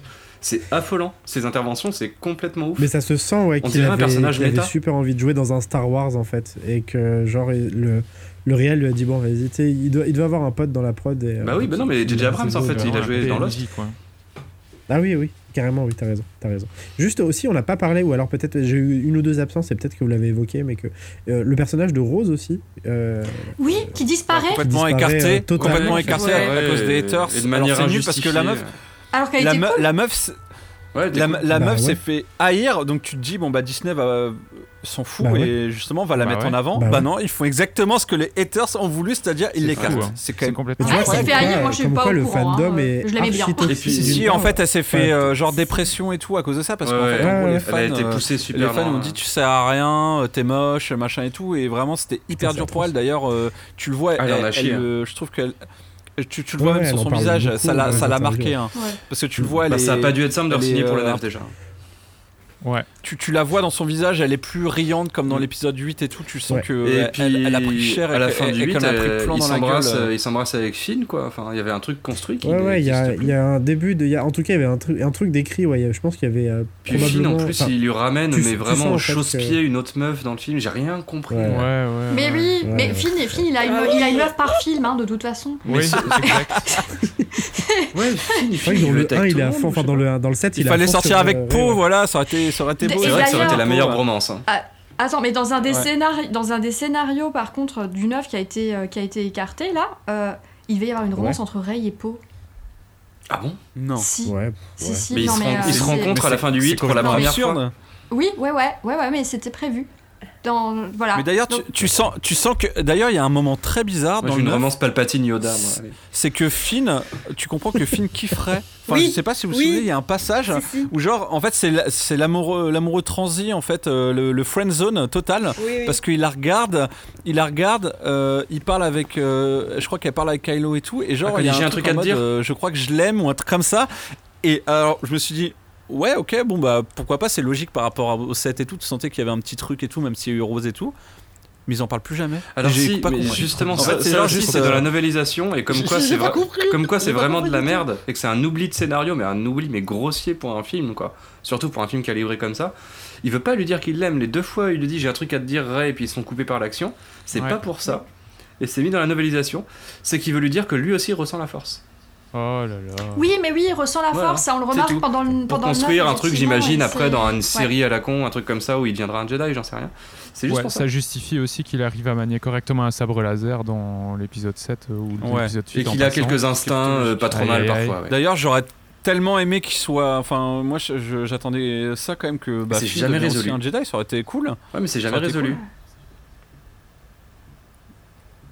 Et en même temps, ça aurait été un truc de plus Mm. dans le 9. Bah en fait il, Ouais. est, il est bazardé. Finn, Finn, je trouve que c'est le gâchis parce qu'il a un super background et tout. Ouais. Et je trouve qu'il est, ga- il est gâché dans le 7, dans le 8, dans le Dans le 9, 8 en fait, aussi, au il est a même, On a, on a la caution probablement- afro-américaine, c'est bon les gars. Enfin en plus caution. il est anglais. Mais il a même probablement genre, des euh, meilleures c'est bon. intros euh, de Il est là. tous les films Star Wars en fait, euh, tout simplement. Ouais, Tu vois, c'est vraiment le personnage euh, que Ouais. j'attendais Il est pas et moi que, que j'ai- trouvé. Ouais, l'intro, son introduction au scénar est vraiment incroyable. intro est mais hein. enfin, déjà parce qu'il il est introduit euh, dans, dans, des- dans une scène d'une violence inouïe en fait, euh, dans, même dans un Star Wars.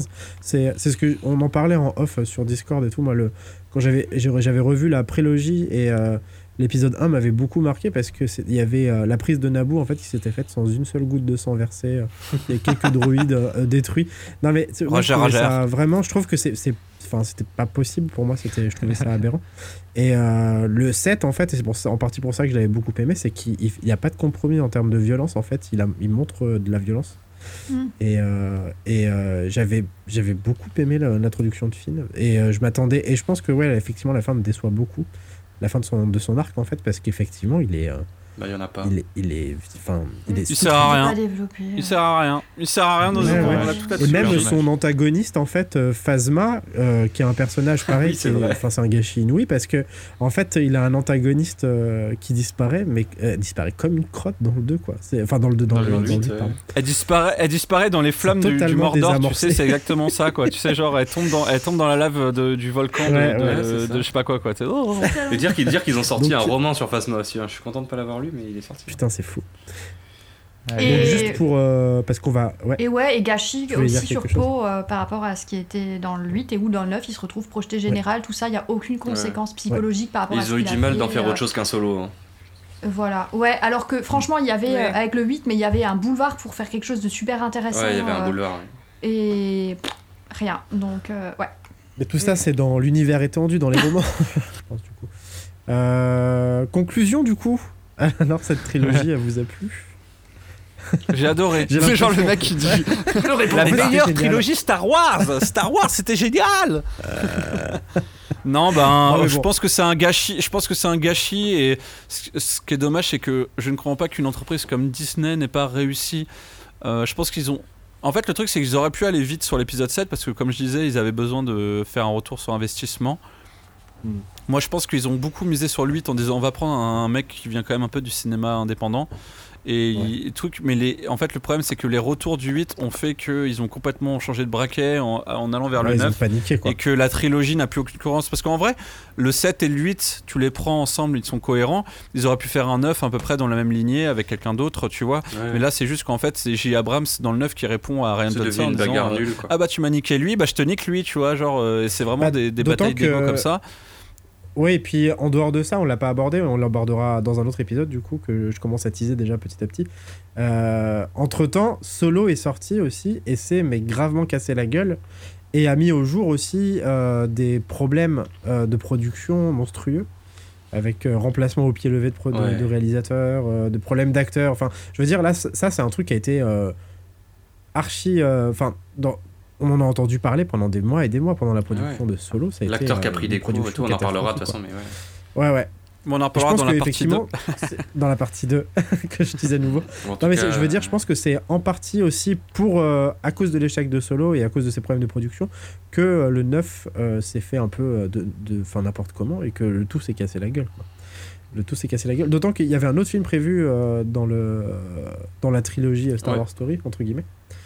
Et que ça, ils ont totalement lâché le truc, quoi. Ils Ah non, mais la postlogie, elle a même Donc, pas la euh, note ouais. de Jar Jar sur 20 parce qu'au moins là, il y avait un essai technique. euh, là, il y y a rien. Jar Jar sur Mais 20. je, je pense que c'est pour ça aussi qu'on est tous extrêmement déçus, c'est que ça, ça commençait plutôt pas mal en fait. Ouais. Ouais. Bah, à part, en gros, à part pour Enfin, le premier tiers du premier film, On ouais. fera rien avec, euh, avec cette trilogie. Bon, enfin bref, du coup, euh, une belle déception pour tout le monde. Je sais pas si Loli et, euh, et Anushka et Amelka. euh, Bah, si on prend l'ensemble, ouais, une déception. Après, il y avait des, des bons côtés. Je t'ai dit, dans le 7, dans le 8, je reconnais Moi, des c'est qualités. ça, euh, ouais. Ma conclusion, c'est Star Wars. Mais 8. c'est juste qu'au finalement, si tu prends toute la trilogie, je trouve que c'est un énorme gâchis. Mais au voilà. final. Ouais, Ça complètement. reste un gâchis. Un gros gâchis. Même si le 8, euh, Ah, même ouais. si par exemple tu disais Anushka que tu aimes bien le 8 et tout, si tu prends la trilogie dans son, dans son ensemble, Oui, ça c'est un reste quand même échec. un gâchis. Ah oui, complètement, Mm. complètement. Ouais. J'aime- J'aime bien le 7 et le 8 individuellement, mais la trilogie globalement, c'est un énorme gâchis, un gros échec. Ouais. Il n'y a pas de, y a pas, enfin, il y a pas de vision, on, on va pas épiloguer là-dessus. Et en plus, euh, l'échec du 9 et l'échec de Solo font que la- l'avenir cinématographique de la licence est sérieusement remis en question. Et je trouve ça dommage parce que c'est un univers qui est génial et il y avait moyen de faire plein de films blockbusters relativement sympas quand même dedans Ouais. et de partir sur d'autres histoires. Donc euh, gros gâchis et puis euh, ils se sont vraiment tiré une balle dans le pied côté cinéma. Mais après j'ai cru comprendre que Disney, le cinéma, ils commençaient un peu laissé de côté de toute façon et qu'ils allaient de Mhm. plus en plus se centrer sur leur plateforme. Donc, euh, Mm. donc voilà. Mais en tant que cinéphile, je trouve ça dommage. Tout pareil. Ouais. Mm. Et c'est d'autant plus dommage que finalement trouver de la cohérence entre des réels différents et faire du Star Wars qui ressemble pas à du Star Wars mais quand même et qui contente tout le monde, euh, finalement ils ont réussi à le faire avec le Mandalorian. En tout cas, il y a beaucoup de gens qui pensent ça. Donc ça rend encore Ouais. plus dommage le fait Ouais. de trouver que cette trilogie de films est un gâchis quoi. Parce qu'on se rend compte que faire Ils ont réussi à le l'innovation faire parce qu'ils technique s'en moins pris la et tête. faire Que plein de trucs ouais. cohérents derrière, euh, ils étaient capables quoi. Donc c'est vraiment un gros Mm. gaspillage d'argent. J'ose même pas imaginer combien de films indépendants, euh, combien de Camelot premier volet on aurait pu financer avec le budget de cette trilogie. Euh, c'est la déprime, c'est la déprime. Moi, je, Mm. Je pense quand même qu'ils sont. Ils, ont gagné un max de fric. Ah oui, oui, oui. Mais, Oui, ils- ils ont mais, pas mais perdu par tant d'argent contre, ils ne. Ouais. Mais par contre, euh, et je pense que c'est enfin, c'est un truc qu'on dit souvent, il, il- ça marche pas en Chine. Enfin, c'est un Non, des ouais. trucs qui fait que, que c'est enfin, raté, entre guillemets, c'est que ils n'arrivent pas à faire marcher euh, Star Wars en Chine. Et les, les, la trilogie fait pas exception. euh, Que le, a très très peu marché. Enfin, marche pas du le tout. côté obscur Ouais. ressemble trop euh, au Parti communiste. Bah, il y a plein de trucs, oui, enfin, ça fonctionne. En fait, ça, enfin, narrativement, le côté euh, rebelle versus gouvernement euh, C'est pas bon ça. marche moins. Les trucs, tout ce qui fait que nous, on trouve ça un peu glamour, genre, oh, la force des combats de sabre et tout machin. Ils ont ça en euh, mieux. c'est juste le daily business, en Ouais, fait. euh, genre, Ouais. euh, voilà. Enfin, bref, ça, ça, ça prend pas, mais. Donc, je sais pas, euh, je, je sais pas au bout du bout si. Mais oui, je pense qu'ils font de l'argent, enfin, dans, dans cette histoire. Mais moins qu'avec, euh, en tout cas. euh, qu'avec du MCU ou un Ah truc oui, oui. comme ça Mm. sur, un- Mm. sur le marché, par exemple. Mais, euh. Mais après, euh, après Disney, euh, Disney a quand même fait du bon et on en parlera plus tard. comme Oui, voilà, Kurt. oui, oui, c'est Alors, ça. Kurt, Kurt dis-nous. vrai que- Bah oui. Bah justement, euh, du coup, je pense qu'on on va s'arrêter là parce qu'on a fait déjà une émission très longue. Peut-être pas le record euh, de l'émission Mana et Plasma, mais on n'est pas loin. Et on avait encore énormément de choses à dire, beaucoup de choses à dire, notamment sur et l'univers étendu et euh, l'univers de Star Wars en série.